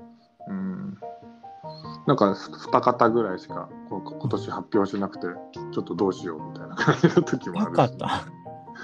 し そうまあそれでも頑張ろうと思ってるんだよねだから本人は続けようっていう意思がうんなんかそのかなりグラデーション、グラデーションありますよね。そのお終わってるのか終わってないのかわからないみたい な、ありますよね。でもけどいいんじゃないそんな感じでも。まあまあそうですね。うんこな感じでいいんでしょうね。なそれこそなんか、まあ、カッここら辺カッぜ全カットでもいいんだけどさ、なん か、はい、なんか、ネオさんとかもそんな感じじゃないのだって。ああ、でもそれネこオそンは、僕、ああ、でもそうか、ネオンの話はあんまりしない方がいいか。そうだよ。まあ、全カットでここら辺はじうん。ゃあ。うん。そう。なんか、そういう、うん。とかまあ、自分が知ってるブランドなんて多分本当一部だろうし、うんうんうん。うんね。全然違う畑の人とかも多分絶対いるし。うん、むしろ自分がブランドだっていう意識もそんなになかったりも。まあ確かにあんまブランドって言わないですね。うん、作家、作家がやってますぐらいの。うん多分お、お客さんの中でも図鑑っていう名前知らない人も多分出てくるしね。そうなんだ。いるいる。だから図鑑っていうもので売ってる感覚はないよね。ああ、面白いですうねん。それもう、もう個人の人対人で売ってる。そう。なんか、なんかよくわかんないけど、うちがセレクトショップだって思ってる人もいるしね。ああ、うん。面白い。うん。そうそう。だからそ、そういった意味では、だから松田君はすごいブランドを育てようっていう意識が強いから、なんかそれはすごく大事だなと思ったよ。うん。最近ちょっとね、なんかそれはすごい意識してるかもな、ブランド育てようっていうの。うんうんうん。あ、そう。うん。うん。まあなんか、なんだかんだね、面白い、面白いなとは思いますしね。続けること自体が。うん。なんか続けることがちょっとしんどくなってきたの、松田君が。あ、なんか最近しんどくなってきましたよ。えー、なんでなんでだろうな。なんかでも今日、その、須藤さん、箱根の須藤さんに話しても思ったのが、うん。なんかその、須藤さん多分3、4年くらいの付き合いがあるんですけど、うん。それで年に1回会うか会わないかくらいなんですうけど、ん。なんかでもその逆に言うと、須藤さんってそのくらいのか感覚で僕を見てるから、うん。なんか顕著に変化がわかるみたいなことで、えー。会った時に言われたのが、なんか前はもっと目がギラギラし てて、他人他人のことでずっと悩んでたみたいな。あーなんか、まあ好きになった人がどうのこうのとか、あー確かにその話少なくなったかもねラジオで、そうですね、うんまあまあそういう気持ちがない、うん、言われてみたらううんんとか、まあその、あれですね、家賃、あの、大家さん騒動とか、確かに確かになんかそういう、なんかうん常に他人のことでこうう、ん悩んでる状態だったけど、うんうんなんか今、自分のことに悩んでるね確みかたにいな。うんそうそう。なんか、って言われて、ああ、確かにみたいな。で、それってある意味、自分のことで悩めるくらいの余裕ができてきたんだね、みたいな言われて、ん確かにと思って。だから自分のしたいこととか、うんなんかやりたいことみたいなことをより考える時間とか、そのうん気持ちの土台みたいなのができたおかげで、最近は、なんだろうな。もうちょっとブランドっていうのを俯瞰で見たりとか、うんうんうんうんなんか執着とか執念でドープをしようっていうよりはなんかどうやったらこのブランドの良さとか伝えより伝えられるかなとかより大きくできるかなとかうんうんそういう変化みたいのはあるけどうんこれってやっぱり、まあ、昔と今を比較しちゃうとなんかそのうん熱意一本で、うあんやってた時のうん面白さとはまたちょっと違うとかやりがいとかうんよみたいなもうなんか、そうなんか1年くらい前までは、本当になんか寝る前に必ず好きだ、昔好きだった人の名前をなんか頭の中で嫌でも浮かんできたんですよ。うん怖いです、それも。全然その人うんうん好きでもないし、うんもう、なんだろう、会ってもないような、数年会ってないような人の名前が出てきちゃうんですよ。うんやっぱりなんかその、一種のこれは自己洗脳みたいなもので、うん自分で自分を洗脳する。 うんこういう、この人がお前うんのその最低最終目標だろみたいなことをブランド立ち上げずにもう、その染み込ませまくったせいで、うん人を、なんか、なんかその寝る前に十字架 をなんかえ握りしめるくらいの、ー恋愛をテーマにがそこに響いてたんだそうくらいなんか、そうだけど、最近、もうここ1年くらいはないんですよ、うんその人。うーんなんか名前をポンって浮かぶことも執着もない。うんだからなんかそのなんか自分で自分にかけた呪いみたいのは人とってて、まあないそれが呪いがないからそうそうなるほど逆にせん創作の過程があんまりなくなっちゃった感じもあるんだそうそう昔みたいな作り方はないけど、ででも自分の中で物自体は絶対良くなってる気はするんですけどうん、そうとかだからもうちょっと服服として作ってる感じは最近自分自己評価としてはある服を作るぞっていう表現とか振り向かせるためとかっていうよりも服服、服を作ろうみたいな、そういうのはあるから、うんそれはいいのかね悪いのかねいいのか悪いのか分からないですね。ただもうこうんこれでやるしかないなって感じはするし、でうも、んなんか、なんだろうな、今まではもうブランドだけ100%ブランドっていうので、生活全部つうんけてやってたけど、うんなんか、その、いろいろなことを同時にやれるくらいになってもいいのかなとも思思ってますね。そのいろんなことっていうのは例えばさっき言ったような旅とかね。あーあ旅あそういうそういうのをちゃんとマネタイズしていくってこあ、そうそう、旅ライタとー。なるほどともじゃあそれはそれでやったりとか、なんかな自分のやりたいことをいろいろ一うん旦試したりしながら、なるほど別に服はやめるわけではなく、やめるままでいろいろ手つけたりえー、したいなとも思ってる。なるほど。えー、ごめん。そんな心境の話があったなら、これ最初にしたかったあ、そう。な。うん。いやいやいや、そんな悩ん、そういう悩みがあるふうには全然思わなかったかあ、ら。本当に。まあ悩みっていうか、まあ悩みっても結構何回も何回も繰り返してるような正常運転もありますけど、これを。だからちょっとビジネス的なところでモチベーション持とうとか、うん。なんかストイックにものづくりすることうん。が、なんか実はあんま考えない方がいいんじゃないかっていう話がさっきの話につながってくるんだ。あ、えっ、と、どういうことですかその体にに、肉体的なことの話です肉か。体、あ肉体的な話っていうかさ、その、うんものを作るときに、うん。なんかそのそうそうまあそうだね肉体的な話フィジカル的になんかただ作っているっていうことで方が実は重要だったみたいな話してたじゃんああ、そうそう。それはうんね、やっぱり、なんか、結局そこはあるなとは思う。うーんそれはなんか今、こういう基準教だからっていうのを抜きに、うんずっとそうだったなとも思ううんうんけうどね。んなんかその、結局から、その継続的に作り続けてる環境自体が服を作らせてたなとかね、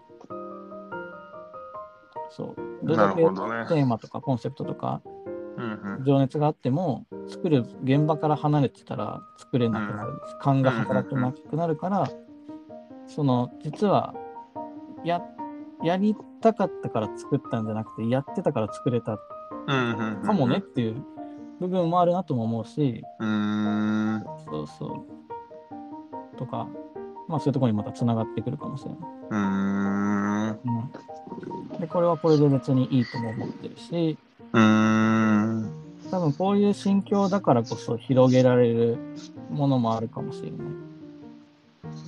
うーんそうだよねなんかうんむちゃむちゃ展示会とかもしてるからまあ服はいっぱい作ってるからねそうですね。展示会はめっちゃ結構ね、詰め込んでますね。予定を。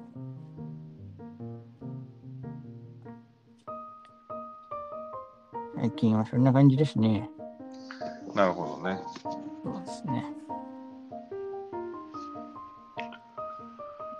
こんな感じですかなるほど感じ。じゃあ旅ライター旅ライター。あと何がしたいかな。逆になんか村上さんが、僕がファッションデザイナーじゃなかった ら、ああなんか、これやっうん、なんかたこるかもみたいな。なんか結構途中から印象変わったけど最初の頃は本当に松田君別に洋服じゃなくてもいい人なんだろうなと思ってたよ、えー、うん、別に洋服やってるだけで別になんかうん。すごいなんか松田直樹っていう人間を有名にしたいのかなっていう感じもすごいあったしああ。最初の方はね最初はそうですね。それうんは確かに。最初会った時はだからうそんなにだから、なんだろうな洋服まあそれをきっかけに洋服がまあきっかけとしてうん多分大事なものなんだろうなと思って頑張って2歳やってるのかなぐらいの感じうんうんうんうんうんううんん。そうですね。なんか、なんか、まあ、けど松田君ってき器用じゃん。うーん、どうなんだろ器用貧乏なのかもしれないけど、もしかしたら。うな。うんうん。けど、なんか普通の人よりは多分相当器用な気がする。だからうん少なくとも俺より俺の100倍ぐらい器用な気がする。いやーいいろんなことできると思う。勇気がないですよ。だからさっき言った通り、器用、 頭では分かってても、うん。あの、渋谷ハロウィンの人たちに近づいけ やまなあ、い。それは別に使わなくてもいいと思うけど。だって、多いお茶のやつとかもできてるからさ、あれおーそ 川柳とかいいんじゃない五七五七七とか。五七五七七。なんか言葉、文章書くのも、あ、得意だしさ。短歌とかね。うん、短歌今すごいブームだしさあ、そうなんだ。短歌はもう今ものすごいブームじゃない増野さん中心に、うん、あ増野さんも知らないけどな。町田光がなんか自分のインスタで言ってるのは見るけど。あそれこそ「モッジ」っていうモッチフリマってあるんだけど、へえもう来場者数が多分手紙社ぐらいあるんじゃない今もう、集客うんモッジっていう文字フリマってなんか文字だけを集めたフリマとかがあるんだけど、えうんー、だえ出かてらこない。文字、文字フリマも文字文って書くの文にちっちゃいやつにああ、出て大きた。あ、きな字本に当だ。文字フリマまた漢字にちっちゃいやつつけるっていう発想がおもろいです。町田市民文学館。文学館でもやってるしあと結構大きなところでもあと文字文字フリマじゃないかななんか似たような感じで、大日本太鼓太鼓組合っていうところが、タイポ組合。うん、まあ2人でやってる兄弟で兄弟かななんかユニットがあるんだけどいろいろあるんだな。だからさ今さ多分みんな長い文章読めなくなってるじそうですよね。その印象はありますけど、あ、だから短歌がいいってこと。ゃん。うん面白い。時代が回転してるの面白いですね。そっか、短歌が流行ってた時代ってもしかしたらそれもあったのかな。みんな文字、ああ読めなかったからっていうのもあるかもね。うん。これくらいならいいけるっしょってことで流行ったのか。うん、面白い。あ文学フリマか。文学フリマだっけななんか。モッチフリマじゃなくて。うん、あ文学フリマだ文学フリマあ文字フリマもそうだけどうん。そう文学フリマっていうのがだからなんか同人誌とかを売ったりとかうんえ文フリって言ってー、面白そうだな。なんかちょっと前のなんかさ手作り手作り市ブームみたいなのもあったじゃんうんうんうんなんかあんな感じで今その結構その誰でも今なんかだからなんだろうなむ昔かカバンなんだ手作りのカバン作ってたりうん。うんうん。してた人たちがきっとあー今同時にくれてるんだろうね。なるほどね。人面とか白いですね。こんな、こんな流れもあるんですね。だからなんか短歌とかすげえ松田君良さそうだ、相性。なんか、なんかやろうかな、じゃあ。なんか。でも僕、どっちかっていうと、めちゃめちゃ文章を長く長く長く書きたいタイプなんですよね。あそうなんだ。じゃあ違なうんね。か、一個のことめっちゃずっと説明するのが面白いと思ってるタイプだから。なんか、筒井康とか、まじ町田こうとか。うんんんそういうタイプなんですよね。まだ言うのそれみたいなうん。をずっと説明してるのが面白いと思ってるかうら、んうんうんうん短歌って真逆なんだけどでも町田公今短歌やってるのが面白いんですよねそんな町田公が町田公イズムの中で、ま、短歌をやるっていうのがうんうんうんそうですねそうそうそう。文学振りまでね、文振りだ。うん振りあとはなんか2歳っていうものが他のことをやってもまたも関係させて2歳に戻れるようなブランドになってるんだなと思うからうん。なんか他のことはやっても2歳はやめないだろうなと思うし、他のこともやりたいって感じですね。そのための準備として、まずは1月旅、うん。メダル旅で。まあそうだね。自分はじゃあ短歌、か歌人だね。松田君は歌人に向いてるんじゃない歌人、歌人。歌人。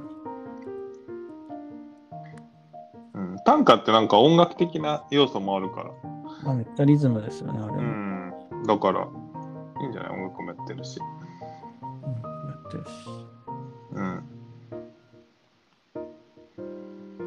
うん、なんとなくここれからこれからっていうかもう多分相当来てるんだろうけど、うん、なんか物よりことじゃないけどさうん、うん、うん、うん。なんかブームがこういうものになっていくんだろうなとは、えうー、ん、言葉みたいな、うん流れは感じなくもないですね。その話とか、さっきのストリート系ブランドたちが、一斉になくなってる感じとかも込みで。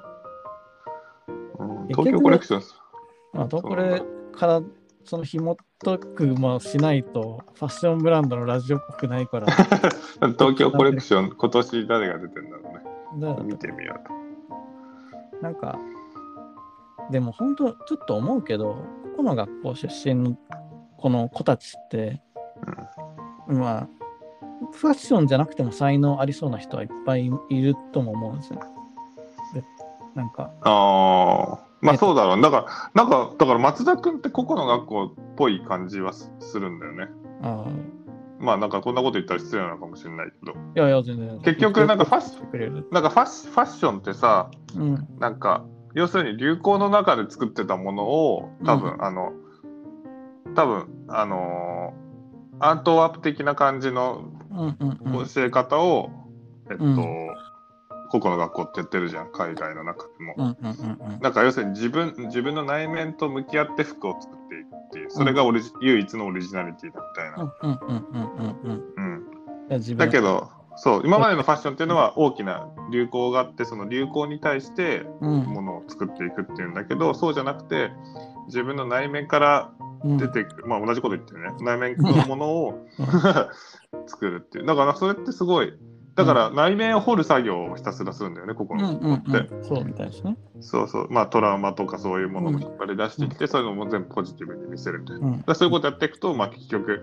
じゃあお母さんと服作ろうとか、うんうんなんかそのいじめられた過去とかでなんかトラウマみたいなものを洋服のモチーフにしたりみたいなうんうんうんうんのが出てなんかそれが可愛いとか共感を生むみたいうんなうんうんなんかそんな感じするけどね松田君の服の作り方も。うんうんそれはそう思ってくれてるならてか実際そうですねてかうん個々の学校で教えたことと全く同じことしてますねそう思うと僕はまあ同じことかどうかわかんないけどなんかうんそれを自然体でやってるというあか、そう自然体でねやってますね、それが言いたかったんですようん、わかんないけど俺もさはずっと個々の学校にいたわけじゃないからもうほんとあんなもんそんなことじゃねえよって言われるかもしれないけど。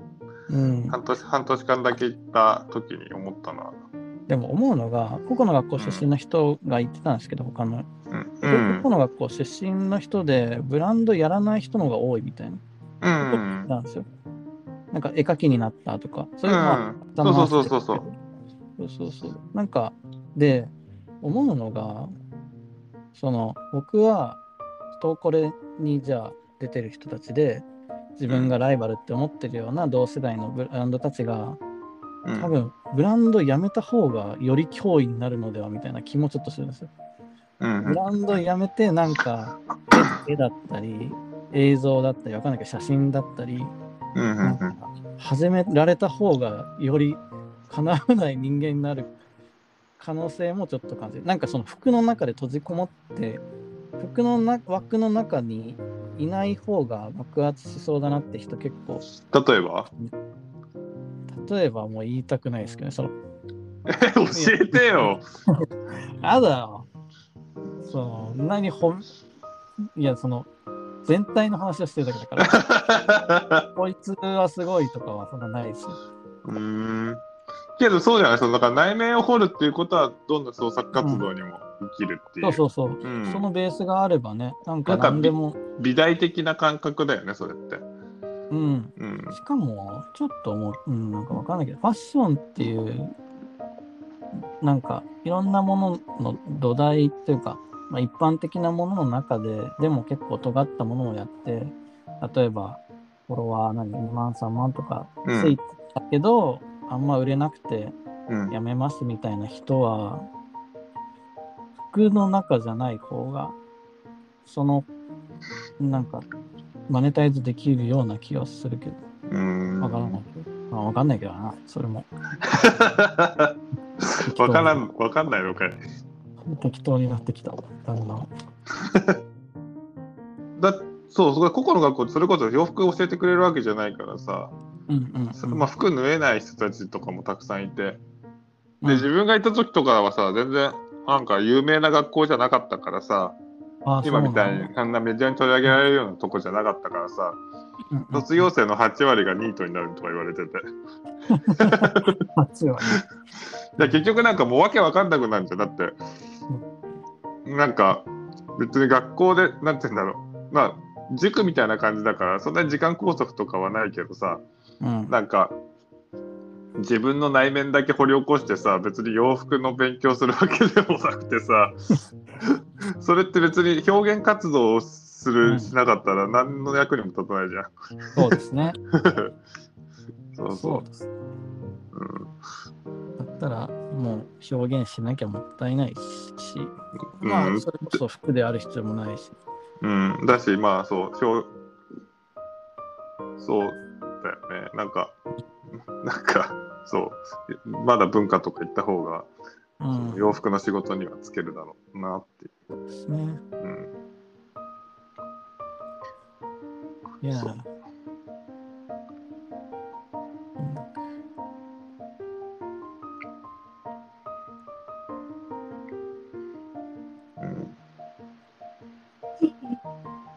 うんうんやばいけどどうなんだろうねなんか。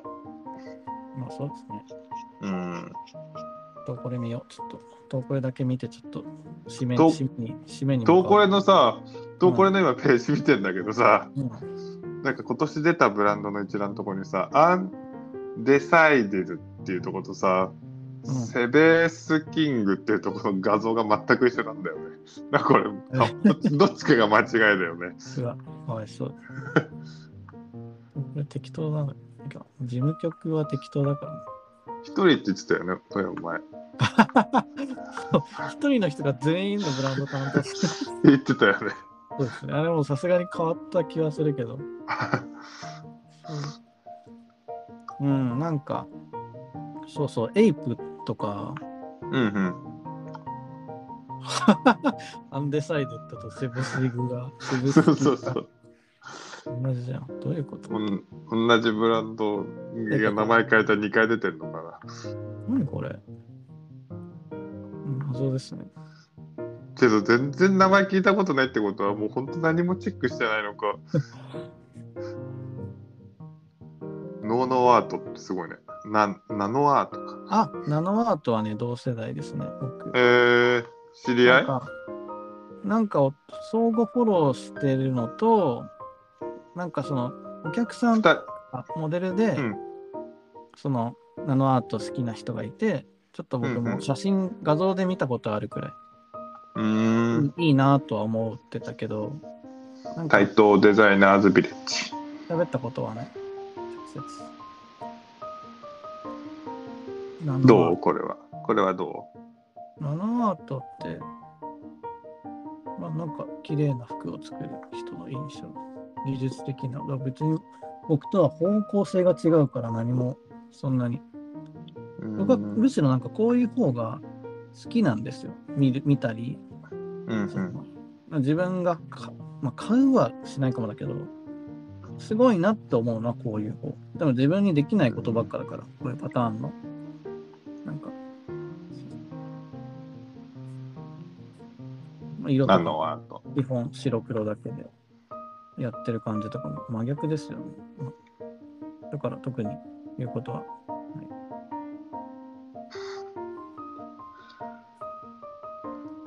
いうことはない。でも本当にえ、結構知り合いもじゃあいるんだ、そういう感じの。薄い感じでも。うーんペイデフェとかペイデフェ。ペイズまあやっぱそうだよねディスとと、これとかでやっぱりつながりできるよね。あでも別に知り合いじゃないですよ。そのなんかトーコレに出た後にトーコレうをんなんか振り返る会みたいな、うんんかうんそのなんか喋る時があるんですけど、その時うにんいて、その、うん僕もなんか、なんだろうな、直接は挨拶してないけど、その僕なんかパルコのなんか女の人と喋ったんです けど、パルコの女の人って 雑。パルコの女の人ってなんだっけ、パルコのなんかちょっま、と、まあ人なんだ。女の人なんだパルね。コの人、パルコの女性の人と、もう何の情報もない。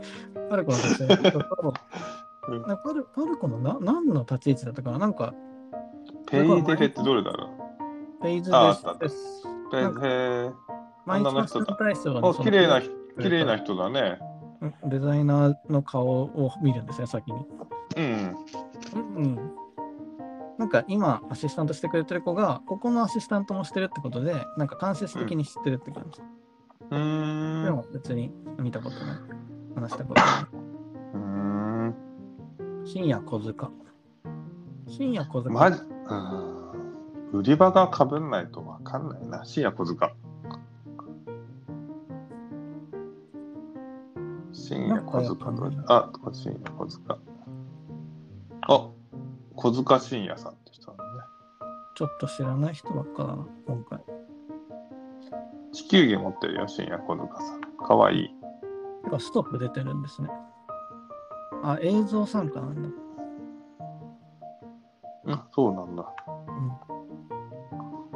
なんか20周年記念らしいですうーん。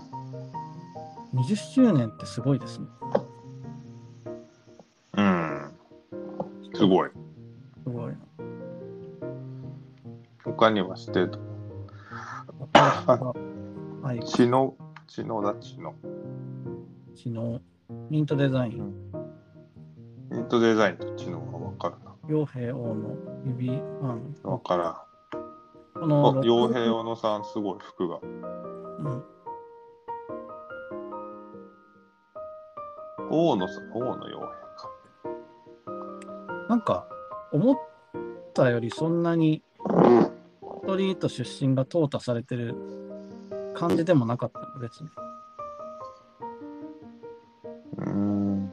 ただなんかここの学校出身っぽい人い少なくないですかうん。とか、俺ほとんどわかんないな、ブランドわかが。んないですか半分以上わかんないかも。なんかその印象はすごいあるなこの状況を山形さんはどう思ってるのかちょっと電話つなげたいですねこれ、ハンドサインっていいね、 ハンドサインって。ハンドサインってねいいね、これ。多種多様なワークユニフォームを手掛けるデザイン集団。えー出てこない主要ユニットとして 3D エンジニア、パターンな縫製師が集う。ユニットでやってるんだね。ハイドサインうん。出したようなワークユニフォーム服がいいかどうかわかんないけど、なんか理想的な感じかも。へえこれが村上さんのツボなんだいや、服はわかんないけど、このユニットでやるっていいなと思って。あそういうことそすごいですね。段ボールのマネキンに着せて、提出えどれどれえその、ハイドう。さあ、ん本。当だ。服服見てないの。ブ ロ服グ見てない。見てないプロフィール見てた。本当だ。段ボールのマネキンだ。え、これファッション誌はこれでしたってことなのなんか映像なんじゃないいや、多分。え映像なんかめっちゃファイヤーマンジャケットみたいな、あれうな。ん。どこがいいかな、服は。これ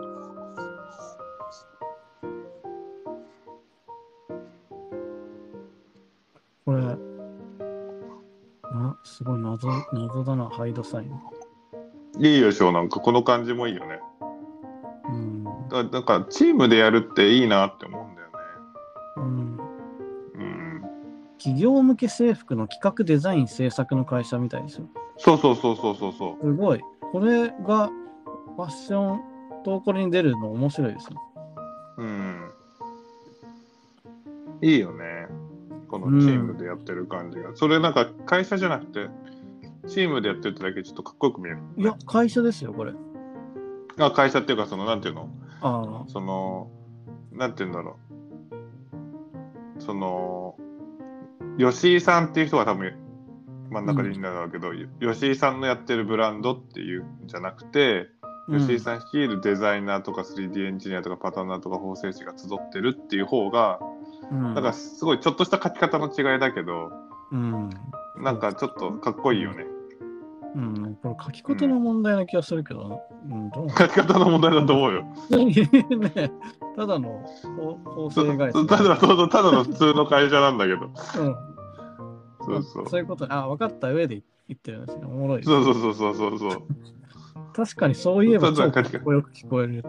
かっこいい、かっこよく聞こえるよかっね。こよく聞こえるし、実際かっこいいですよね、それが。そういうかっこいいできるとなんか一人一人がプロなんだなっていうふうに思うなんかどどこのブランドやっぱ名前がデザイナーしか向かないじゃんまあ確かに確かにそ。そうじゃなくて何々が何々を中心とした何々何々何々のチームであるっていう方がなんかうん組織としてちょっとあかっこいいなおって感じになるよね。確かに。うんただこのファストこれに出る意味ちょっとよくわかんないですけど。これに出ることで何まあ確かにね。に、まあ、松田君も同じこと言われて る。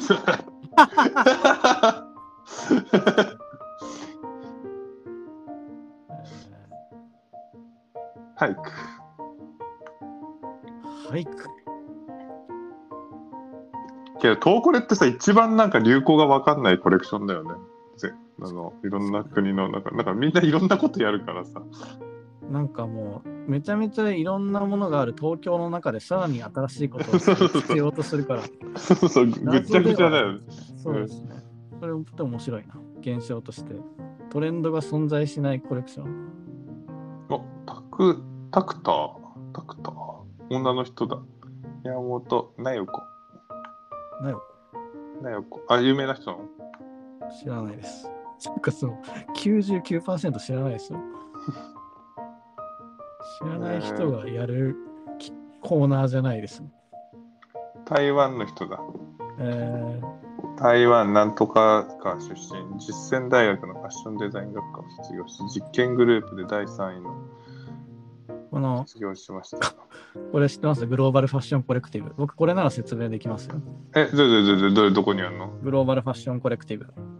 一番下どこら辺グロー何バ行ル目ぐだらいから真ん中らへんかな。スクリーン、スクロールでいうところ。グローバルファッションコレクティブ見てください。グローバル。あったあったあったあった。あ、これね。あ、これは俺もうん。説明できるようん。時々連絡来る。そうそうそう。バンクーバーファッションウィークのやつね。うん。これ僕来たんですよ。このグローバルファッションウィークうん。あかしないかって。グあ、うん。これ毎年来るよね。ローバルファッションコレクティブ来ます来る。あの、両方一緒に来る。あなんか、その、どっちか出ませんかって。うん。なんか、東京にいる人にこれを連絡するのちょっと、まあまとめてだけどね。うん。まあ、けど予算が安く済むっていう部分ではいいんじゃないいやいや、超高かったですけどね。東京だけでも。ああ、値段見てない。高いのめっちゃ高かったですよ。僕見ましたもんね。いくらぐらいグローバルファッションコレクティブね。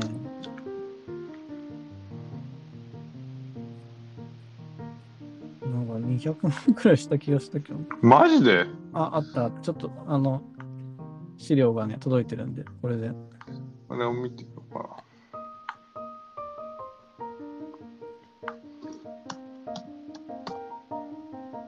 やべ、アイテム削除されてる。開けなくなってる。な。なんで来たんだろうあじゃあインスタだ。あ、俺インスタ消す。そう、インスタそうだ。コメント削除されたんだ。返信しなかっえー、た。インスタで来ないメールで来るメールできますね。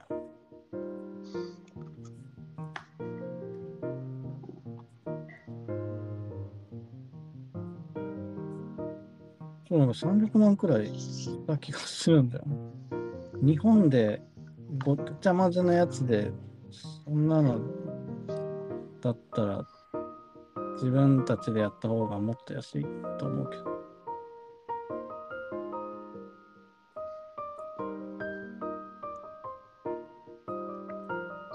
深夜小塚ってなんかバレエダンサーにいそうな名前だね。やばいですね。やばい。もうなんか、ファッションを見る目線じゃない目線でずっと見てますね。か神谷さん。おおおうー。すごい。あ、三原さんの弟子なんだ。えけどみんなかっこいい服作るよね。ー、うん、かっこいいわ。みんなかっこいいですね。うミーンズん、ワイル。ミーンズワイルは最初にとこれ出た時も同じ、同じとこにいたな。なんだいワイルドミーンズワイル。 ?B、M、 M。これ ABC 順じゃないんだね。ね。あ、インズワイこルれ ABC 順にすればいいのにね。うん。日常である以上、服は衣装でなく堂々である。だそうです。日行儀である以上、服は衣装でなく道具である。衣装、まあそりゃ衣装ではないでしょうね。ミーンズワイルってのはどういう意味なんだろうなんかこわからん。う、全く知らないブランドのことを10分間話すっていうのはちょっと面白いかもですね。いや面白くないかあもあ。わかん。わかんないけど、なんか、架空のブランドとか作れそうだよね。あ確かに。ミーンズここワイにル、、うん。その間にっていう意味らしいですね。その間の時間、何かと何かの。えー表面的なファッション性を排除し、機能を追求し、プロダクトを展開するファッションブランド。アウトドア、ミリタリー、ワークなどの要素を残しつつデザイン、パターン。なるほどね。うん。結構、なんかデザイン性がある気がするけど。うん。いや、普通にかっこいいですね。デザイン性しかないですね。うん。そんなこと言ったら怒られそうだよね。デザイン性じゃねえんだっつって。なんかかなりみんな結構強めの意志、強めだよね。まあまあまあ。だって強い言葉使わないとね。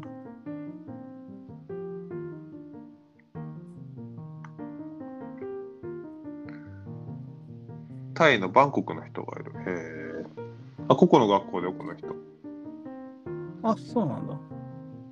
ラロップイブンプワデトさん。えーブランド創設年2015年。好きな好きな女性を振り向かせるために独学で服作りを始め、青ブランド名は未熟者や半端者を意味する青2歳からトリミングして付けられている。年齢性別問わず誰の心の奥底にも潜む未熟さや自由さを肯定するためのブランドであることを願う。願うだけなんですかね。それをちゃんと形にしないと意味ない気がするけどね。うん。願い。いや、願うぐらい。願う、うん、そのために年2回のシーズン発表に収まらずジャンルや場所を横断した共作連携発信をひっくるめてブランド活動と定義するそのためにね年2回のシーズン発表に収まらないって言ってる割に投稿連に参加してるのはどういうことなんですか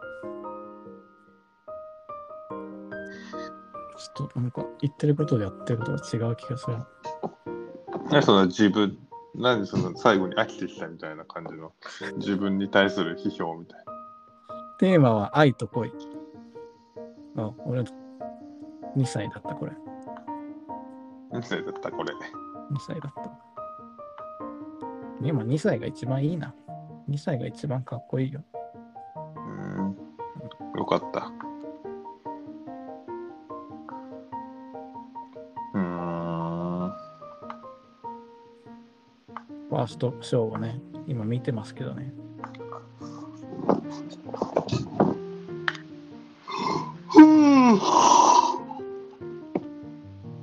確かにけど、このブランドかっこいいな。 2歳ですかいや、このいや、ここの学校の人の服。 ?2 歳か。デザイナー、直木松田。ブランド SNS。直木松田。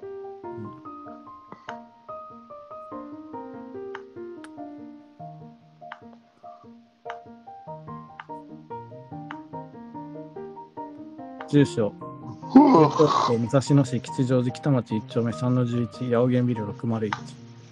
すごいね、ラジオで自分家の住所を探す人初めてじゃない。まあラジオどころか、普通に全てに書いてありますから。すごいじゃん。じゃあ、今度、ああアマゾンでいっぱい注文してやろう。あ、嬉しい。あった。う欲しいものリストに載せなくても送ってくれるってめっちゃありがたい。ん。そうそうそうそう。ありがたい。あありがたいね。えー、着払いでね。今度ピザとか注文してやろう。えーそれはちょっと迷惑だな。ブランド創設年2015年か。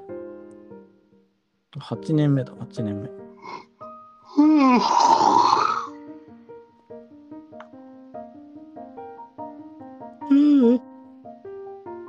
あ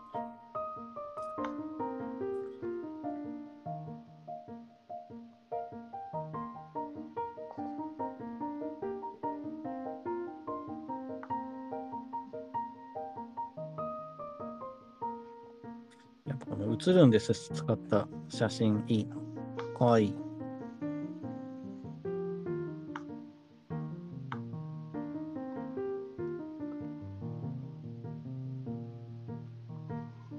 うん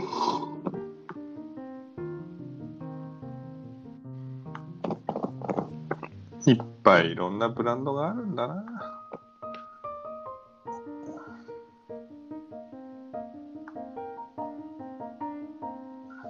いっぱいブランドがあるね。あれよ。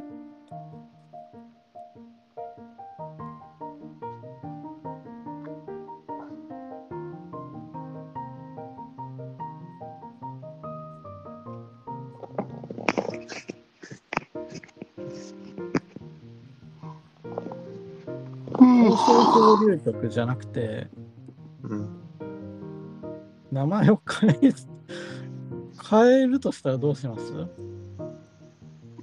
あ、なんか前松田君言ってたね、それ変えたいって。うん。変え、いや、もう変えたいわけじゃないけど、変えるとしたら、っていう。なんだろうね。なんだろうな。グローバルファッションコレクティ ブえそれはちょっと面白いけど、僕しか笑わないかもし れない。僕にしか通じない笑いだし、通じなない。んか僕、うん、これを笑うことが、なんか、これを笑うことによって悲しむ人もいる気がして、なんかちょっ と難しい。そうだよ。いろんな人がラジオ聞いてるんだから。そうだよ。3000人くらいか、視聴者数。 30人3000人え、うちのラジオそうそうそう。え、今まで全員で。全員で。でも、 3000じゃ、うん。いや、リアルなところ39人でした。毎回男は辛いよ、前回のやつら。うん。前回の39人最初になってて、えー、よく39人も聞いてくれるよね。うん。で、なんかね、その前のやつが14人でした。えー、すごい、14人も。なんかね、なんかタイトル長くない方がいいのかなと思いますけど、なんか関係ないか。うん、なんなの何も関係ないか。あ、男はつらいよラジオってね。男は辛いよ、7月22日の更新した。すごいな、2ヶ月更新してないんだ。まあ別に、ね。だね。うん。更新なんてね、好きなタイミングですればね。そうだよ。そうだ、そうだ、そうだ。そうだ、そうだ。うん。別にね、こんな、まあ、誰かね、楽しみにしてくれてる人はいるだろうけど、自分のできるタイミングでやるから続か続けられることだからね。うん。うんそうだそうねだ、。そうだ、そうだ、そうだ。うん。うわ津田君はじゃあ、これから旅作家になるんだね。 旅作家。なんか前言ってなかったっけ旅しながら洋服縫ってる人がいるって。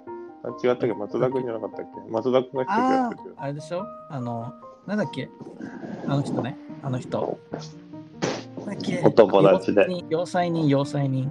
うんうん。流しの要塞人さんね。うんうんうんうん。そういう風になってるんじゃないその人みたいいや、でも僕はね、そういうのは向いてないと思うんですよね。に。そうなんだ。なんか、その、流しの要塞さんのすごいところって、なんか SNS とかで告知とかもなんかしないで、そのうん。イベントに行って、そのイベントに馴染んで、こう、そこでこう結果を出すみたいな。うんうん。この凄さっていうのは多分僕の凄さとは違う凄さなんですよね。うんうん。わかりましたかもう、なんどうないんてうこなんていうのかな。そとのまあ自分 SNS を使わないでやるっていうことが違うんだね。自分のこと知らない人、自分を、その、なんていうのかな。先に好きになりますよっていうタイプじゃないですか、こういう人って。あなたのこと先に好きになりますよっていう。うんそういう人って本当すごいと思う。うん。結局百貨店でやってる時とかそうなんじゃないあ、僕も確かに、の確かにそうだね。うん。うん、そうだよ。そうだわ。だから松田君も、流しの要塞人そうだよ。そうそうそう。長瀬の要塞に2になれば、そうだねまあちょうどね、あの頭文字も N ですしね。そうだよ。けどさ、そ れそれ結構すごくない ?2 って、なんか思ったけど、コムデギャルソン2っていうブランド作ったらさ、めっちゃ検索引っかかりそうじゃない確かに。で別にね、名前違いますからね。違うもんね。うん。伝えられるのか三宅な2。そうそうそうそう。印山本2とか。ね。幼児、幼児山本2は、まあ幼児のことじゃないですからね。別にだそうそうそう。って2って言ってますから、ちゃんと自分2だもん。うん。で。違うやつだよって言ってるからそうそう。そうそう。むしろそのアップデートしてますくらい。うん。なんか多分、いるよね、そうやって検索する人も。なんか間違えて2とか押しちゃう人。うんうんうん。うん。なんかそういう、なんかあれですね、アイドルの名前勝手に使って、アイコンもアイドルにしてやってる迷惑なアカウントみたいです。確かに。けど結構ガチで服作ればいいのに似たような服を。ガチですくつく。うん。そいれや、は小胸、でもどどうどうしたら正解なんだろうな、そういう振る舞いって。だから全部の2を作ればいいじゃん。もうたくさんの2作って、あもうブランド名2とかにして。ああ、それはかっこいいね。で、2とかにして、コムで今シーズンはコムデギャラソン2でやろうとか、で、コムデギャラソンに似たような服テイストの服いっぱい作って、うん。来シーズンは、エイプ2だとか言って、うんうんうん。エイプっぽい服作って。時々なんか、エイププラスコムデギャルソンって勝手にこう、勝手にそうだね。 2で、で本当にコラボレーションする。かっこいいね。コムデギャラソン2とエイプ2がコラボしますって。架空のブランド勝手にコラボする。めっちゃ面白いね、それ。だから元をたどれば全部同じ2って言ったんで。そうですね、2。かうん。っこいいですね。タグの後ろに2って書いてある。そうそうそうそそれはありかも。そういうブランドなんか、5年以内に出てきそうだね。う。出てきそうだよね。とかもう、さっきのね、サンプリングの文化が許た許されてる社会ならさ、いやー、ありそう。むしろなんか、いそう、もうすでに。うん。サンプリングがむしろ喜ばれてる時代だからね。よかそっうたそれで炎上したらやったぐらいの感じでさ。ね。AI で生成して、なんかあできあ、た。 AI でこ確かにコムデ・ギャルソンって打ってできた服をそうそう作 AI っでて売るっていやう。つをさらにパターンにして、パターンを AI で作って、うん。うん縫うのだけ人力みたいな。うんで、作業で。確かにね、ヌーは無理だよな。まあ無理ですね。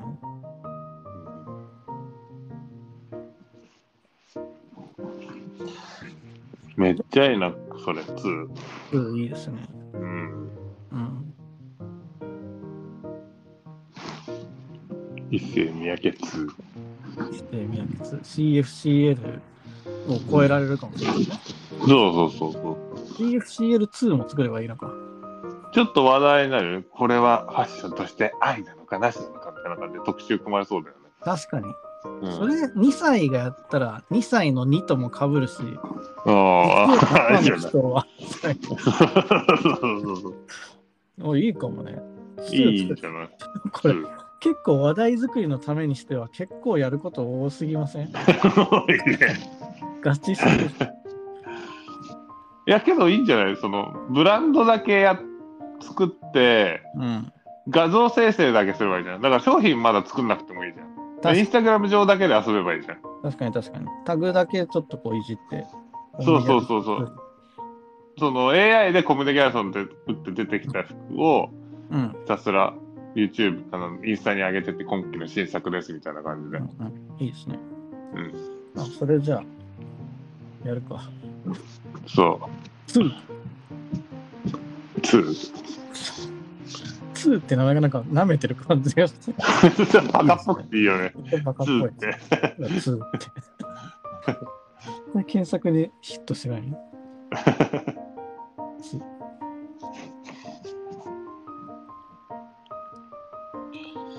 すごいね。コムデギャルソンにタグ付けしまくってさ。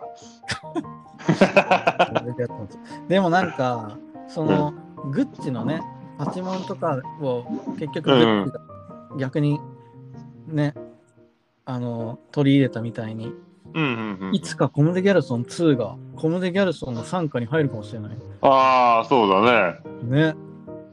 コムデギャルソン、コムデギャルソン、コムデギャルソン2。コムデ・ギャルソン2 by コムデ・ギャルソン。そうだね。うん、そしたら、まあね、ひっくり返りますよ ね。ひっくり返る。ひっくり返るのかな。 なんかもはや自分たちのコンセプトマジでないよね。 ないですね。コムデ・ギャルソン2 by 2歳ですけどね、実は。そうだね。うんだだからまあ商品作んなくてももうん。うブランドとして認められる時代になりつつあるって話もしてるじゃん、松田君。ああ、そうですね。だからもはや商品作んないで画像生成 AI でうん。画像だけ作ってもブランド名も全部借りちゃうみたいな。だうん、うから、ん。もうそれでブランドになっちゃうもんね。これはなんかもう、一か八かなところがありますね。これをやることによって、うん炎上したときに、うん2歳っていうブランドがやってるらしいっつって、2歳の方にファンが行くか、うん、 2歳のもともとのファンが離れるか の、全員いなくなる。いやーなんか後者な気がするけど。だから別に2歳と被らせなくてもいいんじゃない、まあそうですね。確うかに。ん、これはこれでもう分割これはこれでせ成立させれるようになればうんうん確かに。2歳とは他人ですよっていう。 書いといたらいいんじゃないちょっと説明文のところに2歳っていうブランドとは他人ですってさなんかもう、やだ、ちょっと、わざと臭い。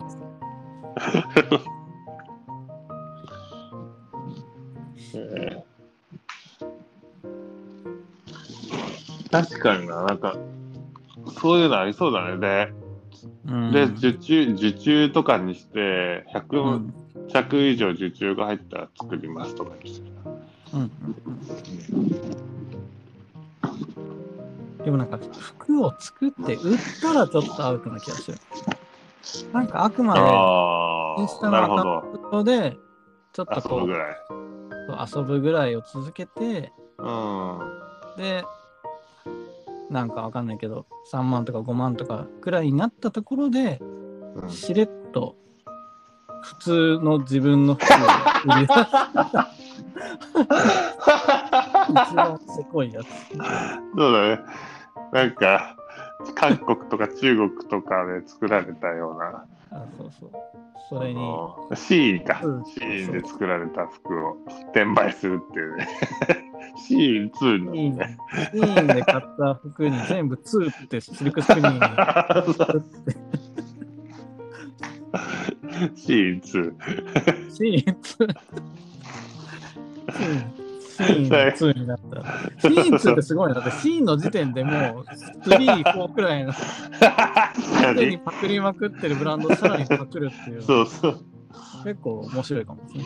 面白いね。だだってさ、なんか訴えられても全部シーンが被ってくれるわけで。シーンの方が悪い。シーンがパクられる。うちらはシーンをパクったから。シーンもパクるやつ。そうそううちらシーンね確かに。けどそうだよね。それぐらいのさ、なんかちょっと、なんか広い心で大手も向かえばいいのにね。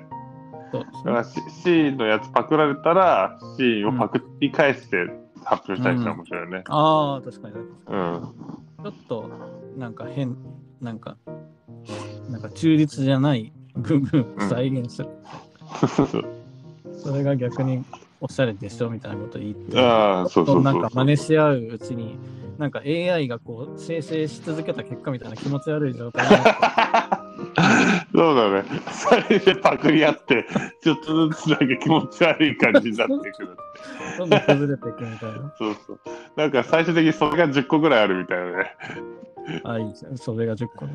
指がなんかめっちゃ増えるんですよね。そ AI うそうそうそうそうそう。気持ち悪い。えー、いいじゃん。でも松田君の次の仕事決まったじゃん。そうですね。2デザイナーで。 2デザイナーで。2歳の2だね。このラジオ聞いてる人だけが知 ってる。知ってる、そうそうそう。あ、いいよね、その。なんかコミュニケーション2ってアカウント最近なんか知ってるみたいな。ミゲルソン2。そう、丸丸太丸ゼラ2。ああ、いいですね。これ頑張れてな2。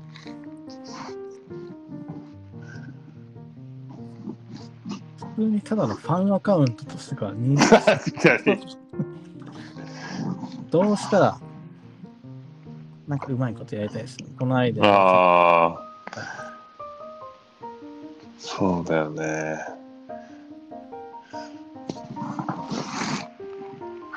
お願いしまますなんかこのなんかもうちょっとあえて、ギリギリの、そのコミュニケーション2とかだと、そもそも、なんか、ファンアカウントとかもそうだから、ギリギリのライあ、うんうん。ン、だから、あれじゃないですか。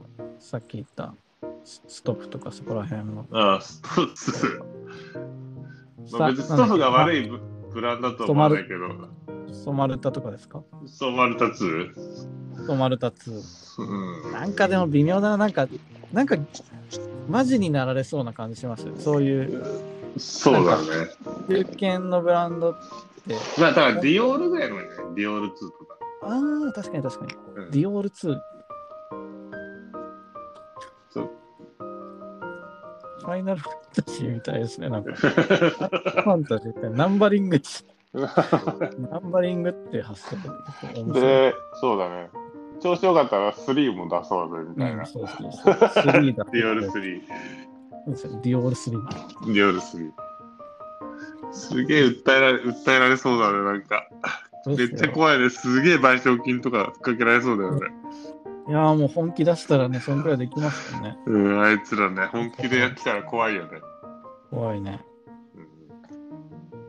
うんなんかそういう、やっぱグッなあ、でもどうなんだろう。どこら辺がギャグとして流してくれるんだろうな。そうだよね。なんかディオールとかめっちゃ怒りそうだよね。い ろいろ起こりそう。2号2とかな。 2号って人じゃん。 2号の2号。 2号の2号。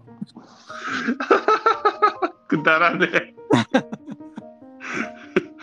そうだよね。2号だってそもそも、もともと藤原宏のそうそうそうそうそう。 2号ってことだ。藤原宏3ってことですか、ね。 3号とかにするじゃん。ああ、3号。3号 3号でなんか、なんだろうね。ゴリ、ゴリラの、なんか、T シャツとか着てるんじゃないいいですね。うん。 3号でゴリラね。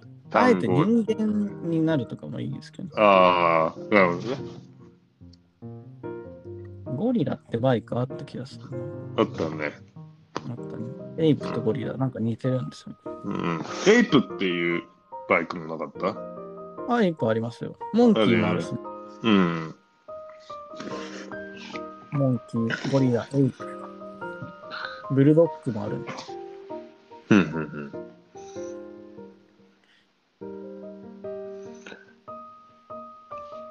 うん。3号いいね。三コンとかね、三コン。香港は三コンじゃないですか。三コンさんですよ。オスマン三コン。 2号2。てかまだ2がいいね。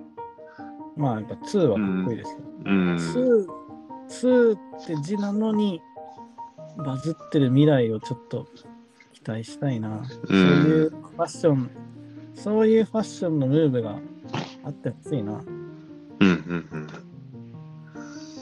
本家にタグ付けしまくりたいな。で、うん本家のアカウントにも載るようにしたいな。ね、いつかね。ううん。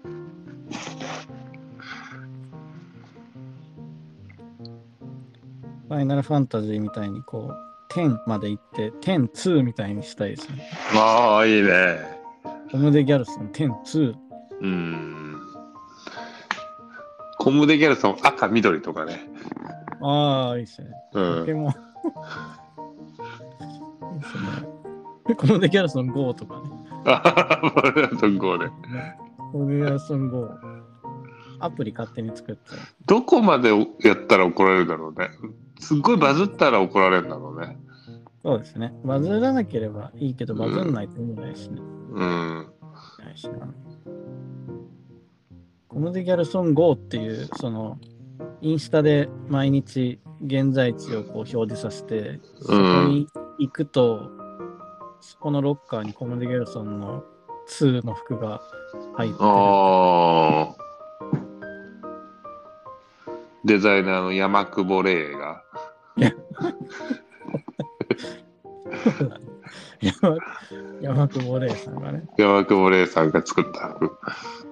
山久保玲が手作りで作ったうコ んムデ・ギャルソン。なんかあのただのコミックバンドみたいな感じで終わりたい。 確かに。困るんですけどなんかしょぼさが出てきますね。なんか、超スタイリッシュでやりたいです。じゃあ川、あれじゃない、コムデ・ギャルソンの店舗に行って、コムデ・ギャルソン2の服をかけて帰ってくるとかね。ああ、いいですね。なんか僕、そう、毎回思うんですけど、こう、盗むのは万引きはわかるけど、うん置くのってどういう法律に問われるのかな、ただ迷惑じゃない。ああ、ただのね。だけど、ポップアップの時とかよく思うね、それ。うん。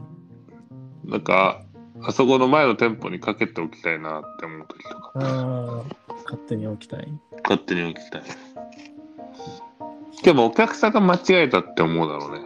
たうだ、ん、さすがにコムデ・ギャルソン2に関しては意味わかんないだろうね。普通にレジまで持っていくでしょうね。うんうん。けど、あれもないもんね。バーコードがないから。うん。確かに。ピッてできないんだ。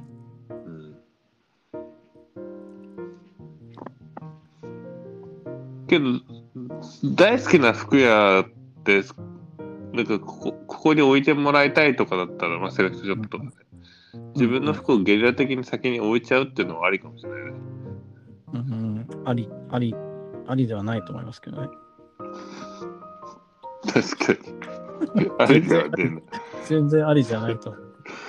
うん、確かになありじゃねえなうん、ただ何の罪なのかはちょっとわからないですねありじゃないのはわかるんですけど、うんそのね、破壊もしてないし、うん侵入罪でもないでしょ。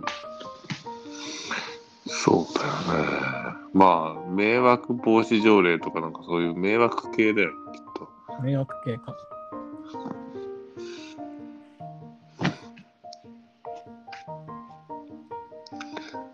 お客さんがね、レ取っ手に取ってレジまで持っていく途中で、あ、お会計こちらになりますっつってね。うん、あ、お僕がそこにいるってことそうそうそうそう。勝手に。か、いいですね。それはでもなんかもう、犯罪な気がするな。うん眠いね。寝ましょう。僕は明日早いんですよ、明日朝。何時なのえー、10時からですよ、制作。あ、そうなんだ。うん、あ、展示会じゃなくて制作なんだ。あ展示会はもう、いや、あれ、僕は店頭立たないから。あ、そうなんだ。そういやーどこやる渋谷でやってるんだっけ渋谷でやってて、次福岡に服が。そのまま行くの。そうそのまま。うーん、うん。やーいい。ね。そうですね。楽しみだ。うん。自分が行かないと結構ドキドキしない。そんなこともないのか。あんましないですね。もう結構、なんか、なんだ逆に、ちょっと、なんだろう、ワクワクするというか。うんうんうん。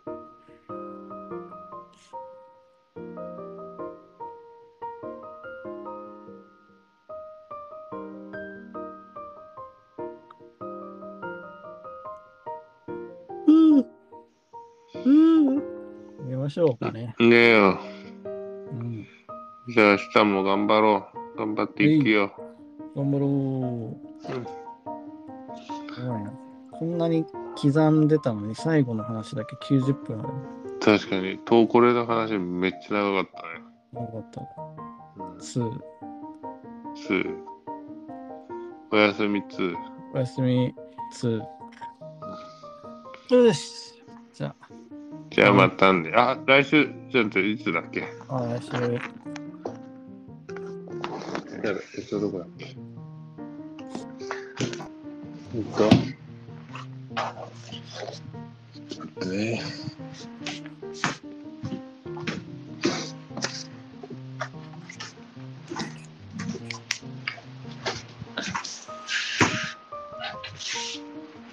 そういえばあれだね。うん。なんかラジオちゃんと続いてるね。あっちのああ、クリスタル。クリスタルラジオ。ああ。そう、僕の後に、相馬くんアシスタント入れて、うん。でアシスタントが友達のさ写真家みたいな人入れて、うん。で、その子が次、なんか忘れたけど、写真、ヘアメイクかな誰か、え前田っぽいですね。ー、よかったね。うん。なんか、そう、相馬くん、もう楽しかったって言ってましたね。あ、そうなんだ、よかった。うん。ただなんか、その豊洲の悪口めっちゃ言ってましたね。なんなかんで豊洲、豊洲、豊洲なんかジメジメしませんって言ってて、ああ、今日気持ちはわかる。あわかるんだ。いや、その、うん、とその日の湿度によるでしょって思ったけど、 豊洲豊洲が悪いわけじゃないんじゃないって思ったけど。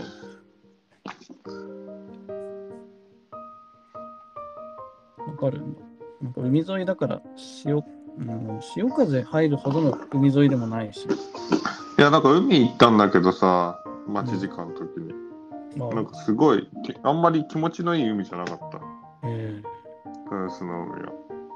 そういうもんなんだ。よかった、よかった。よかった。いつ頃がいい来月、来月はもう結構、もう今、そうだね、先月、今月、記憶がないぐらいやばかった。うちの母親がさ、骨折しちゃってさ、ええ大変ですね。そう、それで東京駅まで迎えに行ってくるまで、で、うん病院に送って、で、面白いのがさ、なんか、うん。まあ、結構しっかりした母親だったんだけど、やっぱりうん。もう60近いのか、うん。うんだと思うけど、結構さなんか赤ちゃんみたいになるんだよねあらら。初めての入院で、うん、なあんか夜中にちあ。ょっとお水持ってきてとかさ、うん。うん病院までええだから人間って最後赤ちゃんになって終わんだなって思うよまあそうですよね。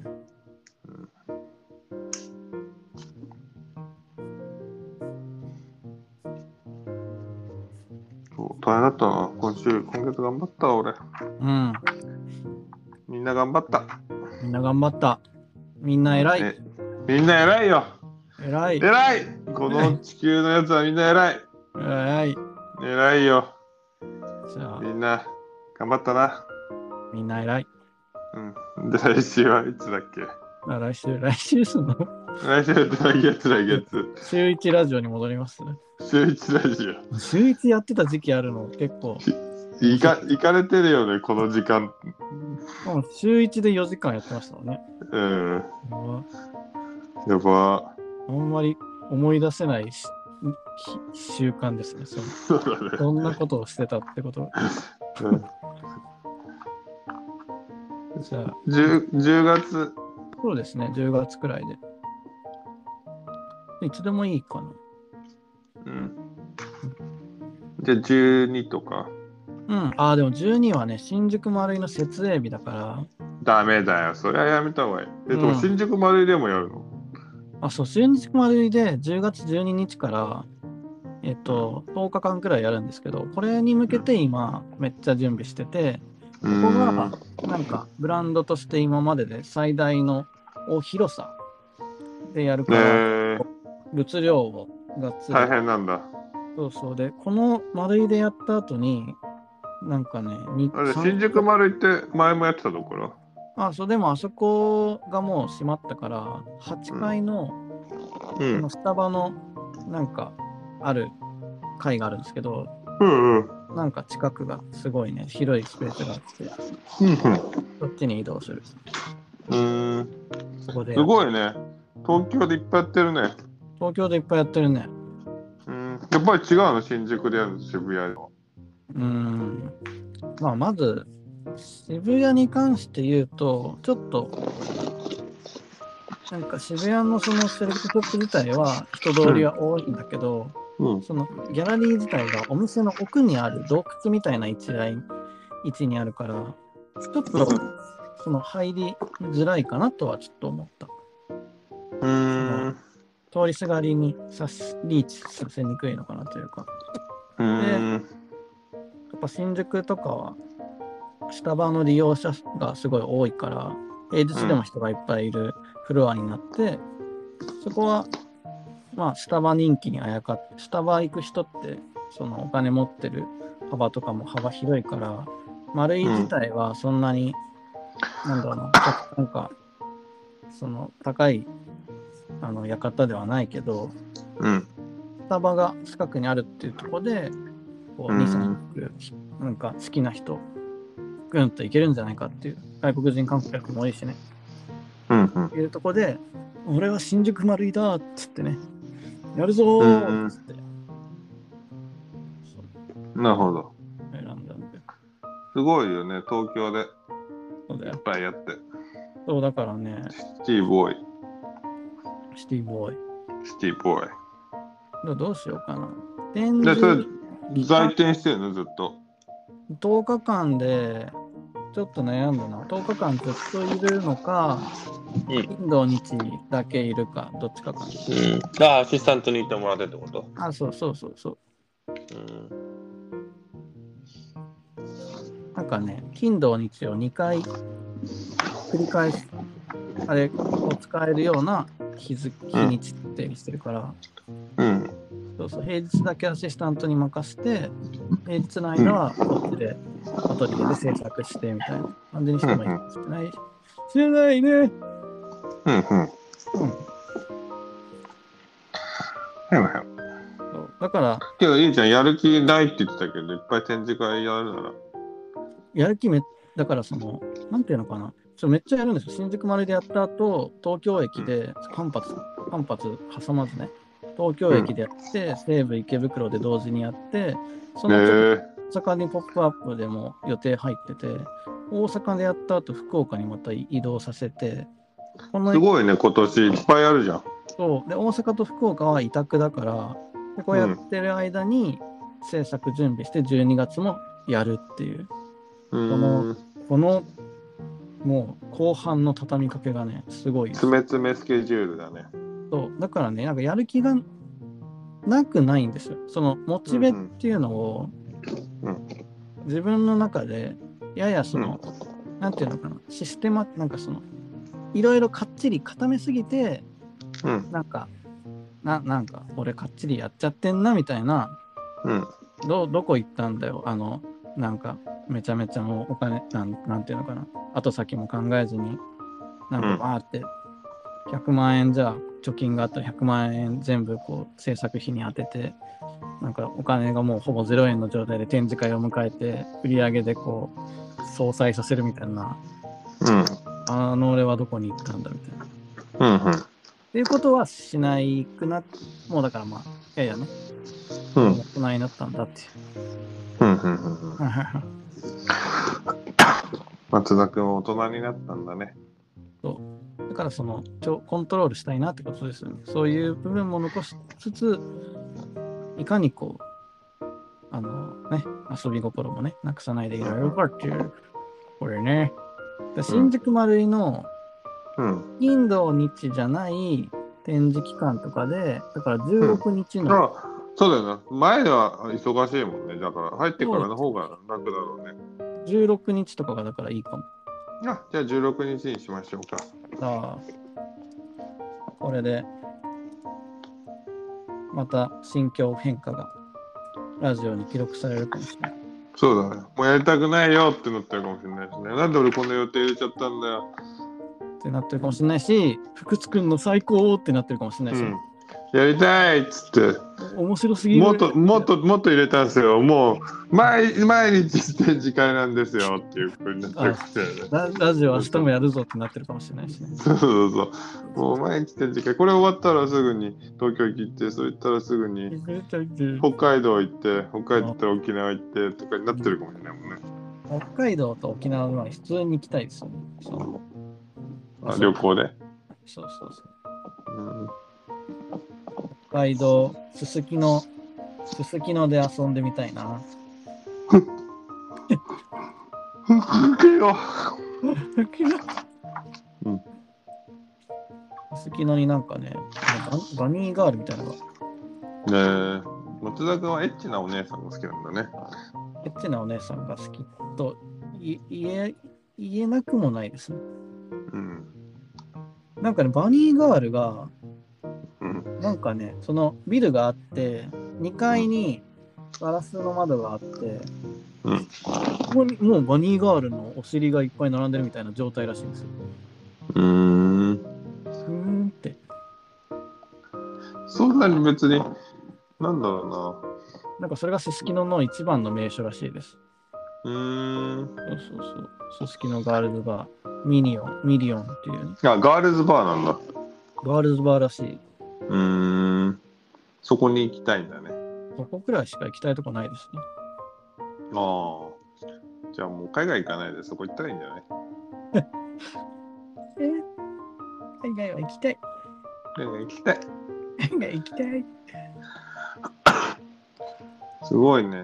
まあ、でも本当に展示会すごい多いなと思って、すごいと思うよ。そうなんですよ。すごいんですよ。うん。すごいんです。やっぱりいっぱいやった方が、おなんかいいの、お客さん的にも。うん、いや、単純にそ分の。散したりするのかなと思うけど、そんなこともないんだ。僕は何も考えずにあのいっぱいやってるわけじゃなくてうん。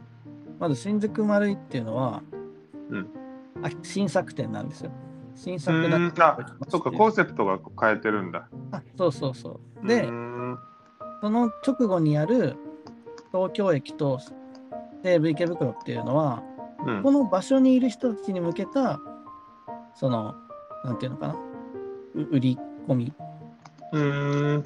西武池袋の通りすがり東京駅のこう通りすがりの人に向けて、うんこのお店とかこの館の人たちをターゲットにしたその、うんうん販売って感じです、ね、なるほど。そうだからこの2つってそんなに正直 SNS とかの告知を連携させなくてもいいしかなとも思やっぱけど SNS が多いんだね。う。うん、多い多い。だかおら SNS で集客をするすると新作が悪いっ店てこ新作店は SNS で集客したい。なんでかっていうとうん2歳の元々の客とか2歳気になっうんうてその動向をチェックしたいと思ってくれてる人に知ってほしいと。かうーら。んだから SNS はバンバン新宿丸いのは宣伝するけど、その後で、じゃあ追加展示ですみたいな、こっちでもやりますとは載せるけど、それは別に、なんだろうな、顧客は先に新宿丸いに全部全員来てほしいなってちょっと思う。だってその出たての、出たての新作展だからね。うんうんうんうんでそうだテレビ池袋終わったら、その直後に大阪とうん福岡があるんだけど、これも東京とかで、その見ている人たちとは別のその、なんていうのかうんな、そううんうんうんそうだかうら、んうんこっちそもうだね。そうかつ委託だから、うんなんていうのかな、いろんなとこでやってるように見えて、実は一箇所に向けてしかやってないっていう、うーん一箇所に向けてしか制作の準備はしない。で、うそーんの1箇所がめっちゃでかいから、ここの1箇所分だけを作るだけで、その後の、その、スペースが狭くなるところに、うんうんその、送る量は確保で、確保できるはずなんですよね。なるほど。生産量ね。っていうことで、いろんなところでやってるように見えて、実は1箇所の準備しかしないでもできてるっていう、この、僕のね、このあれですよ。あれ、僕ちのゃあんとれでだきてね。る。そう、ちゃんとできてるってやつ。ちゃんとできてる。ちゃんと一人でできる。一一人でできる。いや、一人じゃ何もできないんだよ。一人じゃ何もできない。そう一人じゃ何もできないんだ、人は。人は、人という字は支え合って人だからね。を成分もね人に立ってもらうことでねできるわけでね自分一人ではね断ち切れないからねうんそうそうだそうだそうんんなねやってるんですみんな偉い、みんな偉い、頑張ったみんな、みんねな頑張った。本当に頑張ったみんな。ねまた来月まで頑張ろうぜみんな。そういうラジオですよ。うんあいいですねポジティブラジオねあポジティブラジオ。悪口を言わないそう。1ヶ月頑張った。うんまた来月も元気にみんなと会える日を楽しみにしてるぜ。おい頑張ろ頑張ろう頑張ろう。うんうじゃあじゃあおバウやンすデみィバウンディ流してねあ、バウンディ。今週の1曲はパクリのパクリのバウンディで。じゃあおやすみなさいおやすみなさい。はいありのトゥトゥトゥトゥトゥトゥトゥトゥトゥトゥ